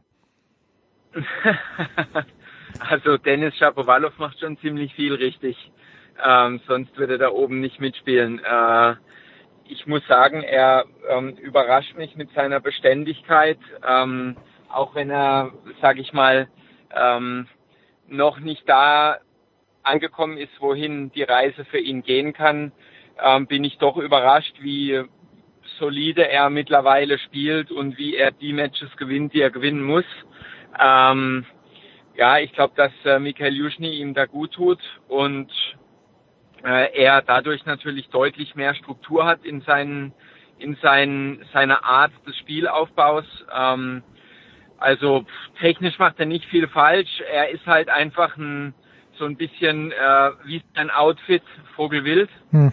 Ähm, ja, zu groß, egal, Hose zu lang, egal. Ähm, aber nein, Spaß beiseite. Er spielt äh, gutes Tennis und man muss wirklich sagen, er spielt auf jedem Belag ähm, deutlich besser als der Durchschnitt und äh, da macht er schon vieles richtig. Er trägt das Auto Outfit von Andrew Agassi, äh, nachempfunden, Supreme Court vor 30 Jahren. Äh, jetzt war Agassi war ja für kurze Zeit bei Adidas. Hast du, gibt's irgendwelche Erfahrungen mit Andrew Agassi? Es war natürlich immer, und das muss ich vorausschicken, äh, Andrew Agassi einer meiner ganz großen Helden, obwohl er gleich alt ist wie ich.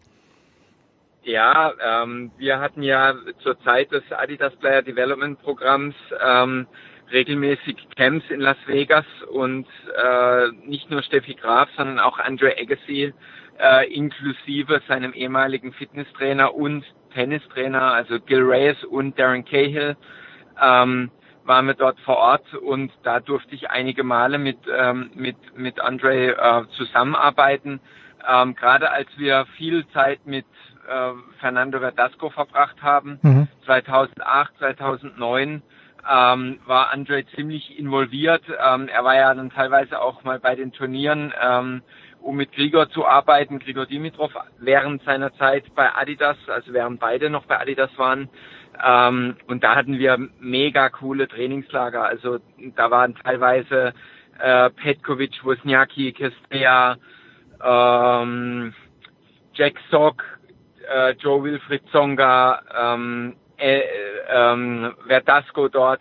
Und dann haben wir äh, zusammen Team äh, natürlich mit den Legenden Graf und Agassi auf dem Platz arbeiten dürfen.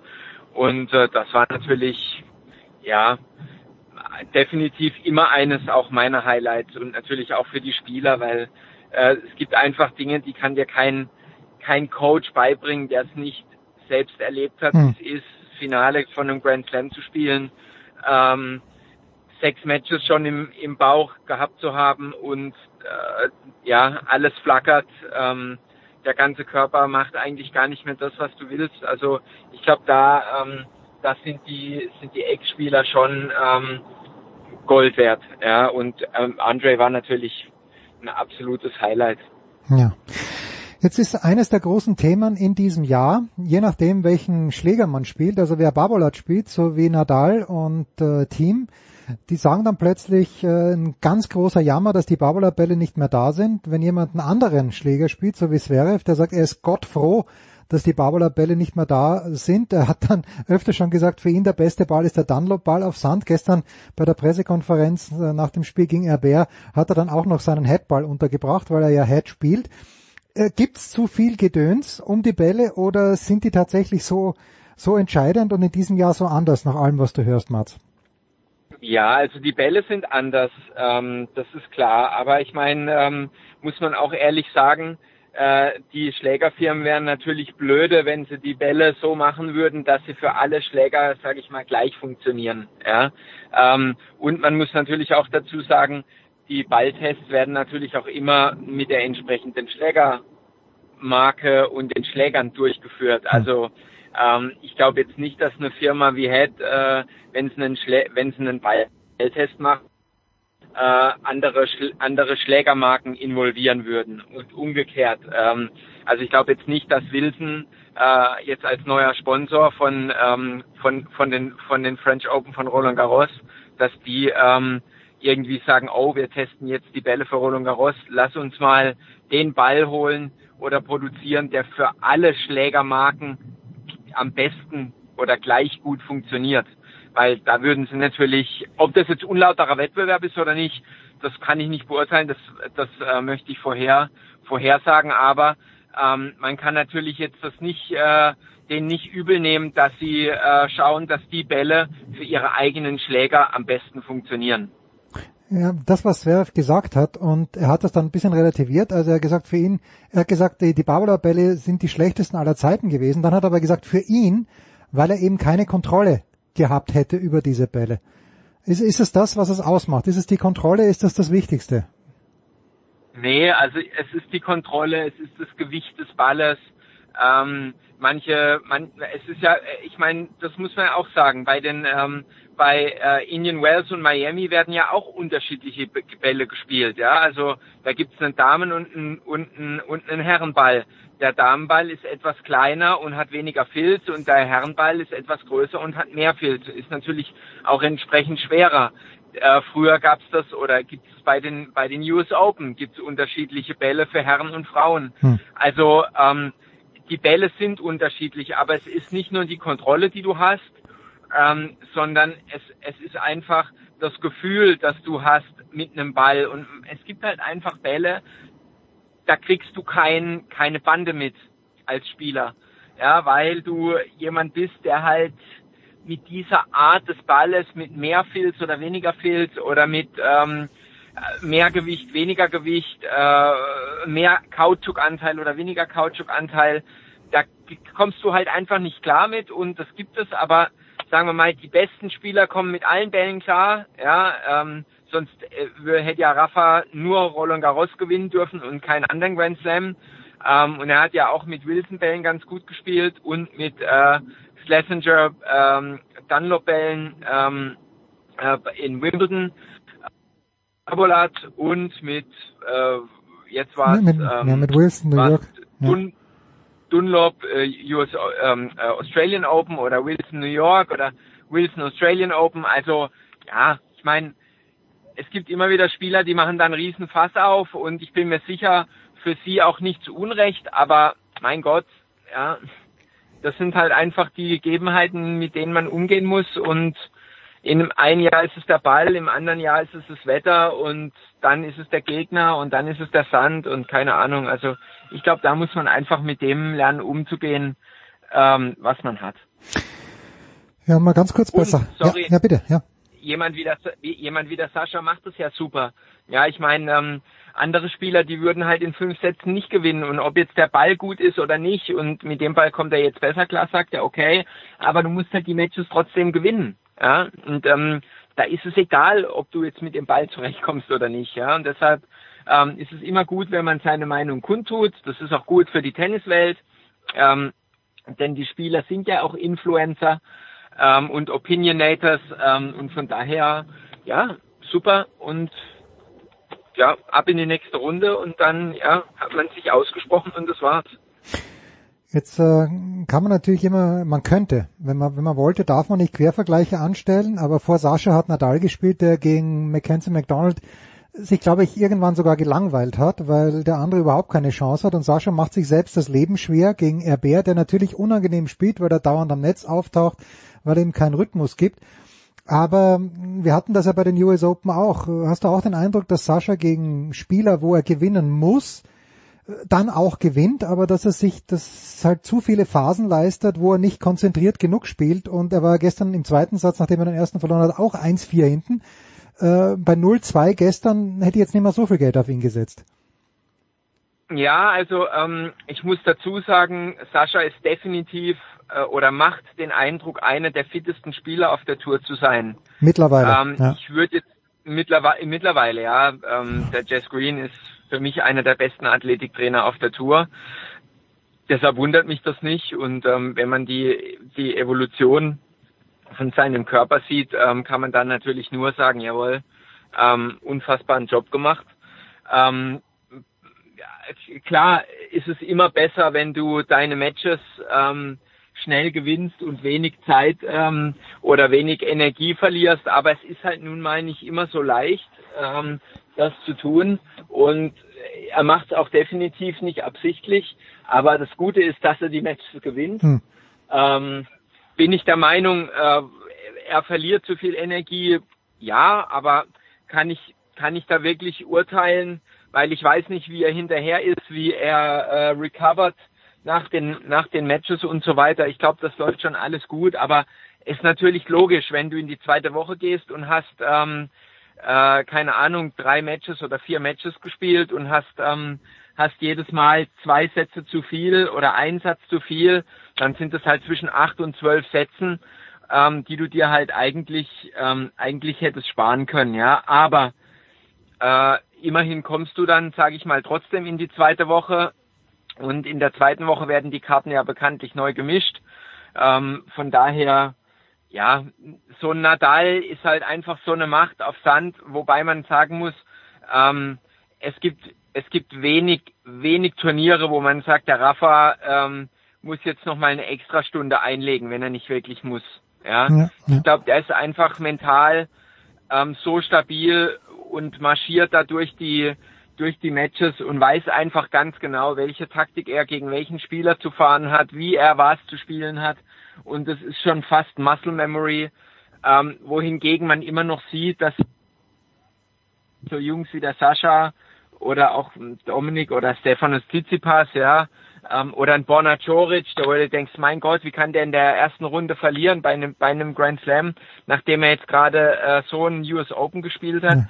Aber da fehlt einfach noch diese, nicht die Konstanz grundsätzlich als Spieler, sondern die Konstanz im Turnier, dass die drei Sätze lang ihr bestes Tennis spielen und entsprechend dann schneller wieder vom Platz sind. Aber ähm, auch da, das kommt, ähm, das ist halt nicht bei jedem Spieler gleich. Tja, gegen Norbert Gombusch ist er raus, der Borna Coric. So, wir schauen äh, ein, ein, eine Einschätzung noch zu einem Mann, der mit Yonex spielt, damit wir auch alle Marken genannt haben. Ähm, wenn, wenn ich einen Außenseiter-Tipp äh, hier treffen sollte, nach dem, was ich gesehen habe, na, obwohl er gestern auch ein kleines bisschen gezittert hat, also nicht gezittert, es war nie die Frage, dass er das Match gewinnt, aber der junge Mann ist 35 Jahre alt und die Art und Weise, wie er spielt, äh, finde ich nach wie vor überragend. Er scheint fit äh, zu sein und Lust zu haben. Stan, was, was, was, was darf ich von Stan erwarten? Ja, von Stan äh, muss man bei allen Grand Slams eigentlich immer viel erwarten. Ähm, er geht leider irgendwie immer in das Turnier als Underdog, sag ich mal, oder als äh, als Dark Horse, ähm, wobei man sagen muss, ähm, ich finde, er ist, er ist immer auch ein Mitfavorit und gerade bei den Turnieren, die er schon gewonnen hat, muss man ihn immer ähm, mit zum Favoritenkreis dazuzählen. Äh, auch wenn Magnus Norman jetzt nicht mehr im Team ist, Dani weil, weil Verdu hat genug Erfahrung, um äh, ihn entsprechend auf die auf die Gegner vorzubereiten. Ähm, Stan liebt diese Konditionen, ähm, die jetzt gerade sind, schwer, kalt. Ähm, das macht das Match einfach noch körperlicher und er ist halt auch eine Maschine, muss man dazu hm. sagen. Hm. Und ähm, den musst du schlagen jetzt dieses Turnier, ja. Also bin ich gespannt. Ja, Dominik ähm, hat. Der spielt halt auch einfach geiles Tennis. Ja, ja, Dominik hat ihn in der vierten Runde, also das wird schon mal hart. Ich glaube halt nicht, dass äh, ich glaube zwei Leute können gegen Nadal gewinnen, Dominik und Djokovic naturgemäß. Zverev kann es nicht im Viertelfinale. Das ist nur meine persönliche Meinung und ich glaube auch Wawrinka könnte es nicht. Und das ist natürlich dann die Krux, wenn Wawrinka Team schlagen sollte und äh, Zverev Nadal schlagen sollte, dann glaube ich wieder, dass Zverev gegen Wawrinka gewinnt, weil der, irgendwie liegt Wawrinka dem Sascha. Das ist Kaffeesud-Leserei, wo wir vielleicht nächste Woche drauf kommen. Mats, ein, zwei Worte noch zu den Frauen. Pliskova ist heute rausgeflogen gegen Ostapenko, Adidas-Spielerin Ostapenko, damit wir das auch nochmal erwähnen. Serena hat gestern zurückgesogen, Nike-Spielerin Serena, damit wir das auch nennen. Ähm, wenn man schon anreist, so wie Serena, wo man dann sagt, ja, Achillessehnenprobleme, konnte Rom deshalb auch nicht spielen, ja, macht es dann überhaupt Sinn, dass man es probiert bei diesen Bedingungen? Hm. Gute Frage. Ähm, das, das muss jeder Spieler für sich selbst entscheiden mit seinem Team oder mit ihrem Team. Ähm, jeder, jedes Grand Slam, jeder Slam bedeutet natürlich auch eine neue Möglichkeit, eine neue Opportunity. Ähm, ob du jetzt 100% fit in das Turnier gehst oder nicht, ist halt immer die Frage. Ähm, aber ja, klar, ich meine, so eine Williams, ja, viele sagen ja, die ist körperlich gar nicht mehr richtig fit und ständig irgendwo äh, zwickt und hat sie ihre Wehwehchen, aber ja, ich meine, sie ist eine Championess und äh, solange sie ähm, spielen will und es versuchen will, ähm, hat sie es definitiv verdient, überall äh, zu spielen, wo sie möchte. Und wenn sie dann halt rauszieht, ja, mein Gott, dann ist es natürlich nicht so cool ähm, für die Verliererin in der Vorrunde, die gegen sie gespielt hat, aber that's Tennis. Ja. Und ähm, und äh, Ostapenko freut mich total. Ähm, ich finde es eine geile Spielerin, die einfach ähm, vielleicht jetzt auch mit Thomas Höchstedt äh, jemanden hat, der ihr ein bisschen mehr Struktur gibt. Thomas finde ich ist ein, ein super, ein super Trainer, äh, der einfach ähm, jeder, jeden Spieler, der Potenzial hat, Top 10 zu spielen, auch dahin bringen kann mit seiner Art. Der ist so intens, der ist so, der, der, der würde da gar nicht dran zweifeln, dass der Spieler so ein Match nicht gewinnen kann. Nie. Ja. Nie. Ja, also der, der, der, der, der sitzt in der Box und dann, wenn du den anguckst, dann siehst du eigentlich, dass, dass du gewinnen musst, weil so wie der an dich glaubt. Und das finde ich an ihm sehr gut. Ähm, er ist jetzt auch beim DTB so ein bisschen involviert und, ähm, und äh, macht da so Juniorenjahrgänge ähm, irgendwie bis U14 oder U16 oder ab U12 bis U18, das habe ich noch nicht so ganz kapiert, äh, mit dem mit dem Pfannkoch zusammen äh, und das läuft scheinbar sehr gut. Er motiviert die Kids halt und das ist auch einfach was, ähm, was dem deutschen Tennis sicherlich gut tun wird. Ähm, dass er, dass man da jemanden hat, der einfach mit von der internationalen Bühne kommt und nicht, ähm, sage ich mal, die deutschen Scheuklappen aufhat äh, und immer nur ähm, bei sich im eigenen Hof kehrt, sondern einfach auch mal sagt, ey Leute, äh, ihr seid deutsche Spieler, ihr habt alle mal die Klasse internationales Niveau zu erreichen äh, und müsst euch nicht ähm, in die Hose machen vor anderen anderen Nationen. Ähm, deshalb äh, glaube ich, um nochmal auf Ostapenko zurückzukommen äh, und den Kreis zu schließen. Wie immer bin ich mal wieder ähm, ab, ab, abgewichen. ähm, ähm, Glaube ich, dass, dass Thomas ihr, ihr hilft und schauen wir mal, wie weit sie kommt. Also ich sag so, wenn es Thomas Höchstedt gelingen sollte, Jelena Ostapenko einen zweiten Aufschlag beizubringen, das ist, glaube ich, seine größte Leistung als Trainer überhaupt. Aber noch ist es nicht so weit. Abschließende aber, Frage. Aber weißt, Bitte. Ganz ehrlich, da muss ich einmal kurz reingrätschen. Ähm, wenn ich teilweise äh, techni technische Mängel sehe auf der Tour, dann muss ich wirklich sagen, ähm, dass, da habe ich echt null Verständnis dafür. Also ähm, wenn man auf so einem Level spielt und äh, man hat keinen zweiten Aufschlag oder man äh, hat Angst davor, ähm, einen zweiten Aufschlag zu servieren oder keine Ahnung, du hast äh, was auch immer Matchbälle und ich meine klar, dass da kommen immer die Emotionen mit dazu, aber also ich finde technische Mängel auf so einem Niveau einfach inakzeptabel. Also da, da muss man sich dann einfach jemanden holen, der es verbessert und der dann auch das Spiel entsprechend dadurch verbessert, wenn der Schlag besser wird. Ähm, aber dieses, oh, ich habe Angst davor, was zu verändern, ähm, es könnte ja schlechter werden, äh, kann ich nicht verstehen. Sorry. So, abschließende Frage zu einer jungen Frau, mit der hast du jetzt überhaupt nicht gerechnet. Die spielt gerade gegen Polona Herzog. Ich habe die im letzten Jahr gesehen, als sie äh, die Juniorinnen-Konkurrenz nicht nur gewonnen hat, sondern die hat die Gegnerinnen vom Platz genagelt oder gespielt vielmehr, weil sie spielt jetzt nicht so scharf, aber Linkshänderin, Kanadierin, Leila Fernandez, was äh, kannst du uns über sie erzählen? Vielleicht fliegt sie heute raus gegen die Herzog, aber da würde mich deine geschätzte Meinung doch interessieren. Also ähm, die Kleine äh, verfolge ich schon sehr lange. Ähm, ist bei ASICS, um das auch noch zu Ja, genau. Ich war mir nicht ganz sicher. Ich hätte vieler getippt. Haben wir noch nicht erwähnt heute, aber okay, ist bei ASICS. Gut. Nee. Nee, die ist bei ASICS ähm, sehr gute, ähm, sehr gute Spielerin, äh, unfassbar äh, gutes Auge ähm, und eine richtig gute Wettkämpferin. Also die die spielt dir halt den Ball rein und beißt und beißt und beißt. Ähm, ich fand das wirklich äh, beeindruckend, wie sie letztes Jahr die Juniorinnen-Konkurrenz gewonnen hat. Und man muss natürlich auch dazu sagen, die ist durch die Damen äh, äh, Rangliste hochmarschiert und ähm, spielt da oben mit, hat ja letztes Jahr auch schon bei den US Open, äh, jetzt bei den US, letztes Jahr sage ich schon, äh, weil man geht ja immer davon aus, dass die US Open nach den ja, ja, Open sind. Ja. ähm, nee, er hat ja jetzt bei den French Open eigentlich auch schon ganz gut gespielt und äh, und Australian Open und es ist einfach eine coole, eine gute Spielerin, die absolut äh, kühlen, kühlen Kopf bewahrt und ähm, richtig richtig gutes Tennis spielt. Also von der werden wir noch viel hören. Ähm, ich habe äh, sie schon oft gesehen und sie äh, beeindruckt mich total. Es macht Spaß, ihr zuzugucken. Ähm, und ich glaube, ähm, sie hat gegen Polona Herzog ähm, definitiv eine Chance. Ja, das wäre mal dann äh, dein, dein Wort in Gottes Ohr und zur, Zeit unserer Ausstrahlung, wenn es jetzt nicht wirklich zu regnen beginnt, Shapovalov und äh, Kabais Baena haben wir ganz kurz für eine Minute pausiert, weil es ein bisschen geregnet hat, jetzt spielen sie wieder. Werden wir schon wissen. Fantastisch. Mats Merkel Adidas Coach und Scout. Danke dir, Mats. Vielleicht hören wir uns nächste Woche wieder. Vielen Dank für deine Einschätzungen. Das war die Big Show 476 ja. Sportradio 360.de. Morgen gibt's das Daily, am Sonntag gibt's ein Daily. Einfach bei uns bleiben.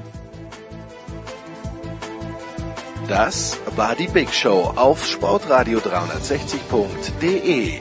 Folgen Sie uns auf Twitter, klicken Sie den Gefällt mir Button auf unserer Facebook-Seite und abonnieren Sie uns via RSS-Feed oder auf iTunes. Die nächste Ausgabe der Big Show gibt es am kommenden Donnerstag. Bis dahin sollten Sie die Zeit nutzen und die weiteren Angebote auf sportradio360.de wahrnehmen. Play Ball! Da ist gar nichts toll!